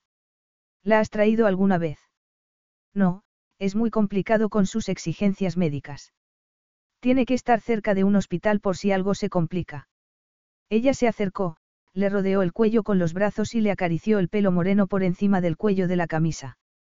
Esa preocupación tiene que ser asfixiante. No te relajas nunca. No estoy relajado ahora. Le preguntó él abrazándola con una sonrisa y un brillo en los ojos. Me pareces muy tenso, contestó ella sonriendo, pero a lo mejor podría hacer algo al respecto. ¿Qué te parece? Me parece maravilloso. La besó y se disipó la somnolencia que había sentido antes, todo el cuerpo despertó y lo deseó con un anhelo ardiente. Separó los labios ante la acometida de su lengua y la recibió con un gemido de placer. Fue desvistiéndola y la excitación iba en aumento con cada prenda que le quitaba. La besó en el cuello y en los pechos y se arrodilló para paladearle el rincón más íntimo de su cuerpo. Explotó enseguida y se estremeció entre oleadas de placer que le recorrían todo el cuerpo. Él se incorporó y volvió a abrazarla, agarrándola de las caderas. ¿Ves lo que me haces? Estoy loco por ti. Tan loco como para enamorarse de ella. Se preguntó Millie para sus adentros. La idea se le metió en la cabeza y no podía sacarla. No quería que se enamorara de ella, no. Ella, desde luego, no quería enamorarse de él. Habían acordado que los sentimientos no entrarían en eso y que todo sería informal, pero que tenía de informal sentir el placer más devastador con el hombre de sus sueños. Se dio cuenta en ese momento de que Unter era eso y mucho más. Tenía virtudes que encajaban muy bien con ella. ¿Cómo no iba a admirarlo? ¿Qué separaba la admiración del amor? Solo había un paso, y tenía que tener mucho cuidado de no darlo. Millie se deslizó a lo largo de su cuerpo y empezó a bajarle la cremallera. Veamos si puedo enloquecerte un poco más. Unter la agarró. No tienes que hacer eso. Pero quiero hacerlo, replicó ella mirándolo desde abajo. ¿Estás segura? Preguntó él con un brillo en los ojos y el cuerpo tenso como un muelle. Millie le acarició el miembro turgente por encima de los calzoncillos. No me ofrecería si no estuviera segura. Entonces, se dio cuenta de que eso era una novedad para ella. Había hecho muchas cosas que no quería hacer para complacer a su prometido, pero con Unter también quería complacerse a sí misma. Deleitarse con él de la más íntima de las maneras era tan placentero como cuando él lo hacía con ella. Era una expresión recíproca del deseo más intenso y estaba segura de una cosa en lo relativo a Unter Addison, lo deseaba intensamente. Le quitó por fin los pantalones y los calzoncillos y le pasó la lengua como si fuera un gato por toda la extensión granítica. Él se estremeció, la agarró de la cabeza y casi se le doblaron las rodillas cuando siguió. Le lamió, acarició y succionó hasta que rugió a punto de explotar. Sin embargo, no le dejaría que llegara tan lejos. La levantó con la mirada rebosante de deseo. Quiero entrar en ti. Ya. Unter lo dijo en un tono tajante y, en cuestión de segundos, ella se encontró tumbada de espaldas en la inmensa cama con la respiración entrecortada mientras él se ponía un preservativo. Entonces, la felicidad. Él acometía con fuerza, como si por fin se hubiese permitido expresar el deseo incontenible que le dominaba el cuerpo. Ella le seguía el ritmo y se deleitaba con esa avidez mutua de llegar al punto más elevado del placer humano. Millie llegó antes a ese punto y gritó mientras un torbellino de sensaciones se adueñaba de ella por dentro. Hunter la siguió entre estremecimientos hasta que cayó sobre ella con la respiración entrecortada. Le acarició la poderosa espalda y se recreó con el musculoso peso encima, se recreó con esa quietud después del maremoto. ¿Cómo era posible que no se hubiese imaginado que hacer el amor podía ser tan increíble? Su relación con Julian se le había quedado corta y ella tenía parte de la culpa al haber aceptado una relación menguante por sensación del deber y no por un amor profundo y duradero, el tipo de amor que lo habría soportado todo, hasta una enfermedad terminal. No había amado a Julian de esa manera, pero le daba miedo, mucho miedo, que si pudiera amar a Unter de esa manera. Él se apoyó en un codo para mirarla a los ojos y le pasó los dedos entre el pelo. Me encantaría quedarme contigo así, pero tengo que sacar el barco al mar. Él la besó en la punta de la nariz. Pensé contratar a un capitán que conozco de otras veces, pero no quería que hubiese nadie a bordo por si no podía contenerme contigo. Millie le pasó un dedo por la nariz con una sonrisa burlona. No irás a decirme que el imperturbable señor Hunter Addison está perdiendo un poco los papeles. Puedes estar segura, contestó él antes de besarla. Millie se despertó por la luz del amanecer que entraba por los ventanales. Los rayos rojos, rosas y morados que se reflejaban en el mar eran más que impresionantes. Se levantó y dejó a Hunter apaciblemente dormido. Se envolvió con un pareo de seda y se acercó lentamente a los ventanales. La vista era impresionante, esa variedad de colores cambiantes que serían el sueño de cualquier fotógrafo y el sol que asomaba por el horizonte anunciaban un día precioso. Entonces vio, a lo lejos, una cierta alteración sobre la lisa superficie del mar, primero apareció la inconfundible forma de una aleta dorsal y le siguió el lomo plateado de un delfín. De repente, unos ocho o más siguieron el primero como si fuera una coreografía ancestral. Unter, mira. Delfines. Unter, completamente desnudo, se levantó y fue al ventanal. Le rodeó la cintura con los brazos y se quedó detrás de ella. Como era mucho más alto, podía ver el mar y el baile de los delfines por encima de su hombro derecho y ella sentía del placer de notar toda su erección contra el trasero. La naturaleza en todo su esplendor murmuró él antes de morderle suavemente el lóbulo de la oreja. Millie se estremeció, se dio la vuelta y le rodeó el cuello con los brazos y con una sonrisa provocativa. Desde luego. Él le dio un beso largo y profundo e hizo que se olvidara del precioso amanecer y de la vida marina. Tenía el orgulloso miembro contra el abdomen y se acordó de todo el placer que había sentido entre sus brazos unas horas antes. ¿Dónde estamos? Le preguntó ella sin separar los labios de los de él. En el paraíso contestó él con un susurro. Oh, al menos, lo estaremos pronto. Millie se rió y también lo besó. Me refería a parte del paraíso sensual. Debí de quedarme dormida después de que nos pusiéramos en marcha anoche. Nos hemos alejado lo bastante para tener cierta intimidad. Un amigo mío tiene una isla privada cerca de aquí y podremos hacer un picnic en la playa. Um. Creo que recordaré este fin de semana durante el resto de mi vida. No podrá decirse que no sé cómo hacer que una mujer se lo pase bien, replicó él con una sonrisa indolente. Lo haces de maravilla. Hunter le dio otro beso ardiente que le puso los pelos de punta. Le bulló la sangre y sintió unas palpitaciones en el rincón más íntimo de su cuerpo que solo él podía sofocar. Su lengua perseguía la de ella imitando el acto del amor y se derritió por el anhelo. Él dejó de besarla para quitarle el pareo y lo dejó caer al suelo. Le acarició la espalda con unas caricias hipnóticas que le aceleraron el pulso. La miraba con avidez, como un hombre que deseaba tanto a una mujer que tenía que hacer un esfuerzo para dominarse. Le emocionó darse cuenta de que podía alterarlo tanto, algo que solo era una justa correspondencia a lo que le hacía él a ella. Temblaba de los pies a la cabeza cuando la tocaba y anhelaba sentir su fricción dura y ardiente dentro de ella. Hazme el amor, por favor. Le dio igual que pareciera que estaba suplicándolo. ¿Por qué estaba suplicándolo? ¿No quieres desayunar primero? Le preguntó él con un brillo burlón en los ojos. Luego ella le mordió el labio inferior con delicadeza. Ahora, tengo hambre de ti. Hunter la tomó en brazos como si fuera una pluma y la tumbó en la cama. Se tumbó a su lado y la acarició con un deseo incontenible.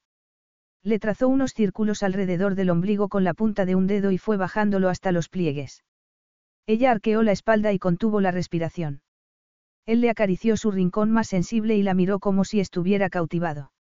Millie era la única que estaba cautivada, hipnotizada y deslumbrada por todo lo que estaba sintiendo, por las contracciones, por las descargas de placer, por la tensión en aumento y la necesidad de liberarse. Cada vez se acercaba más al límite, como si todas las terminaciones nerviosas se concentraran en un punto, y entonces, de repente, salió volando al espacio exterior entre un torbellino de sensaciones que le recorrieron el cuerpo a la velocidad de la luz. Hasta que se quedó jadeando por un orgasmo deslumbrante. Hunter esperó a que hubiese vuelto a la tierra para ponerse un preservativo y montársela encima agarrándola de las caderas. Tenía los ojos velados por el deseo y la poderosa erección dentro de ella. Se contoneó sobre él y observó el placer que se reflejaba en su rostro. Le excitaba verlo tan descompuesto como lo había estado ella hacía unos minutos. Él aceleró el ritmo y ella lo siguió entre los gruñidos y jadeos de los dos. Hasta que la oleada los arrastró y solo se oyeron sus respiraciones entrecortada y el choque del mar contra el casco de la embarcación. Se quedó tumbada sobre él e inhaló su olor como si quisiera acumular recuerdos para cuando ya no estuvieran juntos. Is your bunion causing pain or preventing you from wearing your favorite shoes? Have you considered a bunionectomy? Midwest Clinical Research Center is currently enrolling a clinical trial for an investigational pain medication following a bunion removal surgery. Qualified participants between the ages of 18 and 75 may receive a bunion removal surgery at no cost, as well as access to an investigational pain medication. They may also be compensated up to $1,170 for their time. To learn more, call 937-588-6622 or go to removemybunion.com to fill out a short survey and see if you may qualify. Carlos Alfredo, tu mamá vino por una semana. Ya hace un año que vive con nosotros. Hasta trajo sus gatos. ¿Y yo qué puedo hacer? Lo que puedes hacer, Carlos. ¿Y él quién es? Es Miguel, nuestro experto de TurboTax Live. Como tu suegra hace un año que vive con ustedes, you can claim her as a dependent y así obtener esa deducción de taxes extra. Hacer taxes puede parecer dramático. Por suerte, los expertos bilingües de TurboTax Live te ayudan a obtener el máximo reembolso sabiendo que tus taxes están bien hechos. You do your thing, we've got your taxes. Intuit TurboTax Live. La preparación de taxes y la aplicabilidad de las deducciones varían según el individuo. ¿Cuánto faltaría? Un par de semanas. Un par de meses. Él no había hablado de un plazo concreto, solo había dicho que su aventura sería pasajera. Sabía que algún día, no muy lejano, aparecería en alguna revista con alguna mujer satisfecha de compartir su cama durante un plazo de tiempo muy breve. La cuestión era si ella podría quedarse sinceramente satisfecha con una aventura. Sin embargo, iba a tener que hacerlo, esas eran las reglas. Se tumbó de espaldas y se soltó de él dándole vueltas a la cabeza. Estaba metiéndose ella sola en otra prisión. La prisión de Julian había sido la falta de amor, pero la prisión de Hunter podría ser el exceso. Si se enamoraba de él, el cambio de circunstancias sería descomunal, unas circunstancias que Hunter quería evitar a cualquier precio como había querido ella hasta ese momento. El compromiso, el amor duradero, el matrimonio, los hijos. Eran cosas que se había negado a sí misma porque había fingido que ya no las quería, pero la verdad era que no las había querido con Julian. Hunter se puso de costado y se apoyó en un hombro.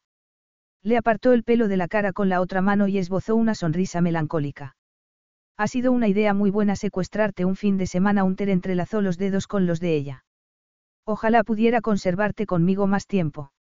Él lo dijo con la voz grave y un poco ronca y ella se preguntó si más tiempo era además del fin de semana o para siempre. Millie volvió a sonreír y le acarició los pectorales con la punta de un dedo. Los dos tenemos que dirigir nuestras empresas. Un fin de semana largo son todas las vacaciones que puedo permitirme últimamente.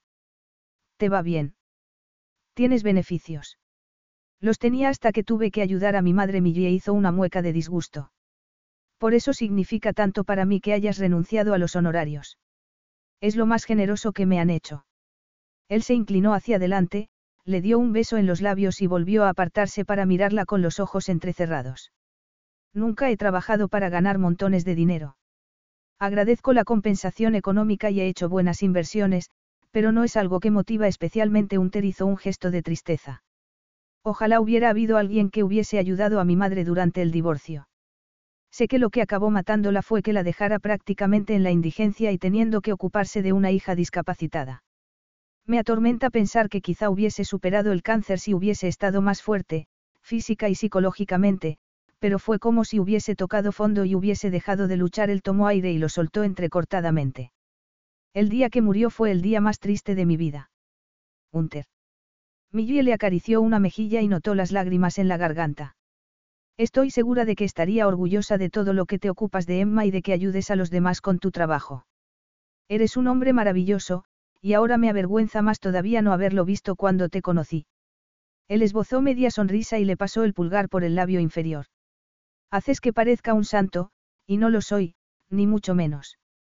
Millie volvió a acariciarle y se deleitó con su barba incipiente. He estado pensando en Emma y en todo lo que depende de ti cuando no está Rupinder. ¿No has pensado en conseguirle un perro como terapia? Un perro. Unter frunció el ceño. Te has vuelto loca. No puede ocuparse ni de sí misma, imagínate de un perro. Él contestó en un tono despectivo y puso una expresión tan fría que ella se quedó helada. Se apartó de ella y se puso unos calzoncillos. Mira, siguió él, siento ser tan directo, pero Emma es asunto mío, no tuyo. Millie se sentó y se tapó con la sábana. Se había sentido desnuda bajo su mirada demoledora. Te he molestado. Ha sido sin querer. Solo era una sugerencia que... que es inoportuna, innecesaria e impracticable. Millie se levantó bruscamente de la cama, se puso el albornoz y se ató al cinturón con la misma brusquedad. No entiendo que una sugerencia así desencadene esta reacción en ti. Solo intentaba ayudar. Unter se dio la vuelta para mirarla con una expresión sombría y distante. Llevo años siendo el responsable de mi hermana. Sé lo que da resultado y lo que no, y un perro solo complicaría más las cosas. Hay que darles de comer y sacarlos de paseo, y adiestrarlos adecuadamente. Emma no puede un resopló. Además, los perros no suelen sobrevivir a sus dueños. ¿Cómo le sentaría a Emma si muriera? Millie se mordió el labio y entendió su razonamiento, pero también veía la otra parte del argumento. Ninguna mascota llega con una garantía de vida larga y saludable, pero los perros para terapias están adiestrados para acompañar y ayudar a personas con discapacidades. También podrías pedirles a las cuidadoras que ayuden a darle de comer y a sacarlo de paseo. Además, es muy posible que Emma pueda hacer más de lo que te imaginas. Como mínimo, podría lavarlo y cuidarlo. El perro la acompañaría a todas horas, de día y de noche, y la consolaría cuando no estuviera Rupinder o quien sea. Los perros pueden ser muy sensibles a los estados de ánimo y se les puede adiestrar para que prevean cuándo va a producirse un ataque epiléptico. Creo que tienen más de positivo que de negativo. Unter puso una expresión como si estuviera repasando sus argumentos y meditándolos. Entonces, al cabo de un rato, se pasó los dedos por el pelo y volvió a resoplar. Lo pensaré, pero no prometo nada. Millie sonrió, se acercó, le rodeó la cintura con los brazos y lo miró a los ojos. Creo sinceramente que no te defraudará. Ya has tenido un perro, vi la foto en tu casa, y parecíais grandes amigos. Una sombra le cruzó la mirada y la estrechó con más fuerza. Tuve una perra que se llamaba Mitch, pero tuvimos que deshacernos de ella cuando nos mudamos al piso diminuto después del divorcio de mis padres. Ese fue el segundo día más triste de mi vida. Millie lo abrazó con fuerza como si quisiera consolar a aquel chico que había perdido a su fiel amiga de una manera tan desoladora. Es terrible, Hunter, es tristísimo. ¿Cómo lo sobrellevó Emma? No tuvo que hacerlo, Hunter suspiró. Tuve que fingir que no me importaba gran cosa para no arrastrarla a la desolación. Millie se separó para mirarlo a los ojos. Ahora entiendo por qué te alteró tanto que te propusiera la idea del perro. Él sonrió ligeramente y la abrazó con sus brazos poderosos y cálidos. Tienes la costumbre de alterarme de muchas maneras. Alteraciones buenas o malas. Él la besó levísimamente en los labios. Creo que ya sabes la respuesta. Volvió a besarla. Esta vez fue un beso demoledor. Capítulo 11. Una hora después, un fondeó a poca distancia de la isla, bajó al agua la moto acuática que llevaba la embarcación, se montaron con una cesta de picnic y fueron a la solitaria cala. Ella se bajó de la moto acuática cuando llegaron a una distancia prudencial y siguió andando hasta la arena dorada. Si le hubiesen pedido que se imaginara el paraíso, habría sido así. Solo se podía llegar a la playa por mar y unos acantilados vertiginosos le daban una intimidad absoluta. La playa tendría unos 400 metros de larga y el agua era cristalina y de color turquesa. Es increíble. Millie no podía encontrar las palabras para describir tanta belleza. Sí, es muy especial. Unter dejó la cesta y las toallas en la arena. ¿Quieres desayunar o bañarte? Millie se rió, Se quitó los pantalones cortos y la camiseta y se quedó con el bikini. Bañarme, desde luego. Él la miró de arriba abajo con un brillo de deseo en los ojos. No necesitas el bikini. ¿Estás seguro? Completamente. Millie se desató la parte de arriba del bikini y lo tiró a la toalla que había extendido Unter.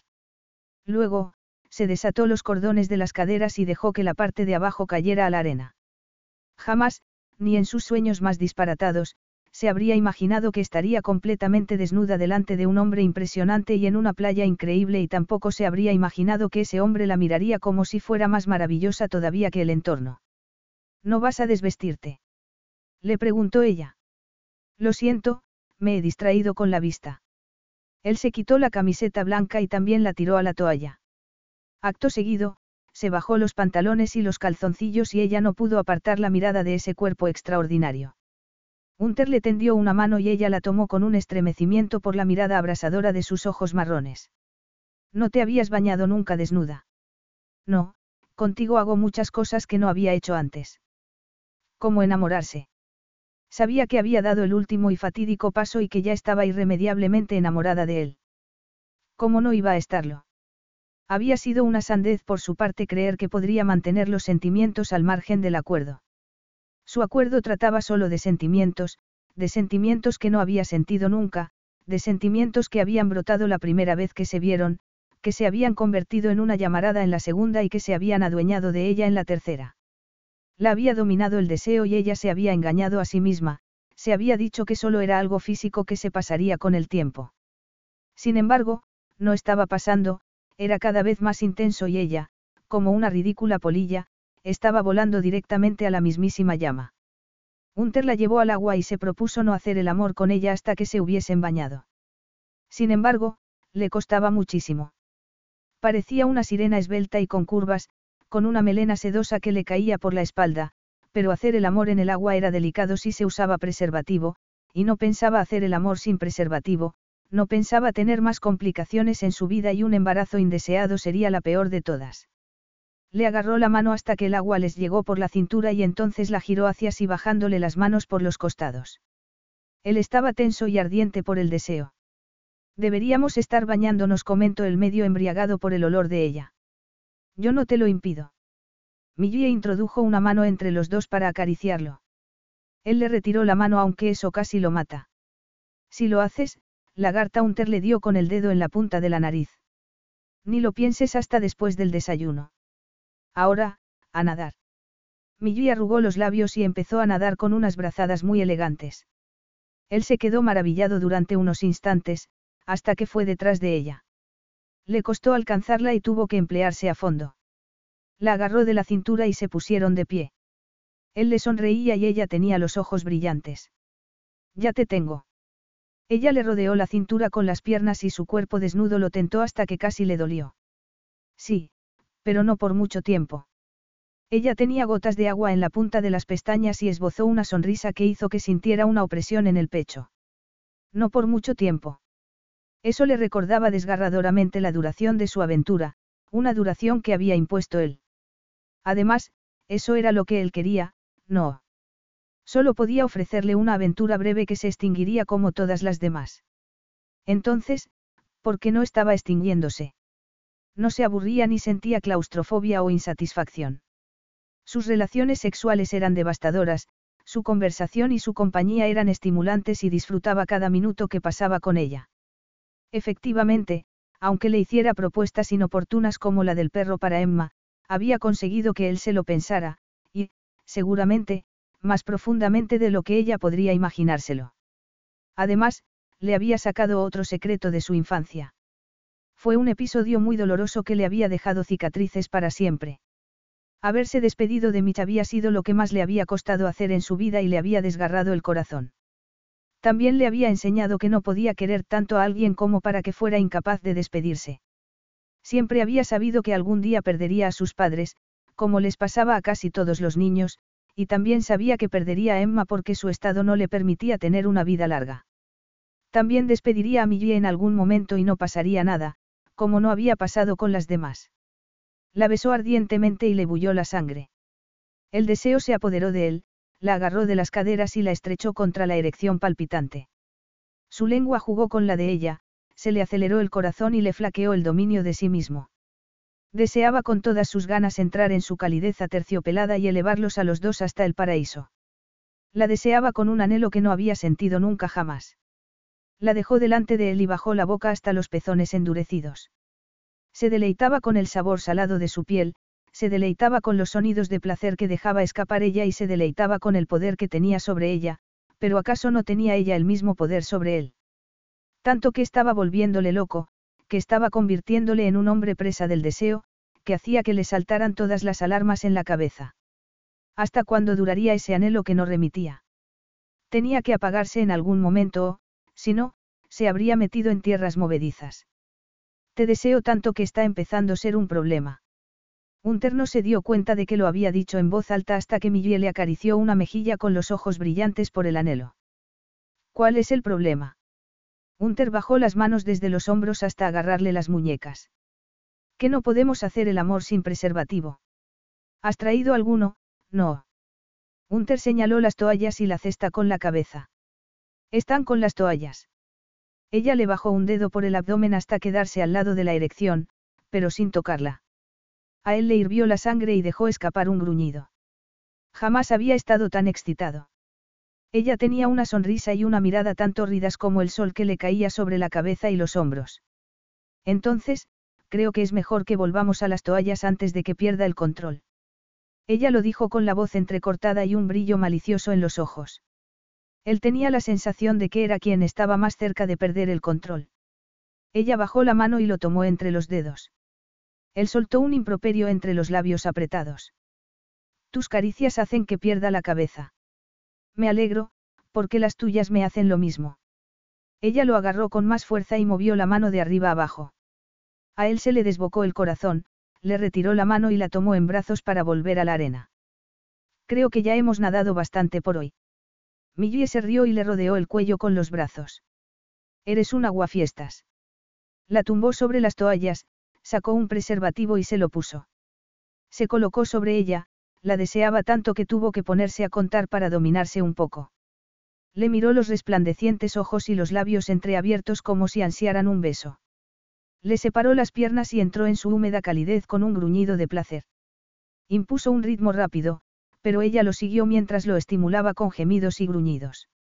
Ella lo deseaba y él la deseaba y eso era suficiente por el momento tenía que serlo. Más tarde, después de ducharse y cambiarse en el yate, se sentaron a beber una copa de vino mientras se ponía el sol.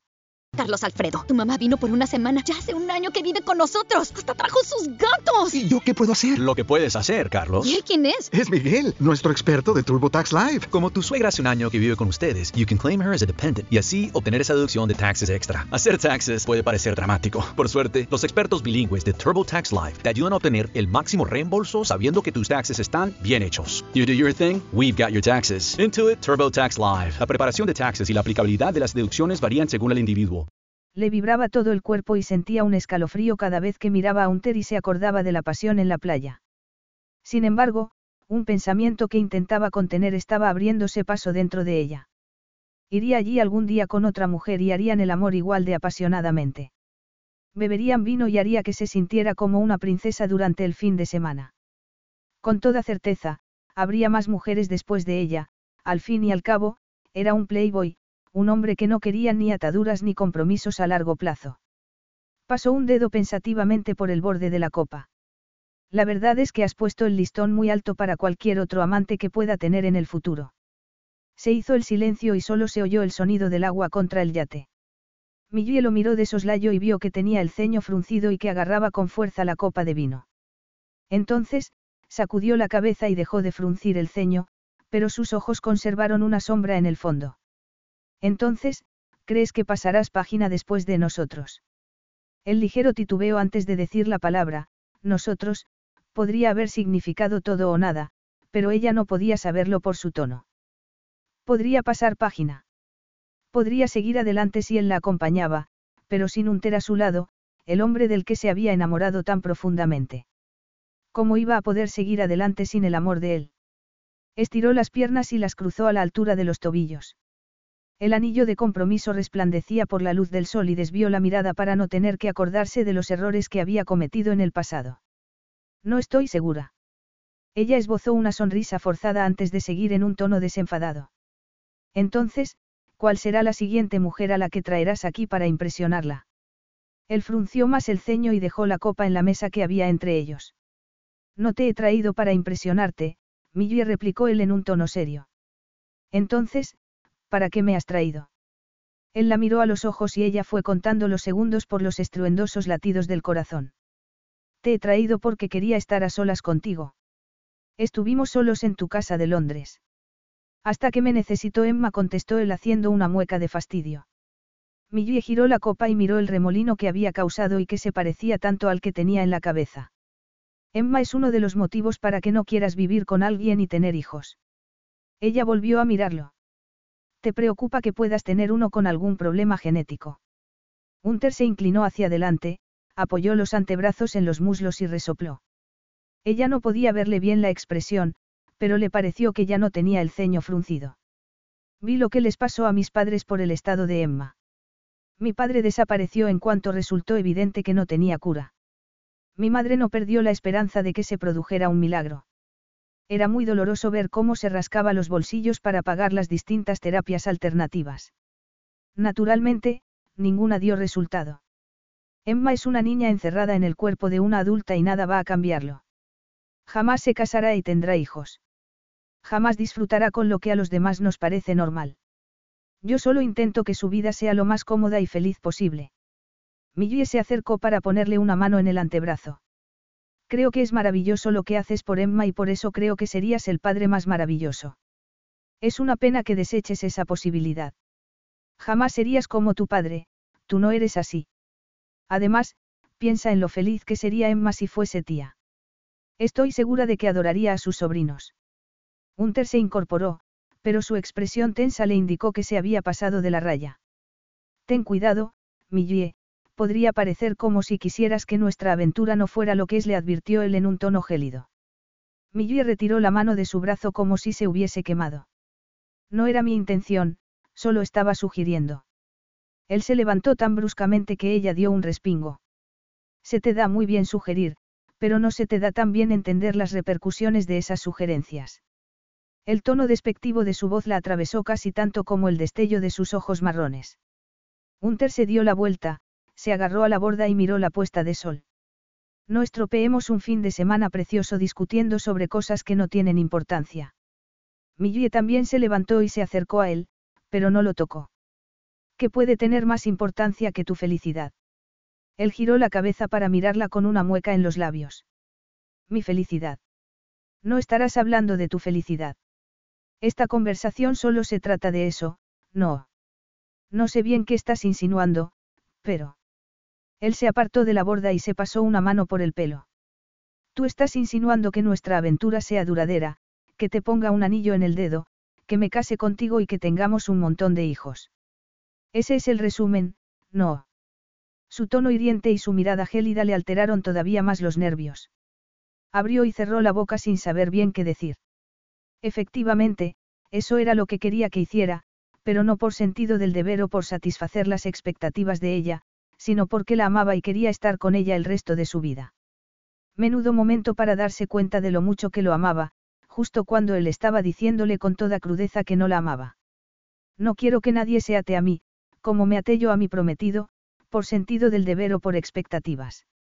Solo quiero que alguien esté conmigo porque me ama tanto que no puede estar sin mí. Hunter le miró el anillo con el rostro arrugado por la tensión. Entonces, es posible que sea el momento de que te quites ese anillo. Es posible. Sin embargo, no esperes que yo vaya a poner otro en su lugar, porque no voy a hacerlo.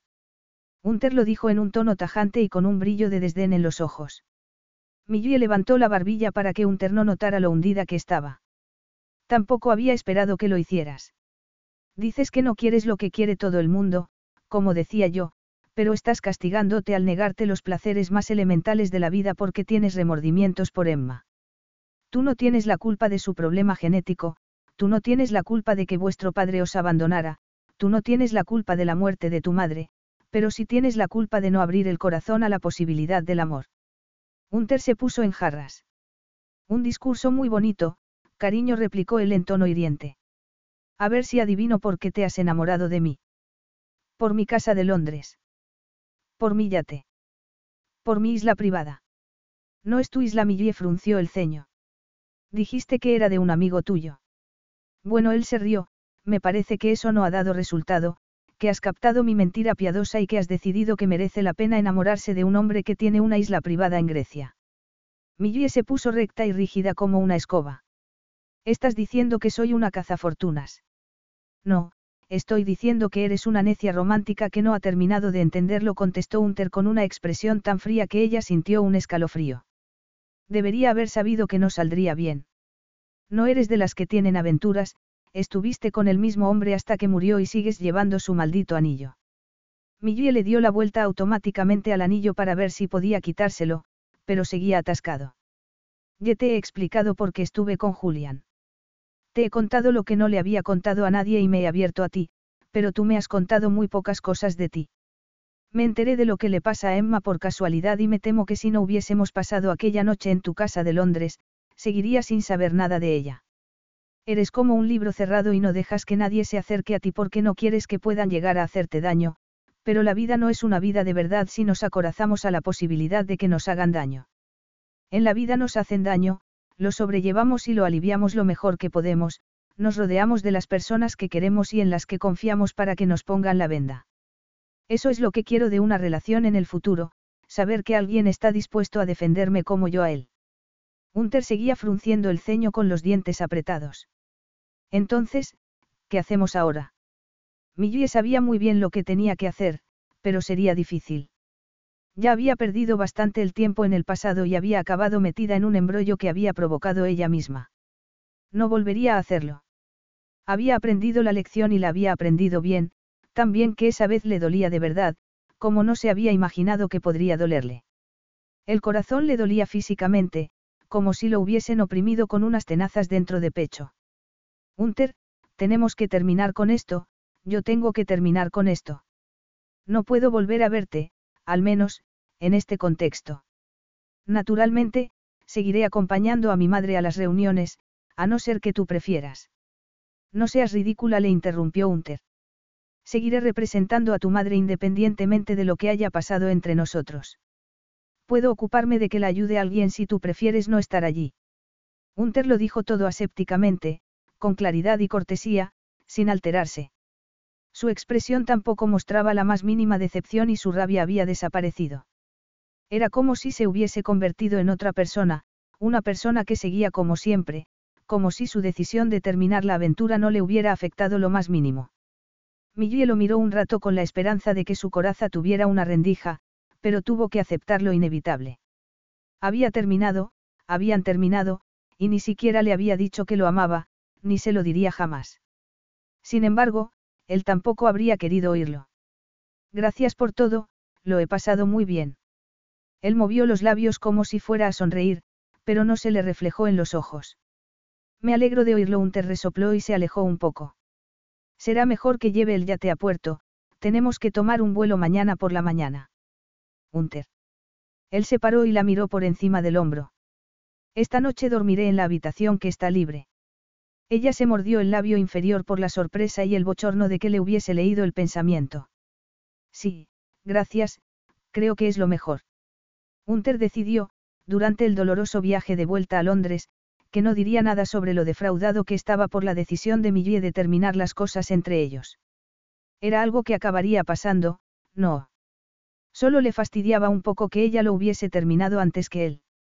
Normalmente, él era el que lo daba por terminado y era algo que había perfeccionado a lo largo de los años. Sabía cuándo no daba más de sí y sabía reconocer los indicios de que las cosas estaban poniéndose demasiado serias. Era un maestro evitando las rupturas embarazosas y no iba a arrastrarse en ese momento aunque habría podido alargar la aventura unas semanas más y no habría durado más de unas semanas, sus relaciones no duraban más.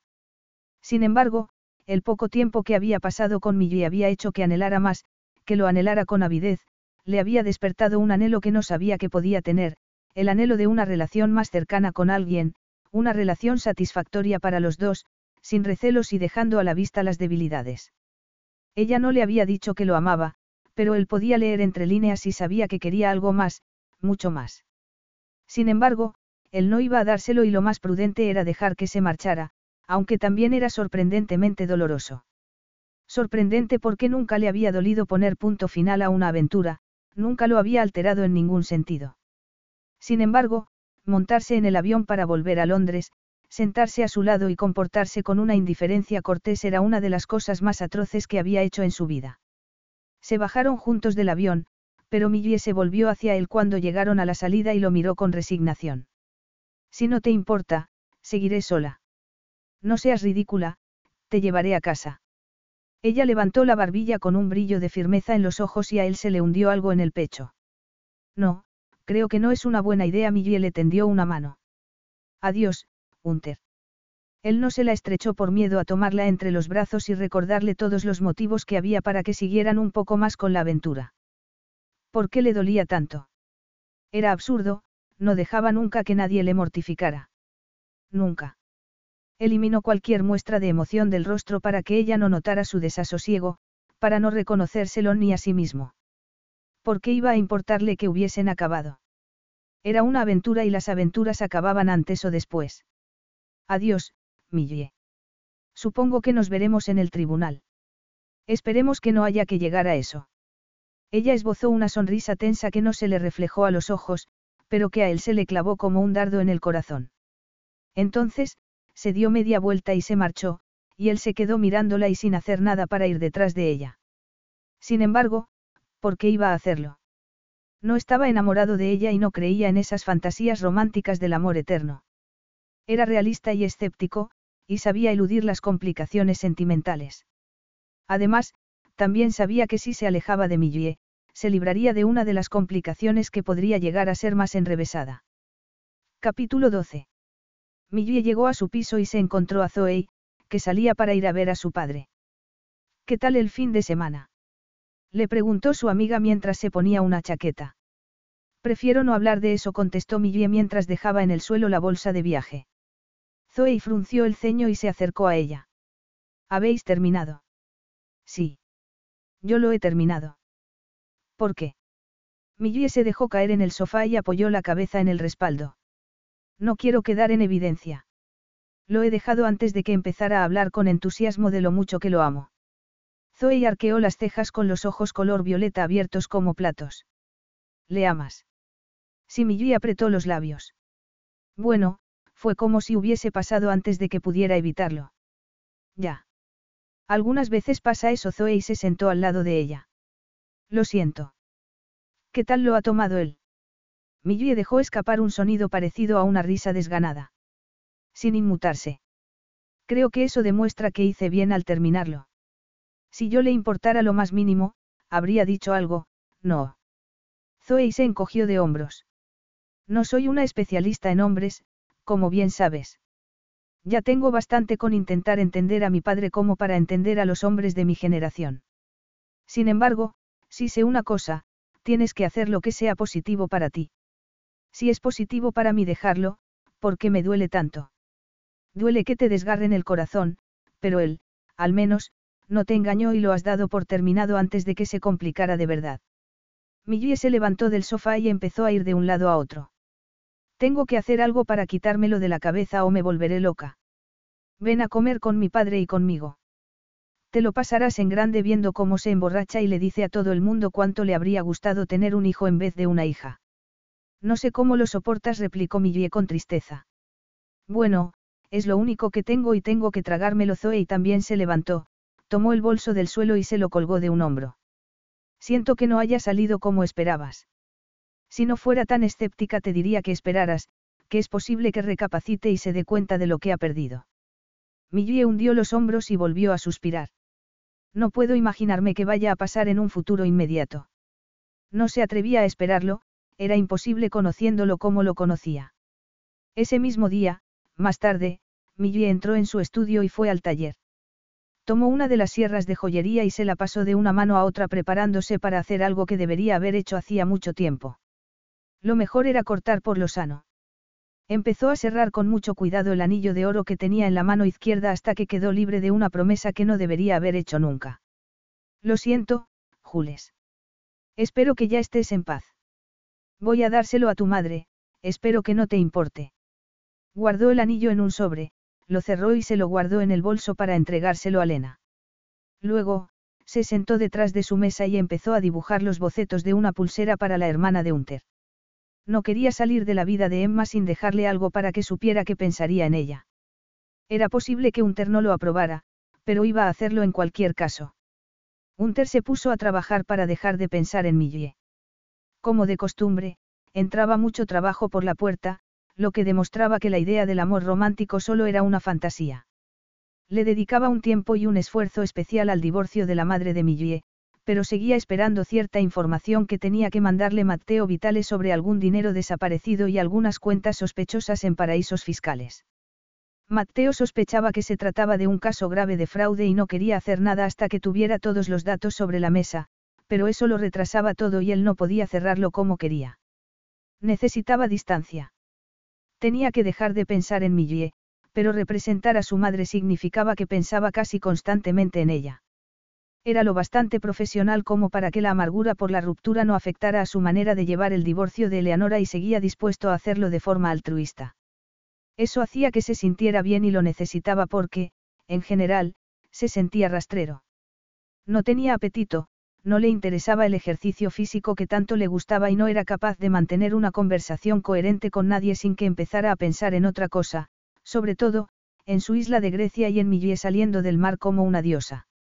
Gruñó y tomó el teléfono y las llaves del coche de encima de la mesa. ¿Por qué no podía olvidarse? Estaba comportándose como un necio enamorado que no sabía salir de una aventura cuando sabía hacerlo muy bien, cuando lo había hecho durante casi toda su vida adulta. ¿Qué se lo impedía en ese momento? La echaba de menos. Esas palabras le cayeron en la cabeza como unas piedras en un estanque que le produjeron toda una serie de pensamientos concéntricos. Echaba de menos su sonrisa, echaba de menos su contacto, echaba de menos su inteligencia, echaba de menos hacer el amor con ella, echaba de menos todo. Entonces. Podía seguir echándola de menos. No iba a imaginarse un amor eterno con Millie Donnelly Clarke. No existía el amor eterno. Al menos, para las personas como él. Ya tenía a Emma para pensar en ella, la pobre Emma que no se casaría nunca ni tendría un hijo en brazos. Sin embargo, haría todo lo que estuviera en su mano para compensarlo gracias a la idea de Millie. Efectivamente, había aceptado la idea del perro y ya había conseguido uno para ese mismo día. Había quedado con la adiestradora en casa de Emma. No le había dicho nada a su hermana porque quería que fuera una sorpresa y ver su reacción por si lo rechazaba. Sin embargo, no debería haberse preocupado porque Emma se abalanzó sobre el cuello de Ruby, un labrador color chocolate, en cuanto Kate, la adiestradora, entró con ella. ¿De verdad es mía? Preguntó Emma con lágrimas en los ojos. Va a quedarse todo el tiempo conmigo. Hunter sonrió aunque sentía una humedad sospechosa en los ojos. Sí, cariño, Ruby es tuya. No puedo creérmelo. exclamó Emma acariciando al perro. Ruby le dio un lametón agitando el rabo. Estaba formándose un lazo delante de él y le conmovió profundamente. Entonces, vio la pulsera en la muñeca de su hermana. Cariño, ¿de dónde has sacado esa pulsera? Te la ha regalado Rupinder. Noemma sacudió la cabeza. Millie vino el otro día. La hizo para mí. Es preciosa, ¿verdad? Extendió el brazo y giró la muñeca para que sonaran los pequeños dijes. Me dijo que acariciara este dije si alguna vez me sentía asustada o sola. Tiene una cara sonriente. Me encanta, pero no tendría que acariciarlo ahora porque tengo a Ruby. Abrazó a Ruby, que sacudió la cola y barrió el suelo como si fuera una escoba. Hunter sintió un nudo en la garganta y una opresión en el pecho. Millie había empleado su tiempo para hacerle una pulsera a Emma, se la había llevado y le había enseñado una manera de serenarse a sí misma. Millie no había abandonado a su hermana además de a él. Había pensado en Emma y se había ocupado de que su ruptura no le hiciera daño. Era una pena que no le hubiese ahorrado ese daño a él. Quizá también necesitara una pulsera con dijes para acariciarlos cada vez que pensaba en ella. Aunque también estaba seguro de que habría desgastado el metal en cuestión de días porque no dejaba de pensar en ella. Lo suyo era un caso grave de algo y no quería reconocerlo. Esa palabra que empezaba por A, acababa en R, y tenía cuatro letras le daba vueltas por la cabeza, pero la descartó con firmeza. El amor y el dolor iban de la mano y no entraban en sus planes a corto plazo. Sin embargo, era aterrador pensar que quizá no volviera a verla, que no volvería a abrazarla, a besarla y a hacer el amor apasionadamente con ella. Otra vez esa maldita palabra que empezaba por, a. El sexo siempre había sido el sexo, pero con Millie era hacer el amor. ¿Por qué había sido tan necio que había dejado que las cosas llegaran tan lejos? Había decidido, desde hacía muchísimo tiempo, que no amaría tanto como para sentir el dolor de la pérdida, pero había perdido a Millie. Sin embargo, ¿acaso la había tenido de alguna manera que no fuese la física? Se había acorazado el corazón desde el principio y solo le había dado su cuerpo. ¿Cómo iba a ser eso suficiente para alguien tan cariñoso como Millie? Ella quería el lote completo porque menos sería una ofensa. Estaba ofendiéndose a sí mismo, y mucho más a ella, al no entregarse. Sintió algo raro en el pecho, como si se hubiesen abierto los pestillos de la jaula donde habían encerrado el corazón. Era como si un rayo de luz hubiese entrado en una habitación oscura y hubiese podido ver todos los anhelos que tenía escondidos ahí dentro. Había reprimido esos anhelos casi toda su vida. Su padre le había hecho un daño inmenso, como a su hermana, y había jurado que nadie volvería a hacerle daño, pero estaba haciéndose daño a sí mismo al no amar plenamente y de todo corazón. Estaba viviendo la mitad de la vida y quería más, necesitaba más. Necesitaba a Millie. Ella lo había desafiado desde el principio, había desencadenado algo en él y no le había parecido evidente hasta ese momento. Se inclinó para acariciarle las orejas al perro y recibió la recompensa de un lametón. Entonces, ¿se la queda? Le preguntó Kate. Sí, me la quedo. Hunter jamás había sabido algo con esa certeza, pero no estaba hablando de la perra. ¿Por qué había tardado tanto en darse cuenta? Estaba perdidamente enamorado de Millie y había sido un majadero por no haberse dado cuenta antes. No le extrañaba que se hubiese resistido desde que la conoció, no le extrañaba que se sintiera tan desdichado y perdido. Estaba perdido sin la esperanza que le daba ella y sin el amor que le había enseñado a sentir. Ella le había liberado ese corazón gélido, lo había desenjaulado de la jaula emocional. Él la amaba. No es tuya, Emma agarró posesivamente a Ruby y miró a su hermano con el ceño fruncido. Es mía. Hunter se rió y le revolvió el pelo. No estaba hablando de Ruby, cariño, él se dirigió a Kate. Me disculpa. Rupinder ya me informará más tarde, pero tengo que pedirle que se case conmigo al amor de mi vida. Claro, contestó Kate con una sonrisa de oreja a oreja. ¿Vas a casarte con Millie? Le preguntó Emma con otra sonrisa deslumbrante. Si me acepta. Contestó Hunter antes de darle un beso a su hermana en la coronilla. Ocúpate de Ruby, ya es parte de la familia. Esperaba que Millie también lo fuera. Millie volvió a su casa dando un paseo después de haber visitado a la madre de Julian. Había sido un encuentro conmovedor y las dos habían llorado, pero también le había dado la sensación de algo irreversible y le había entregado el anillo a Lena. Lo había soldado otra vez y lo había guardado en el estuche original. No le había dicho a Lena que no había amado a su hijo, no le había parecido necesario y tampoco había querido emborronar los recuerdos que tenía Lena. En cambio, sí le había dicho que iba a seguir adelante con su vida y que esperaba que ella también encontrara alguna felicidad a pesar de la pérdida. Entonces, para su inmensa sorpresa, Lena le había contado que estaba saliendo con alguien y que era la primera relación sentimental que tenía desde que murió el padre de Julian. Su nuevo galán era un viudo con tres hijos en edad escolar y ella ya estaba ayudándole a ocuparse de ellos. Millie cruzó la calle pensando en otra cosa, mejor dicho, en un Ter y lo mucho que lo echaba de menos, cuando levantó la mirada y lo vio en la puerta de su casa. Por un instante, se preguntó si la cabeza estaría jugándole una mala pasada. Parpadeó varias veces, pero Unter seguía allí. Subió las escaleras con las piernas temblorosas y el corazón desbocado. ¿Qué hacía allí? ¿Por qué estaba allí después de que se hubiesen dicho todo lo que tenían que decirse? Millie, ¿puedo hablar un minuto contigo? Claro. A Millie le sorprendió que la voz le hubiese salido tan firme cuando el corazón estaba saliéndosele del pecho. Quiso meter la llave en la cerradura, pero los dedos no ayudaban gran cosa. Lo siento, esta cerradura. Déjame. Su mano tomó la de ella, giraron la llave juntos y la cerradura se abrió sin problemas. Millie retiró la mano y entró, intentando no hacer caso del cosquilleo en la piel. Jamás sería inmune contra su contacto. Una vez dentro, él cerró la puerta y se quedó mirándola. Tú. ¿Querías hablarme de algo? Le preguntó ella en un tono frío.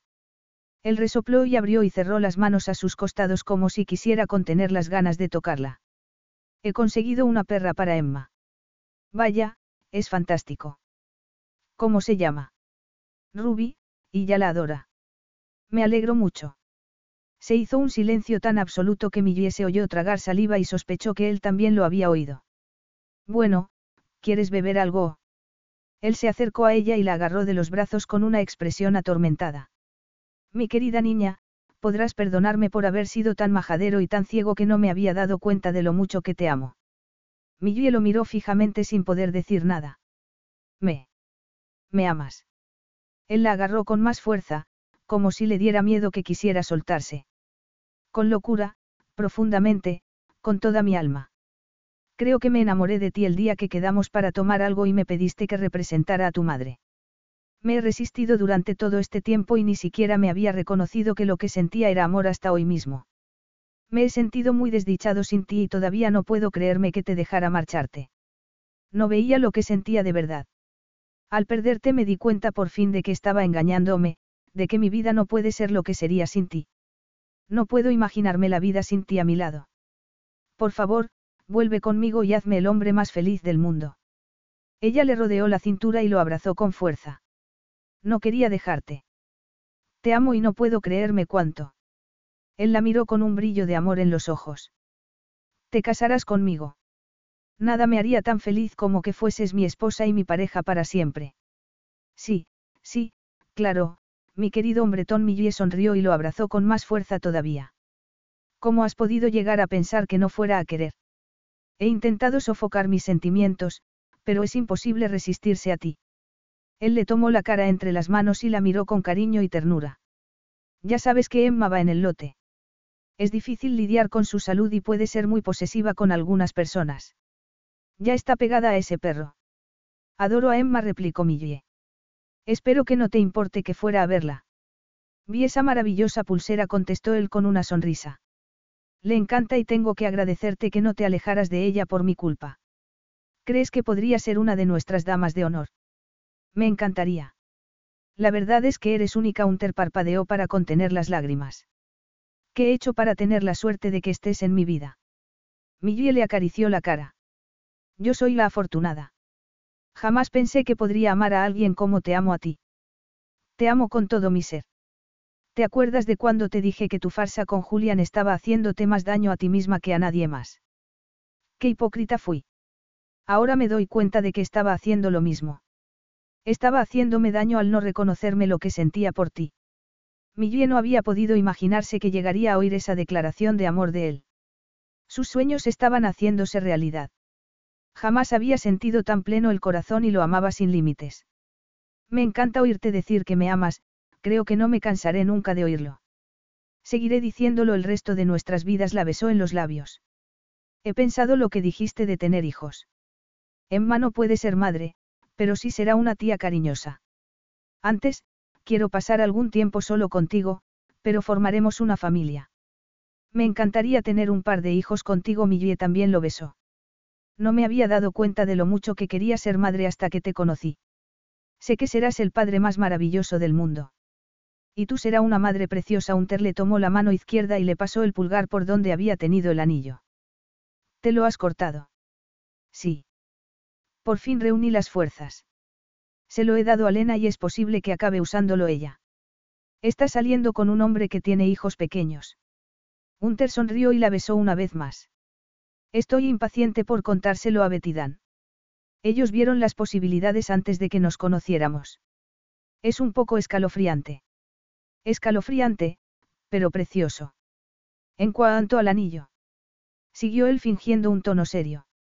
Bueno, puedo diseñarte uno para que me lo regales si puedes pagarlo. Esperaba que dijeras eso. No ahorres en gastos. Quiero lo mejor para mi maravillosa novia. Te amo. Miguel le rodeó el cuello con los brazos y sonrió.